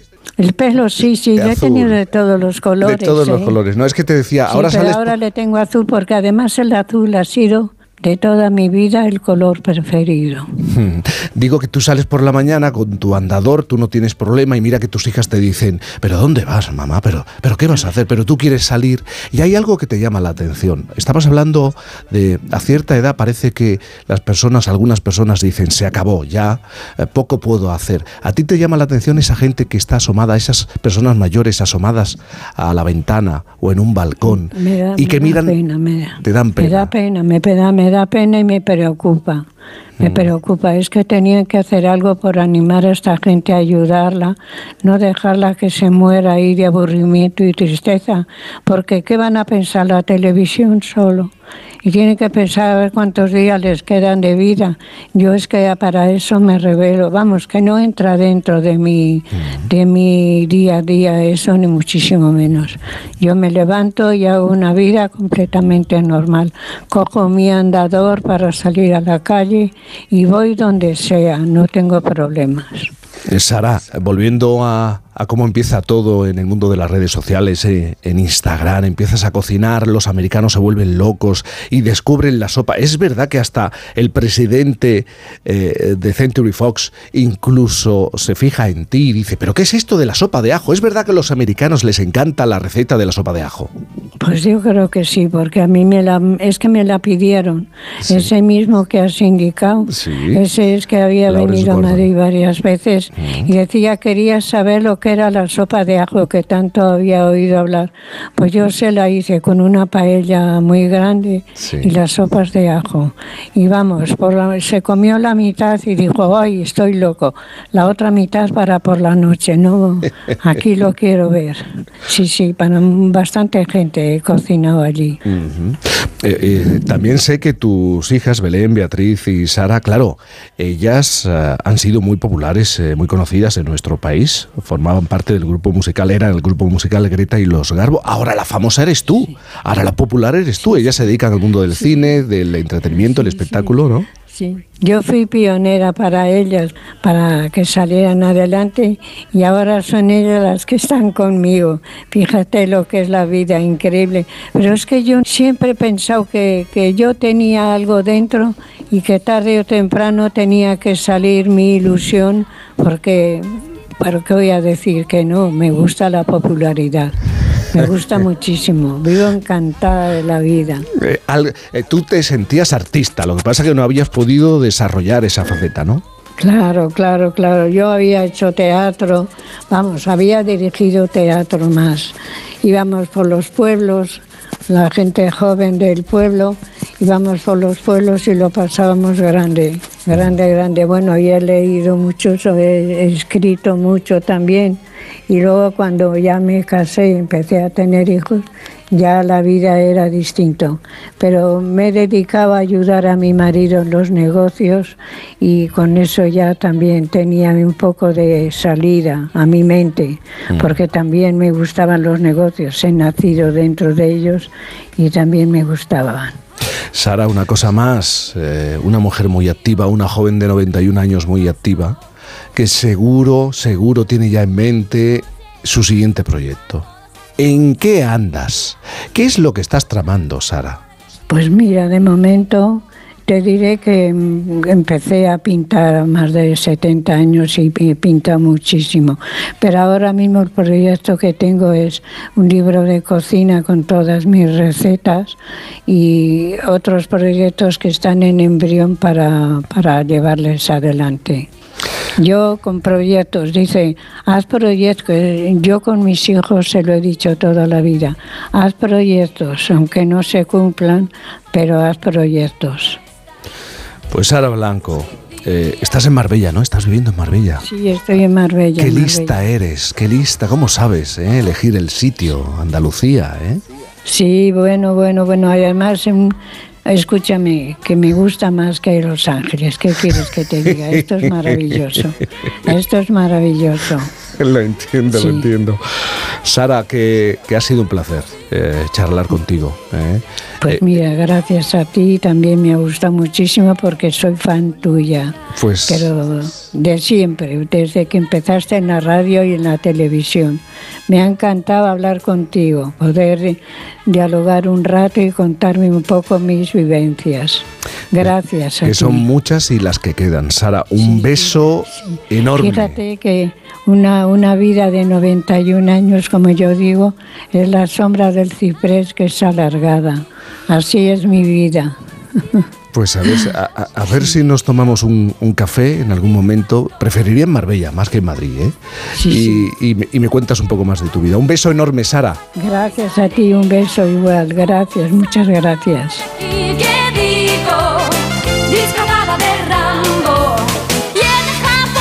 Por fin, no es lunes. Con Cantizano. Santiago de Compostela atesora cinco siglos de conocimiento gracias a su universidad, una de las más antiguas y prestigiosas de España y de Europa. Pero la ciudad del apóstol también mira al futuro con la creación del Polo Biotecnológico de Galicia, un espacio pionero para empresas y centros de investigación de biotecnología. Vamos a descubrirlo este martes con La Brújula, que estará en Santiago de Compostela en directo desde el Café Casino, con el patrocinio del Concello de Santiago y la Diputación de A Coruña. Este martes a partir de las 7 de la tarde, La Brújula desde Santiago de Compostela, con Rafa La Torre. Te mereces esta radio. Onda Cero, tu radio. La Comunidad de Madrid cuenta con una línea de ayudas para la rehabilitación y mejora de edificios, con el objetivo de reducir el consumo energético de tu vivienda. Así que infórmate sobre los diferentes programas de financiación a través de la página web de la Comunidad de Madrid en el área de vivienda y solicite las ayudas hasta el 30 de junio de 2023. Campaña financiada por la Unión Europea Next Generation. Plan de recuperación, transformación y resiliencia. Comunidad de Madrid. En marzo, ríete como nunca en la ópera. La nariz de Sostakovich se estrena en el Real con un ingenioso e hilarante espectáculo. Una divertidísima ópera en la que su protagonista descubrirá que su nariz ha desaparecido y cobrado vida propia. ¿Qué pasará mientras trata de encontrarla? Descúbrelo del 13 al 30 de marzo. Siete únicas funciones. Compra tus entradas desde 17 euros en teatroreal.es. En Seniors somos más que cuidados, somos confianza. Mejoramos la calidad de vida de personas mayores y dependientes gracias a nuestros cuidadores y cuidados a domicilio. Estamos acreditados por la Comunidad de Madrid para la solicitud del cheque servicio. Contáctanos en seniors.com, seniors con doble N, en el 91 934 1944 o ven a visitarnos a la calle Arapiles 17. El Grupo La Madreña le presenta las jornadas del chuletón premium de carne roja, una carne exquisita, de una calidad excepcional, madurada durante 40 días para obtener un sabor inigualable. No se pierda las jornadas del chuletón premium de carne roja en los restaurantes La Madreña. Información y reservas en lamadrena.com. Si te preocupas de buscar el mejor colegio para tus hijos y los mejores especialistas para tu salud, ¿por qué dejas la compra-venta de tu vivienda en manos de la suerte? Confía en Vivienda 2. Entra en vivienda2.com, la empresa inmobiliaria mejor valorada por los usuarios de Google. Con los ojos cerrados y vendados. El 2 con número. Hoy el mercado laboral exige mucho más que conocimientos. Con el modelo Learning by Doing de la Universidad de Nebrija, los alumnos mientras estudian pueden participar en proyectos de innovación únicos. La mejor forma de terminar la carrera con experiencia. Infórmate en nebrija.com. Universidad Nebrija, haz algo único. Empresa patrocinadora del quinto centenario Antonio de Nebrija. Aprovecha el sol instalando paneles solares en tu vivienda o negocio. Los agentes energéticos de FENIE Energía te ofrecen asesoramiento, un estudio de la instalación y te ayudan con la financiación y subvenciones. Almacena los excedentes con tu monedero solar. Entra en fenieenergia.es y recibe una oferta personalizada. Te compra tu coche, te compra tu carro, te compra tu buga. Te compra tu furgo, te compra tu moto, te compra tu auto, caravan. ¿Te han hecho una oferta? Te la mejoramos. Has oído bien. Mejor precio garantizado y compromiso de pago en 24 horas. Ven a vernos.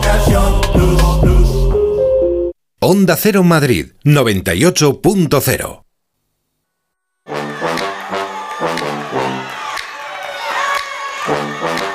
Jaime de los Santos, en Granada ya se, se tiene que percibir la primavera, seguro. Hace un, hace un día estupendo, pero oye, que después de escuchar a las dos Saras, yo quiero confesar una cosa que, que, que los padres de nuestra Sara, la madre de nuestra Sara, están aprendiendo árabe y los míos se han apuntado con 80 años a baile en línea. Muy bien. Baile en línea. Muy bien. Sí, que cuando a mí me lo contaron dije, pero de verdad esto está ocurriendo, están los dos con estas coreografías maravillosas que yo solamente pensé que ocurría en las bodas y a una hora muy tardía o en las películas de jubilados de lugares extraordinarios, pues mis padres bailan en línea todas las semanas. Pero qué maravilla. Qué ¿Cómo te quedas? Sara, y, y- Gloria, y- y qué- en Cáceres también se percibe ya la entrada, Ay, la llegada sí. de la primavera.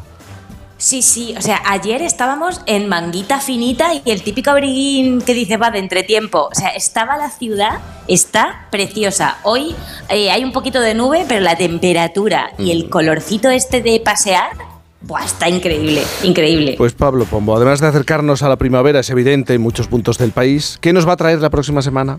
El tiempo quiere traernos algo más de luz y de felicidad, así que muy bien. Buena semana para pasear escuchando cositas como esto de Winchester Cathedral, que es positividad de la rica.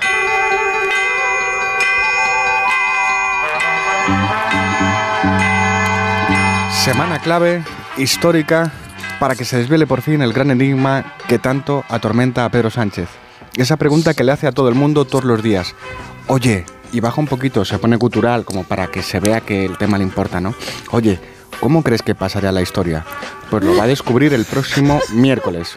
El próximo 8 de marzo, Sánchez descubrirá que pasará la historia como el presidente que más daño ha hecho a la causa feminista.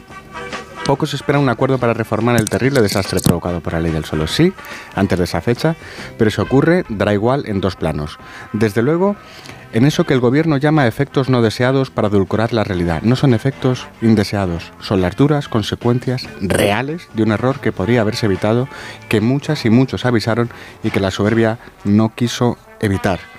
Y quiero parar un momento para que hagamos una reflexión. Nos estamos acostumbrando a números que no deberíamos aceptar.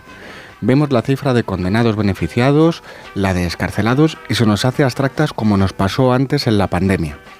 No nos eh, hacemos a la idea de lo que esos dos marcadores, que no paran de subir, significan para las víctimas. Y luego está el plano de la opinión pública, horrorizada al ver cómo los intereses electorales juegan en uno de los asuntos más serios que puede sufrir cualquier sociedad.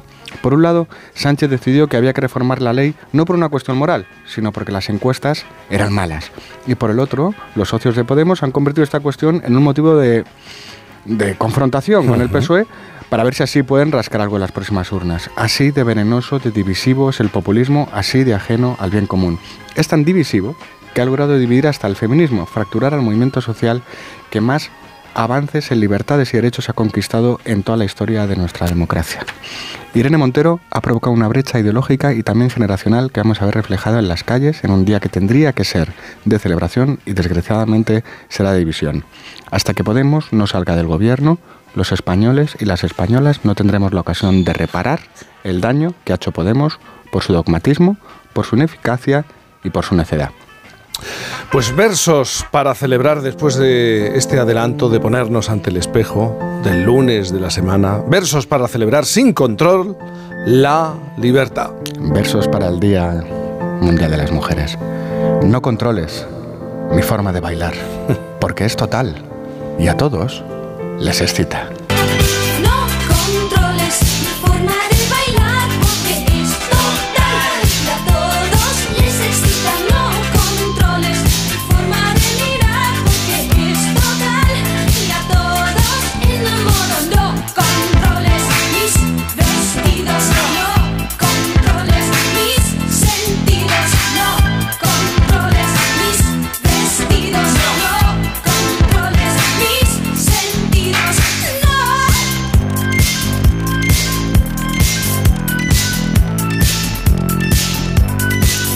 Que has dicho algo sobre el presidente Pedro Sánchez y esa preocupación por cómo lo van a recordar.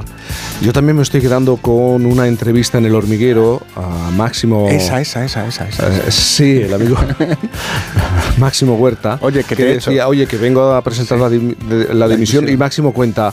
Y me empezó a hablar de eh, otros presidentes de gobierno y, y cómo lo van a recordar. Eh, eh, y claro, parece ser que es una obsesión, ¿no? Sí, sí, bueno, es, es, eh, ya sabéis que los narcisistas tienen un problema con la gestión de la autoimagen, que es grandiosa, y entonces le, le preocupa que el paso a la posteridad de su autoimagen pobre Máximo no se corresponda, explicarle que, no se corresponda oye, con... claro. que, que me corta la cabeza. que- Oye, sí, que... que- Sí, bueno. la, frase de, la frase de él fue, oye, si hablamos de lo mío, ¿qué tal? Claro, claro. Pues es a que- mí me preocupa muchísimo lo que has dicho del 8 de marzo, muchísimo, Claro. muchísimo, porque no, no sé yo si pensando un poco más, a lo mejor a quién le ha interesado colocar en esa oportunidad a las mujeres que no eran idóneas para sacar adelante lo que había que sacar adelante. A ver de quién ha sido la idea de no colocar a las mujeres idóneas y perder una oportunidad y retroceder en ese sentido. Pero eso sería mucho pensar, bueno, ¿sabes? bueno, pero, pero está encima, está Sí. encima de la mesa, Bueno. el escenario. 11.50, las 10.50 en Canarias nos vamos a enfrentar a la semana, eso ya lo sabemos, a partir de este lunes. Y en este tramo final yo quiero recordar que amamos lo nuestro y por eso amamos las patatas de patatas hijolusa. En nuestra radio y en nuestros programas tenemos diferentes puntos de vista y eso nos hace más plurales. Igual que patatas hijolusa, que cuentan con marcas como la huerta de Doña Rogelia, las patatas rústica, las patatas rústicas de hijolusa, Baby Pat, Sweet Pat y muchas más, para que puedas encontrar lo que más te gusta para tus recetas de invierno favoritas. A ver esa foto, decir patata. ¡Hijolusa! Es que decir patata es decir hijolusa. Por eso, cuando nos busques en el supermercado, dale la vuelta al envase y encuentra nuestra marca para garantizarte una gran calidad en tu mesa. Patatas hijolusa. Amamos las patatas. Pecado original. Creo que estoy enamorada. Líder en su franja de emisión. Se da la coincidencia de que estas dos hermanas se pasaron día y noche pensando en cómo atrapar a dos hombres ricos. De lunes a viernes a las cinco y media de la tarde, nuevos capítulos de Pecado Original. Y la próxima semana, gran final de Tierra Amarga en Antena 3. Ya disponible en A3 Player Premium. Empieza el espectáculo. Vuelve la Fórmula 1. Nuevas batallas, estrategias de equipo, paradas en boxes. Amantes de la Fórmula 1, empieza nuestro momento. Toda la Fórmula 1 solo en Dazón.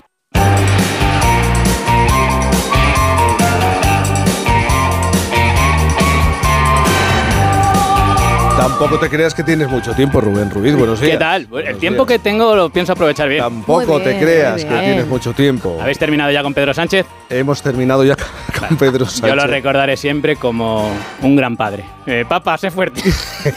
No, no es mi padre, esto es broma, ¿eh? no me cojáis manía por eso. Bueno, buenos días, Jaime Cantizano, Isabel Lobo, Pablo Pombo. ¿Veis que pongo nombre Jaime y de los apellido? Santos, que se ha ido ya, de Sara Escudero, también. Saluda a todos. Con nombre A y apellido yo a ver siempre. si algún día te acuerdas de ellos. A ver qué habremos verdad. Este resumen. Eh, y no te centras. Los reproches no funcionan así, Jaime. O sea, soy yo el que viene aquí a reprochar cosas. bueno, ¿no? pero yo ya sabes que tampoco Vale, me callo. Has aprovechado, ¿no? Bueno, has visto que, que he usado nombre y apellidos para referirme a los que me he referido. Sí. Pues que hay una moda muy tonta que está poniendo aquí Llorente de poner motes, verdad, que yo no verdad. sigo. Ah. Mítico Llorente, buenos días. Buenos días, Canti. Buenos días. sí, sí. A, a ver, a mí, a mí no me abrevies el nombre que no se me puede abreviar más como persona. los chavales de 20 años ya no hablan así. No, ni los chavales de 20 años ni nadie, Jaime. Bueno, hay alguien que sí, el Tito Berni, de El hecho, Tito es el Berni. Ah. diminutivo. Bueno, nosotros aquí tenemos al Tito Canti, que nos llevó de excursión eh, ayer. No tienes tantas amigas como Tito Berni, es verdad. No, Pero básicamente tenemos no. buen embutido en los viajes, eso es cierto. Ayer estuvimos en La Bañeza y has vuelto con un montón de productos. Sí, los he traído aquí a la Es- emisora. eso es, los la hemos probado, los hemos degustado comiendo, a lo largo de toda la mañana. como- Se han acabado ya hace rato, tampoco es que has- hayas traído sí, mucho, como pero. hormigas. no, ha traído un montón, es verdad. Ha comido hasta Juan Sí. Diego, todo el mundo ha comido del Sí. equipo. Bueno, no te trajiste, eso sí, he echado de menos un producto que te recomendó Viviana. Ojo al producto que te recomendó y a la pregunta que tenía para ella Isabel Lobo. Eh, el morcón, me dice Viviana, el morcón también. Porque yo tuve un novio de Ponferrada y eso Ah, que tuviste un novio de Ponferrada. Claro, bueno, de un poco pueblecito pequeño que se llamaba Villafranca del Bierzo. Todo lo que tiene que ver con, con, con todos esos tipos de Enseñó guisos. la ruta del morcón. Bueno, me enseñó muchas más cosas, ¿eh? Y el morcón también, ¿no? El morcón también. Vale. Bueno, ahí estaba la pregunta de Isabel Lobo. Eh, tiene una explicación. A ver, es que teníamos ayer el día un poquito picante, ¿vale? Estábamos Sí. un poco de, de chiste verde, de, Sí, de sí. pase de lencería de noche de fiesta, estábamos un poco. Pase y de todo, lencería de noche de ¿Os, fiesta. os acordáis? Qué bonito era, ¿eh? Qué, qué- qué recuerdos, qué hormonas. Bueno, todo por culpa de Nacho Vidal, ¿vale? Hablamos de él por la serie que estrenaba tres Media y Boris Sí. lo conoció, Boris conoció a Nacho, estuvo muy cerca de él. Y él me escuchaba muy atentamente, tomaba apuntes y todo el tiempo yo pensaba, bueno, está sentado aquí al lado mío a escasísimos centímetros, ¿entiendes? Había, menos Nunca distancia mejor dicho, entre claro. No, nunca mejor dicho, no, Jaime, todo lo contrario. O sea, si lo de Nacho Vidal te parecen escasísimos centímetros, tú para entrar en tu casa has tenido que tirar tabiques. O sea, vamos, a mí me parece que está bastante bien. Por cierto, ¿que ¿de qué hablaban Boris y Nacho Vidal cuando se encontraban? Y hablábamos de libros, porque él siempre me decía, a mí me encantaría que mi, a mí me encantaría que mis mejores amigos, cada uno me sugiriera 10 libros que debería leer en la vida. Y esta era la conversación que teníamos. Entonces yo pensaba, ¿qué libro le puede sugerir a Nacho? Por ejemplo, Las aventuras de Tom Sawyer, eh, La isla del tesoro, que son los libros que, bueno, que a mí me, marcaron como niño, ¿entiendes? Suenan a libros como con mucho dibujo y Sí, poca sí, letra, y letra, sí. letra gorda. Bueno, libros siempre, por supuesto, los de Nacho Vidal, de tapa dura, ¿vale? Y, y es el último chiste que hago yo sobre Sí, Nacho por Vidal. favor, Porque- por favor. Sobre todo porque ya los hizo ayer todos Fernando Eiras, ¿os acordáis? Sí. Que además demostró que es un cinéfilo empedernido. Eh, no, cinéfalo, en el caso de Eiras, cinéfalo. Lástima que Nacho Vidal haya nacido en los tiempos del vídeo porno corto del clip y no le ha dado nada de largo- largometrajes de este género, con títulos títulos de, de relevancia y prestancia, donde podría haber protagonizado cintas tan españolas como por ejemplo Si no soy Curro Jiménez, ¿qué hago con este trabuco? Eso es un título. Eso es un título de una película que recomiendo. O por ejemplo esta otra película muy apropiada para tiempos de inflación y desempleo titulada Por un puesto de trabajo por arriba y por abajo.